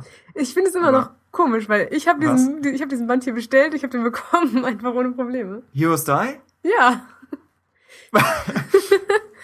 Okay, gut. Naja, dann hast aber du die kommen auf Deutsch, cool. spielen lassen. Ja, ich meine. So gut, ich das. dann würde ich mir die auch nochmal zu. Also die ganze, ich habe nur Hero Style gelesen. Und weiter nicht. Ich kenne auch noch, ich kenne den danach noch, Blade of Tashar. Ah, okay. Aber dann, dann kommen ja noch mal zwei. Genau. Und es wäre echt die Frage, ob, ob die Sachen, es sind schon so Kultsachen und sie verkaufen sich wohl ganz gut und sie haben einen guten Ruf und irgendjemand meinte mal, es ist der beste Fantasy-Roman, den niemand kennt. ja, Ja. vielleicht. Schwer zu sagen, aber ich denke mal, es müsste doch möglich sein, Stover noch mal zu Star Wars zu kriegen. Ich weiß nicht, ob das eine, eine Interessensache ist oder ob ob es um Geld geht. Ich Aber- lese ja übrigens auf Jörgs Empfehlung hin Ja. momentan etwas, wo ich sagen würde, das ist cool nochmal zu lesen. Äh, Star Wars on Trial. Wo, ach so, da hat er was für geschrieben, oder? Ja, äh, er ist da äh, die Defense Oh in dem ganzen Trial ja. die ganze Zeit. Das heißt, er gibt da einiges an Input. Und das ist ziemlich cool zu lesen und er ist äh, ziemlich schlagfertig Mhm. und manchmal ziemlich ausfallend, aber auf eine unterhaltsame Art und Weise. Ja. Äh, ich weiß nicht, also ähm, ja, ich fänd's nur wünschenswert, wenn er das machen würde. ja. Und naja, ich meine, vom Prinzip her müsste man ja auch mitbekommen, dass er auch so einen großen Fanclub in der Star Wars Gemeinde irgendwie hat. Aber ja, man kann ihn ja zu nichts zwingen. Deswegen denke ich auch, es ist wahrscheinlich mehr, wenn es in Interviews gefragt werden würde, wäre es wäre bestimmt die Antwort, ja, wir haben noch kein Projekt gefunden, das für beide Seiten Mhm. interessant ist oder so. Und das könnte ja auch einfach die Realität sein. Ja, Das, vielleicht haben sie ihm Angebote gemacht oder vielleicht hätte er was an die gepitcht und es ist einfach noch nichts, man ist noch nicht zusammengekommen. Mhm. Aber hoffentlich wird es noch. Und Timothy Zahn ist natürlich auch der, den alle noch wollen, aber Ja. ich halte es irgendwie nicht für wahrscheinlich. und von ihm gibt es immer noch Star Wars Bücher, die ich nicht gelesen habe. Also, ja. Als willst du noch keinen Nachschub haben. Ja, ja, ich habe immer noch dieses, äh, dieses Solos 11 praktisch, Ja, okay. das Buch. übrig. Ähm, was hältst du vom Dorf generell? Weil du hattest schon angesprochen, die Sith-Spitznamen sind ein Problem. Es wirkt einfach irgendwie ein bisschen nutzlos und ein bisschen albern, fand ich. Eins heißt irgendwie Schicksal. Ja, ja, äh, Schicksal, Sch- ja genau, Schicksal und, keine Ahnung, Zerstörung, ich weiß es nicht mehr. Ähm, Ja. aber, Klassische Star Wars Buchtitel. genau. ja. Äh, ja, ich glaube, vom Prinzip hatte ich eigentlich jetzt nicht mit dem Setting per se ein Problem. Es war einfach wirklich nur das, was ich angedeutet hatte mit dem, mh, es wirkt halt ein bisschen off, sie da reinzusetzen. Und ja, irgendwie komisch, dass wenn man, wenn dann, man dann weiß, dass es der Imperator ist und sie behandeln ihn wie einen alten, gebrechlichen Mann, der da irgendwie jetzt da durchgeführt werden muss durchs Dorf. Mhm. Es war, ein, es war halt ein bisschen komisch, aber vom Prinzip war es okay, aber Ich denke, mit, mit Vader muss man so höllisch aufpassen, was für Szenen man ihn reinsteckt, Mhm. damit er nicht lächerlich wird. genau. Und- er steht halt schnell auch da wie so ein Klotz, der Ja. irgendwie so ein bisschen komisch aussieht im Szenario, deswegen. Ich denke, wenn er da irgendwo auf so einem Baumstumpf sitzt und dann hat er so Vom eine Lagerfeuer. Keramiktasse, kann daraus nicht wirklich trinken, aber so der. Imperator hockt so neben ihm und lächelt allen so höflich zu. Das, denke ich, wirkt optisch schwierig. Ja. Während wenn du Vader siehst, umringt von so Twi'lek-Kindern, die alle nicht wissen, wen sie vor sich haben, das ist, denke ich, schon wieder ein stärkeres Bild. Aber die beiden sind so dicht beieinander, ja. Genau, und ich glaube, für die gesamte Stimmung hätte ich lieber so eine Szene umschifft, einfach damit es stimmiger wirkt. ja, Ähm, aber ja, ich würde sagen, ja, es gibt diese beiden Bilder und eins davon funktioniert und das andere ist halt Ja. irgendwie ein bisschen albern. Und ja, es liegt nah beieinander. Und deswegen würde ich auch nicht sagen, dass die Szene per se schlecht ist, aber. Nein, und sie, sie passt auch, weil sie diese ganze Chairman-Iswald-Diskussion auflöst, wo sie Mhm. auch darüber sprechen, was mit Kollateralschaden ist. Mhm. Und können wir ein Dorf opfern, um, um den Imperator zu erledigen? Können wir, können wir ein Dorf Unschuldiger töten, um diese eine Person? Mace Windu und Ki Adimundi hätten sofort nochmal nochmal ein paar Fackeln hinterhergeworfen, aber, aber äh, die Rebellion hat zumindest ein bisschen Skrupel gehabt. Und dann, äh, die Auflösung mit Chairman Iswald fand ich ein bisschen kitschig. Mhm. Ja, schließe mich an. Das war, naja. Es hat dafür, finde find ich, auch nicht genug sich dahin aufgebaut, als dass es Mhm. das gebraucht hätte. Ja. Es wirkte dann auch so ein bisschen. Ja, lief so ein bisschen irgendwie nebenher. Ja. Genau. Genau, das war ansonsten mehr zum Dorf noch, oder? Ich glaube von meiner Seite gar nicht unbedingt. Ich hätte sonst noch an, an besten Momenten im Ganzen. Äh, es gibt die eine Szene, wo äh, Vader und der Imperator und Moff Moss alle jeweils in einem Shuttle sind und alle in diesem Trümmerfeld vom Sternzerstörer, glaube ich. Mhm. Und die Rebellen versuchen, das Shuttle von Vader und dem Imperator vom Himmel zu schießen und brauchen, davon Info brauchen dafür Informationen von Belkor. Und er schickt ihnen die Informationen für beide Shuttles, Ah, ja. weil er will, dass sie auch Morph Morse erledigen, weil sonst steckt Belkor in Schwierigkeiten. Mhm. Und das heißt, weil, weil Belkor noch seine eigenen Interessen durchzieht, schaffen es die Rebellen nicht, Vader und den Imperator zu töten. Und das Ja. fand ich, ist thematisch hübsch und es ist vom Plot her clever konstruiert. Weil du denkst, das würde Belkor so machen. Und es ist dann spannend, weil Iswell dann noch versucht zu schießen und dann erwischt sie das Shuttle nicht ganz und also es, ich weiß jetzt nicht, ob es unbedingt der beste Moment überhaupt ist, aber es ist so clever gebaut. Ich würde sagen, im Vergleich dazu, dass äh, gerade Belkor und Moff Morse teilweise so ein bisschen äh, zwar interessant waren als Konflikt, aber auch manchmal ein bisschen uninspiriert, Mhm. ähm, war das auf jeden Fall einer der smarteren Momente irgendwie, die da. Also, nee, Ja. ich würde auch sagen, das ist eigentlich äh, ja hübsch gelöst irgendwie eigentlich. Äh, und dann eine andere Sache, die ich mochte, war, als, als die einmal die ganze Sache, dass der Sternzerstörer erst beschädigt wird und dann Shams Syndulla Twi'lek Reparaturcrews schickt, Oh ja. um an Mhm. Bord zu kommen. Das, das ist sehr clever. Und dann fast noch besser, als sobald die Imperialen rauskriegen, dass äh, diese Twi'lek an Bord sind, äh, sagt Vader nicht, wir müssen die Reparaturcrew finden, die das Problem ist und die die Bombe installiert, sondern wir müssen einfach alle töten. Mhm. Und das hat sowas Pragmatisches und Vader-mäßiges, dass er durch das Schiff rennt und wo Twi'lek sind, muss er sie halt umbringen. Das ist, Das stimmt, das stimmt. das hat so, die, deswegen mochte ich die erste Hälfte, weil das alles so ein Schlagabtausch ist, wo die eine Partei macht was und die andere muss dann darauf antworten. Und sie müssen sich immer was überlegen und taktieren so ein bisschen gegenseitig. Genau. Äh, ich glaube, genau, generell das Buch ziemlich kompromisslos. Also von, Mhm. also gerade das Imperium, aber halt auch gerade mit äh, einer Rebellenseite, die sich selber schon fragen muss, ob sie Terroristen sind. Mhm. Aber das ist ja eigentlich ja ganz cool so eigentlich als Motiv, dass beide Seiten vor ja durchgreifen müssen, um irgendwie ihre Ziele zu verfolgen. Ja. Und vom Imperium her ist es klar, aber eben halt ja, je stärker die Gegenwehr ist, desto mehr muss man halt auch dann irgendwie zurückmachen. Also aus deren Perspektive. Das ist jetzt kein allgemeines Statement von mir. die, die Aussage von The Dark Knight. Oder die, die Frage, die sie stellen. Aber, Ja. Also Eskalation. Ähm, ja. Genau, also das ist, ist, denke ich, auch eine sinnvolle Thematik für, einen- für einen Genau. Rebellenroman. Ich glaube, Lords of the Sith technisch hast du mir das auch schon halbwegs mit, weggenommen mit dem Oh. äh, Austausch zwischen äh, Vader und äh, Isval am Ende. Ach so, okay. Das Genau. wäre dein bester Moment? Ja, oder? ich fand äh, Oh ja. dafür, dass ich mit ihrem Charakter ich ihn zwar mochte, aber nicht super warm geworden bin, hat das am Ende ziemlich gut für mich funktioniert. Hm? Und ja, eben halt dieses One-Liner-Ding, nee, das fand ich schon ziemlich wirkungsvoll und hat für mich das Ende auch nochmal einfach so aufgewertet von dem Buch, auch wenn es in der Mitte so ein bisschen träge war.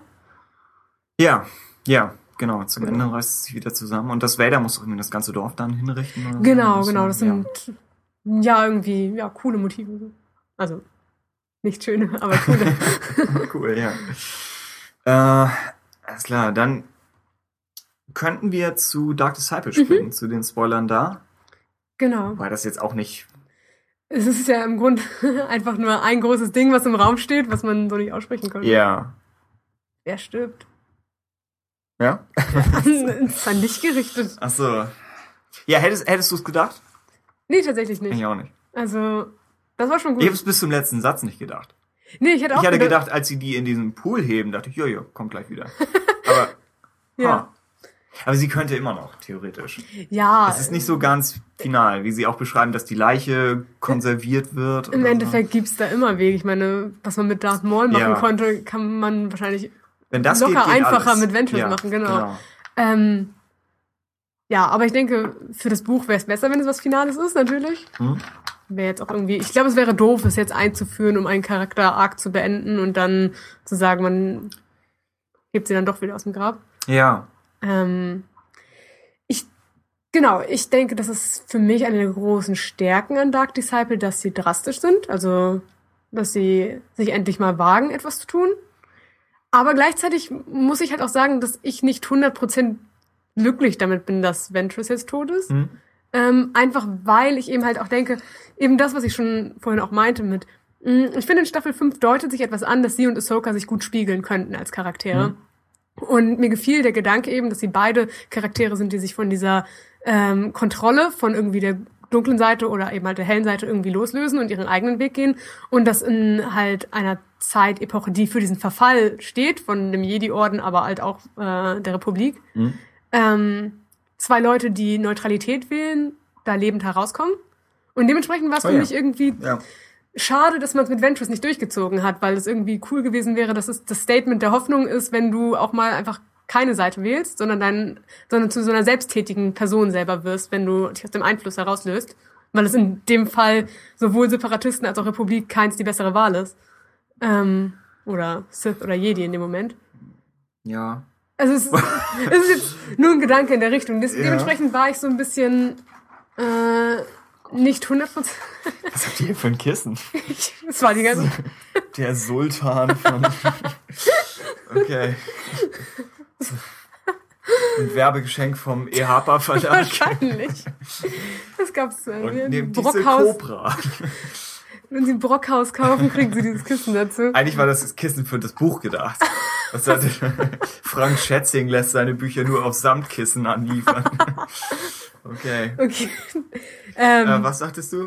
Achso, das ähm, genau, das ist so ein vielleicht bisschen. ist Neutralität der beste Weg. Genau, dass ich das auf jeden Fall als Motiv irgendwie interessant gefunden hätte. Und ich finde es halt auch ein bisschen. Ach, ich weiß nicht, ich denke, dieses äh, Charaktere halt umzubringen, ist oft ein einfacher Weg, halt irgendwie etwas zu beenden.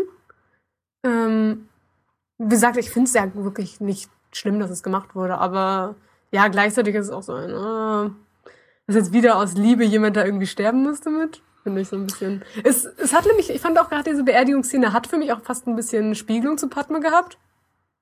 Aber auf eine andere Art und Weise. Also, Und, und Ventress' Opfer spiegelt Anakin. genau, Also, genau. Aber es ist schon Star Wars mäßig.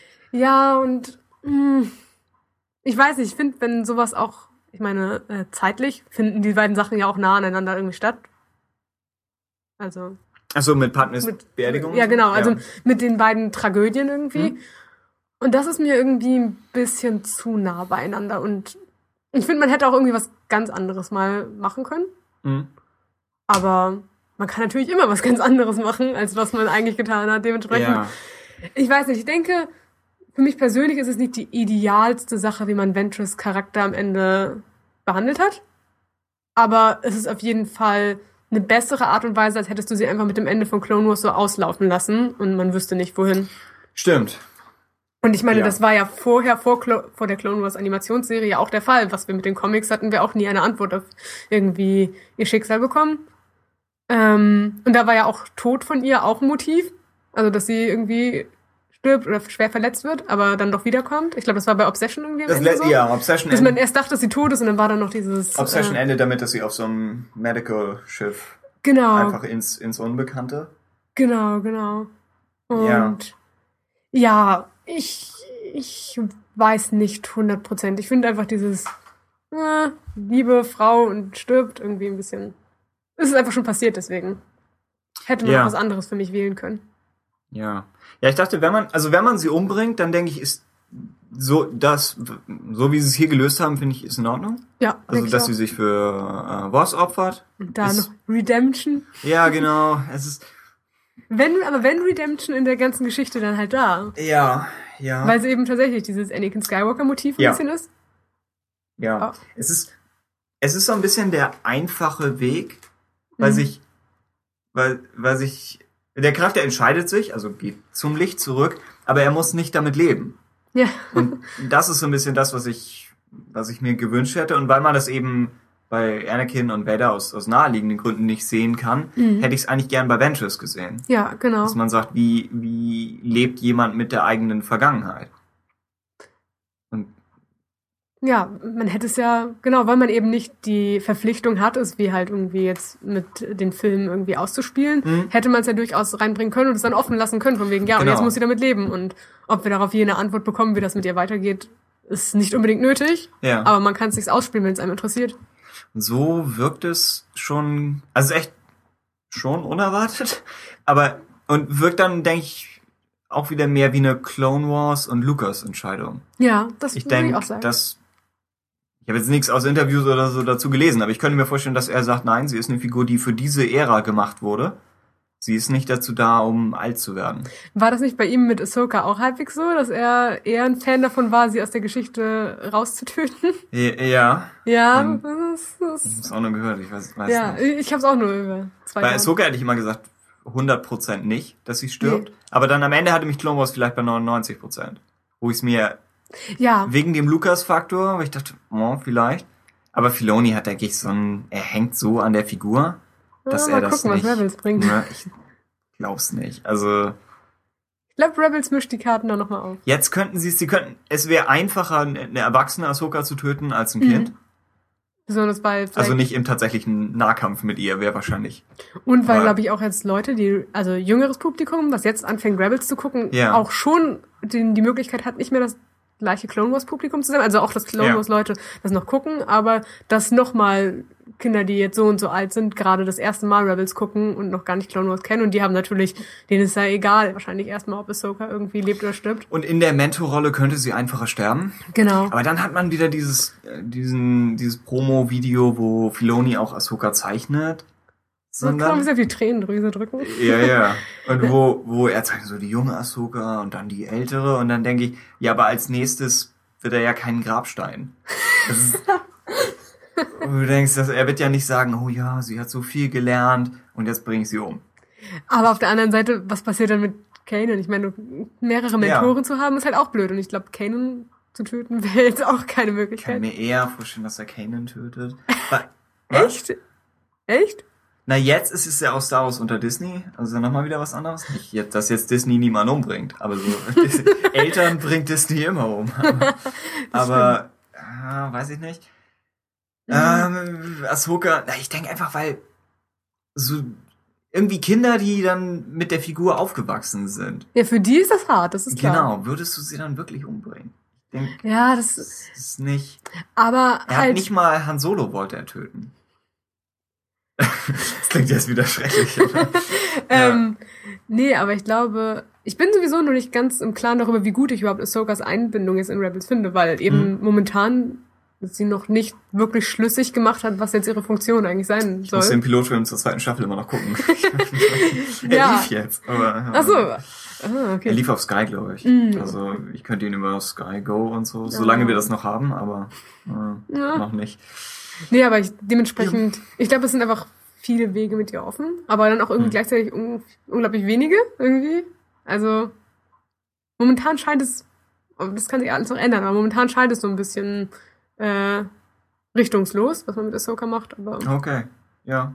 Ich meine, es so gibt halt gesehen, offensichtliche Konflikte, die mit ihr offen liegen, ne? Ventress hat eine Pointe Ja. und ist dann auch relativ, weil dann praktisch der Großteil ihrer Geschichte wurde dann komplett in Clone Wars erzählt, Mhm. von Anfang bis Ende, weil das alte EU weg ist. Das heißt, das ist dann auch eine relativ ähm, eine runde Sache. Wenn ich denke, Ahsoka springt auch innerhalb von Clone Wars ein bisschen, Ja. wo sie, ich denke, ihre Geschichte ist einfach nicht so rund wie die von, Also Ventress ist wesentlich besser anderen, durchgetimt auch irgendwie als ja, ja. Ähm, aber das ist ja auch etwas, was ich noch fast ein bisschen erwarte, wäre ja, dass die tatsächlich irgendwie eine Comicreihe zu Ahsoka oder irgendwie eine Ja. Romansache. Einfach weil es naheliegend wäre, wenn sie tatsächlich noch weiter irgendwas in Clone Wars Richtung machen wollen würden Mhm. oder zum Fill-Up irgendwie. Dann wäre das wahrscheinlich etwas. Oder auch für Rex. Rex. Wenn man denn dazu was lesen will. äh, wenn er irgendwas zu sagen hat. Wenn die, die inneren Monologe nicht einfach nur Punkt, Punkt, Punkt. äh, kennst du, heißt das? Alles ist erleuchtet? Wo auch plötzlich leere Seiten im Buch sind. So ein bisschen experimentell geschrieben. Nee, ich ne? glaube nicht, So aber ein das klingt schon mal gut. Buch, wo, ja, ja, auch auf einmal nach irgendwas passiert einfach mal nix. Oder die le- letzten Seiten vom Buch sind ein Daumenkino. Achso, und so stellt sie das Rex-Buch vor. Die Bücher mochte ich tatsächlich. Also alles ist erleuchtet und Im Gegensatz zum Rex-Buch. extremely loud und incredibly close. Das Rex-Buch. Du machst das Buch auf und da ist so ein Messer eingelassen. Das ist einfach nur als, als Versteck für irgendwas gedacht. Ach, Rex. Das Ende war mehr als würdig, sagt Yodas Eintopf, wenn gleich sehr traurig. Ich musste wirklich kurz schlucken. Damn you, Christy Golden. Äh, erst, was glaube ich in Fate of the Jedi passiert ist, und nun das. Ich fordere mehr Happy Endings. Und hoffe, dass die, die Rebels machen, wenn es soweit sein sollte, genauso mutig und konsequent sind. Also eigentlich, was wir eben so ein bisschen angesprochen hätten. Das stimmt. Hätten. Gab es nicht auch die Theorie im Fandom, dass wirklich alle von Rebels sterben? Sie alle beim, beim Diebstahl der Pläne? Ich meine, das ist jetzt wahrscheinlich aus dem Rennen, aber Dementsprechend ist eigentlich auch zur Debatte, ob nicht vielleicht auch alle in Rogue One irgendwie sterben. wahrscheinlich, ne? Aber Ich, nee, ich glaube, ich, glaub, glaube, dafür wollen sie sich noch genug Publikum ja, irgendwie offen lassen. Wahrscheinlich sterben zwei. Ja, stimmt. Also, Forrest Whitaker? Ich wusste es gleich schon. Ich habe einen Ruf zu verlieren. Hab, äh, also, ja. Felicity Jones wahrscheinlich nicht. Ich glaube nicht, dass der Hauptcharakter stirbt. meinst du? Wird's ja vielleicht. Ähm, Mhm, Okay. Äh, Ich meine, ich habe auch nicht gedacht, dass Ventress stirbt. und bei also- der Rebels Crew, wen würdest du opfern? Ich meine, wenn, wenn ich die Wahl hätte, wer daran glauben soll, würde Ja. ich natürlich gleich in der nächsten Folge Zapp. Ja, ne, auch schon in, der- in der zweiten Minute. Also Ich Fracht, würde- ich eine glaub- Frachtkiste wird verlagen und verladen und fällt irgendwie um und das, was immer funktioniert. Ich Also glaube, erst Chopper. Moment, du möchtest Chopper tot sehen oder denkst, er stirbt? Hm, Schließt sich nicht aus, aber schließe ihn nicht aus, aber eher das, das, wenn du Sepp beseitigst, dann würde ich eher Chopper beseitigen. okay. Und dieses komische, aufblasbare Schweinchen von Lando, was da irgendwie in dieser einen Folge war. Aber wenn du das tötest, dann wird es nur noch größer. Das ist ja das Problem daran. ich glaube nicht, dass man, ja. Vielleicht wird das ja auch verkauft wie diese Stressregulatoren. Es sind Minensucher, aber aus so Knautschkissen. Ja. Nee, äh, ich glaube, bei Rebels halte ich es für unwahrscheinlicher. Ich glaube momentan, dass ich das eher auf Rogue One verlagern würde, wenn Ja, jetzt irgendwie. also wenn, wenn ich sagen müsste, ob in Rebels überhaupt irgendwer stirbt, dann weiß ich nicht. wenn die Bösen und eventuell Ahsoka, würde ich sagen. Ja, ich halte Kanan tatsächlich immer noch realistischer als, als Ahsoka. Aber Ja, vielleicht durch die Comic-Sachen, dass man jetzt so comic-mäßig so aufbaut, könnte es noch tragischer natürlich sein. das stimmt. Ja, wobei, wenn Kanan stimmt, wenn das allein in Comics hat und die laufen ja gut, Ja. dann weiß ich nicht, ob man ihn. Ja, kann auch sein. Naja. Äh, Darth Hawley sagt nochmal abschließend, oder er, er zeigt nochmal ein bisschen so seine Perspektive auf das Ende, oder wie er das liest, und er sagt, während sich die Jedi und auch Voss in den eigenen Intrigen verfangen haben, was ich sehr cool fand als Formulierung, äh, was Doku letztlich in die Hände spielt, ist es Ventress, die klar sieht. Sie als gefallenes und geläutertes Individuum erkennt den Irrweg der Jedi und auch den von Quinlan. Sie weiß zwar um die vermeintlich guten Absichten ihres Geliebten, doch sie sieht auch, dass die Eröffnung seines Weges, der dunklen Seite, zu teuer erkauft ist und mit dem Verlust der Menschlichkeit einhergeht. Sie ist es, die eine Lösung herbeiführt und hierfür einen Weg geht, den Anakin Skywalker erst Jahrzehnte später meistern wird. Sie besiegt zwar nicht die Sith, doch sie befreit Voss aus dem Griff der dunklen Seite und findet damit schließlich selbst zurück auf die helle Seite der Macht. Ich denke, das für sich genommen funktioniert schon. Also Denke ich auch. Ich habe auch, glaube ich, beim Lesen der ganzen Sache auch, also jetzt auch von Jörgs Kommentar, ähm, ja, gedacht, dass ich das auch so annehmen würde. Hm? Ähm, ich denke, es schließt sich für mich nicht komplett aus mit dem, wie ich auf das Ganze blicke. Aber Ja, ja, es wäre schön gewesen, sie noch irgendwie genau, genau. weiterverfolgen zu können. Genau, ich würde es, glaube ich, wenn ich das Buch so für sich nehme, auf jeden Fall als irgendwie auch so die Endsichtweise auf das irgendwie so hinnehmen. Dass sie am Ende mit den anderen Schwestern wieder vereint wird, denke ich, funktioniert gut. Ja. Generell, oh, wir haben, wir haben im Review nicht viel drüber gesprochen. Ich fand, ich fand alles auf Datum immer gut. ja, Äh, irgendwo hat es im Feedback jemand, ich glaube auch Jörg, als so ein bisschen das, äh, das dunkle Spiegelbild zu Lukes Training ja, gesehen. sind, das, Das funktioniert. Ich mochte überhaupt diese Datumir-Umgebung in Clone Mhm. Oder Dathomir. Mhm. Äh, alles mit dem Schläfer. Es ist so ein bisschen, die Schläferpassage ist so ein bisschen Stover für Arme. ja. Du denkst, er hätte sowas ähnliches gemacht in wahrscheinlich besser. Aber es war schon in Ordnung und war Mhm. ein guter Moment, fand ich. Ja. Ich glaub, Ja. Da hatte ich. Deswegen sind sie, glaube ich, auch so ein bisschen entfallen, weil es einfach so eine runde Sache irgendwie war. Mhm. Also die Datenmies. Stimmt, ja, wenn wir, nichts zu nörgeln haben, sprechen wir nicht drüber. Dann existiert ja, es ich, nicht. ich fand, das, das funktioniert gut. Und dass das Ventress am Ende. Also ich denke, es gibt eine Chance, dass sie nochmal wieder auftaucht. Aber ich würde, glaube ich, sie lieber ruhen lassen wollen. Ja, Hm. vielleicht. Die Sache ist, wenn das nicht ihr Tod ist, wenn man sie nochmal zurückholt, wie stirbt sie dann? Weil entweder gar nicht, oder weil sie, ich weiß nicht, ob sie einen besseren Tod kriegen wird als das. Ich glaube eher nicht. Ich glaube eher könnte das dann so ein neues Auferwecken und dann zum Schlechteren oder so. Ja, wobei das wäre dann auch wieder Ja, das wäre dann irgendwie. etwas sehr deprimierend. Ja, deswegen denke ich auch, dass man sie lieber ruhen lässt. Ja. Das nur halt, weil auch erwähnt wird, dass alle, alle Wunden sind geheilt, dass Ja. so Force Lightning hat so sein Muster hinterlassen. Aber, was ich eigentlich ganz okay fand als Idee. Ja, ja. Ähm, aber, aber sie, also sie ist, es wirkt so, als ob sie, sie ist tot, aber nicht mehr so tot, wie sie noch vor zehn Seiten war. Sie ist schon so ein bisschen regeneriert. Du könntest es aber klingt so- auch in die Sparte packen mit ihrer äh, neu zugelegten Frisur, dass man sie einfach nicht unansehnlich in Das stimmt. Ja. Dings entlassen würde. Das ist ja auch ein Motiv. Ja, das, das stimmt. Für die animierte Genau. Serie macht das Sinn. Mhm. Ja. Sonst fürs Buch kam Dass sie da irgendwie in kompletten Stellen sie so feierlicher Moment und sie ist so verrenkt.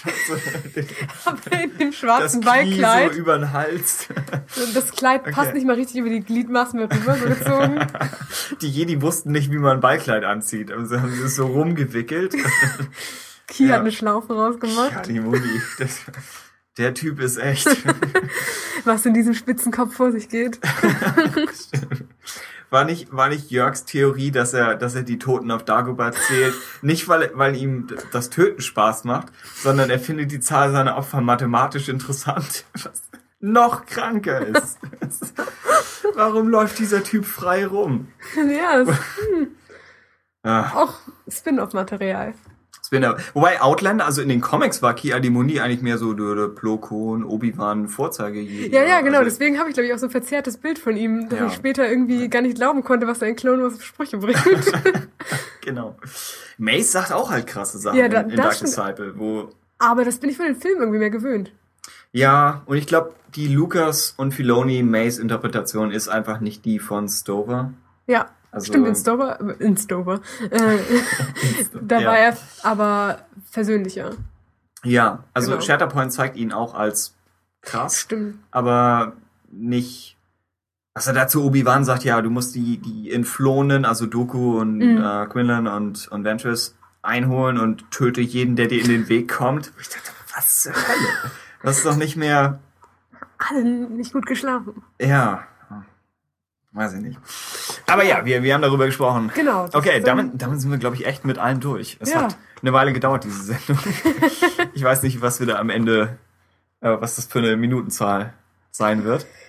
Ja, Das Aufnahmeprogramm gibt mir nur Werte in Taktzahlen, aber du bist Musikerin, du kannst damit vielleicht was anfangen, aber, intakt, ja. Ja, ja. aber, Ohne naja. Tonverzögerung. Okay. ich weiß nicht, was hier los ist. äh, dann, Ja, dann würde ich sagen, bis zu Es- den nächsten Büchern, ne? genau, erstmal kommt wahrscheinlich noch irgendwie eine Empire-Diskussion und dann Wars Teil 2, wo wir wahrscheinlich auch wieder dabei hocken. Und Können wir dann nochmal unser Bestes zu Ventress und Ahsoka und Co. Stimmt, ja. geben? Ja, ja, ich bin Ja, gespannt. wenn Jörg dabei ist, dann hat er bestimmt auch nochmal hier viel, viel Vielleicht hat Input, er den er dazu Ventress und Ein, ein zwei knappe Sätze dazu zu sagen. Mal schauen. Ja. Okay. Dann macht's alle gut und vielen, vielen Dank. Ja, danke fürs Zuhören. Einen ge- geruhsamen Abend.